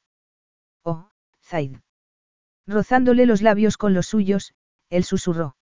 Iba a decirte que te amaba aquella tarde en la cubierta. Es me ahogó una exclamación. ¿Me amas? Sí, mi amor. Te adoro. Podrás perdonarme, Esmeralda. Te perdono porque yo también te amo. ¿Recuerdas que te lo dije? Zaid se estremeció. Lo recuerdo. Y siento haberte rechazado. Sería un honor que me lo repitieras. Te amo, Zaid Alameen. Él selló los labios de Esme, llenando de dicha su corazón. Y cuando deslizó la mano hacia su vientre, Esme creyó que el corazón le estallaría de felicidad. Y seguirá siendo mi amada esposa, la madre de este hijo con el que hemos sido bendecidos y de todos los que vengan. Sí, Zaid. Él exhaló un tembloroso suspiro antes de tomarla en brazos. Un buen rato después, yacían, saciados y felices, en la cama. Esme acarició el pecho de Zaid. Así que he causado problemas renunciado a mi título. Él rió. Librarte de mí te constaría mucho más que un discurso, aviva. Pero inténtalo otra vez y verás. No volverás a ser libre. ¿Por qué no? Porque los alameen se casan de por vida. No voy a dejarte ir jamás. Ni en el más allá. Esme lo besó con el corazón henchido de felicidad. Me alegro, porque tu sultana será feliz allá donde tú estés. Siempre. Epílogo. Un año después. ¿De verdad quieres repetir exactamente nuestra luna de miel tal y como pasó?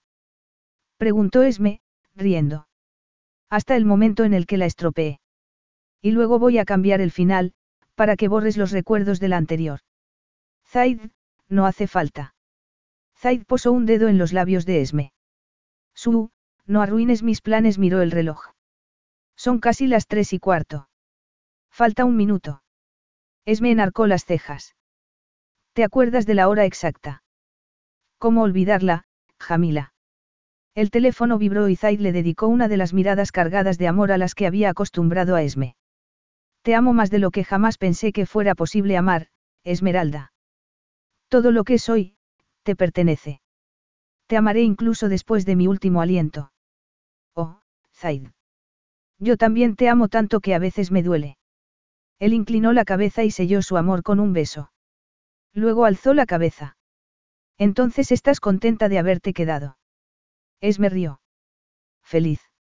Aunque tampoco tuve otra elección. Los dos rieron, antes de que alegría se atenuara levemente. Zaid le acarició la mejilla a Esme. Estás pensando de nuevo en tu padre, afirmó. Esme asintió. Ahora que soy madre y que siento lo que siento por Amir, me cuesta aún más entender que fuera tan poca digna de su amor. No, aviva. El indigno era él. Fue él quien fracasó como padre y esposo. Tú no tienes nada de qué culparte. Aunque asintió, Esme pensó con tristeza en las oportunidades perdidas.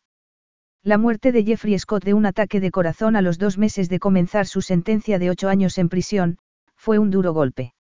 A pesar de todo, Esme lamentaba que no hubieran tenido nunca una relación de amor normal, y que no llegara a conocer a su nieto. Pero algún día, también esa tristeza se diluiría. Especialmente porque su esposo y su hijo le daban más amor del que jamás hubiera soñado tener. Como si lo hubiera invocado, Aisa apareció en la cubierta con el niño en brazos. Ah, esta interrupción es mucho más grata. exclamó Zaid. Aunque tenía pensado concluir la declaración de amor con una mucho más física. Esme sonrió y le dio un beso. Tendrás tu oportunidad más tarde, lo prometo. Haré que cumplas tu palabra, dijo él. Luego se puso en pie y tomó a Amir. Sin poder contener la emoción, Esme lo imitó y rodeó a ambos con sus brazos. Zaid la miró y sonrió con una mirada encendida de amor. Te amo, Esmeralda. Esme sintió evaporarse el último rastro de tristeza. Y yo a ti, mi sultán. Bajo la resplandeciente luz del sol, el hijo de su alma gorjeó entusiasmado mientras veía a sus padres sellar su amor con otro beso. Fin. Now through February 2nd, join a clean and spacious Planet Fitness for zero enrollment and only $10 a month. With tons of equipment and free fitness training, it's the perfect place for everybody to work out. Even me, mother of very fussy triplets and one very colicky husband. Especially you, Supermom. You'll release endorphins and have more energy. I remember having energy. Start feeling spectacular today. Join in club or at planetfitness.com. Zero enrollment, $10 a month, cancel anytime. Deal ends February 2nd. See club for details. Carlos Alfredo, tu mamá vino por una semana. Ya hace un año que vive con nosotros. Hasta trajo sus gatos. ¿Y yo qué puedo hacer? Lo que puedes hacer, Carlos. ¿Y él quién es? Es Miguel, nuestro experto de TurboTax Live. Como tu suegra hace un año que vive con ustedes, you can claim her as a dependent y así obtener esa deducción de taxes extra. Hacer taxes puede parecer dramático. Por suerte, los expertos bilingües de TurboTax Live te ayudan a obtener el máximo reembolso sabiendo que tus taxes están bien hechos. You do your thing, we've got your taxes. Intuit TurboTax Live. La preparación de taxes y la aplicabilidad de las deducciones varían según el individuo.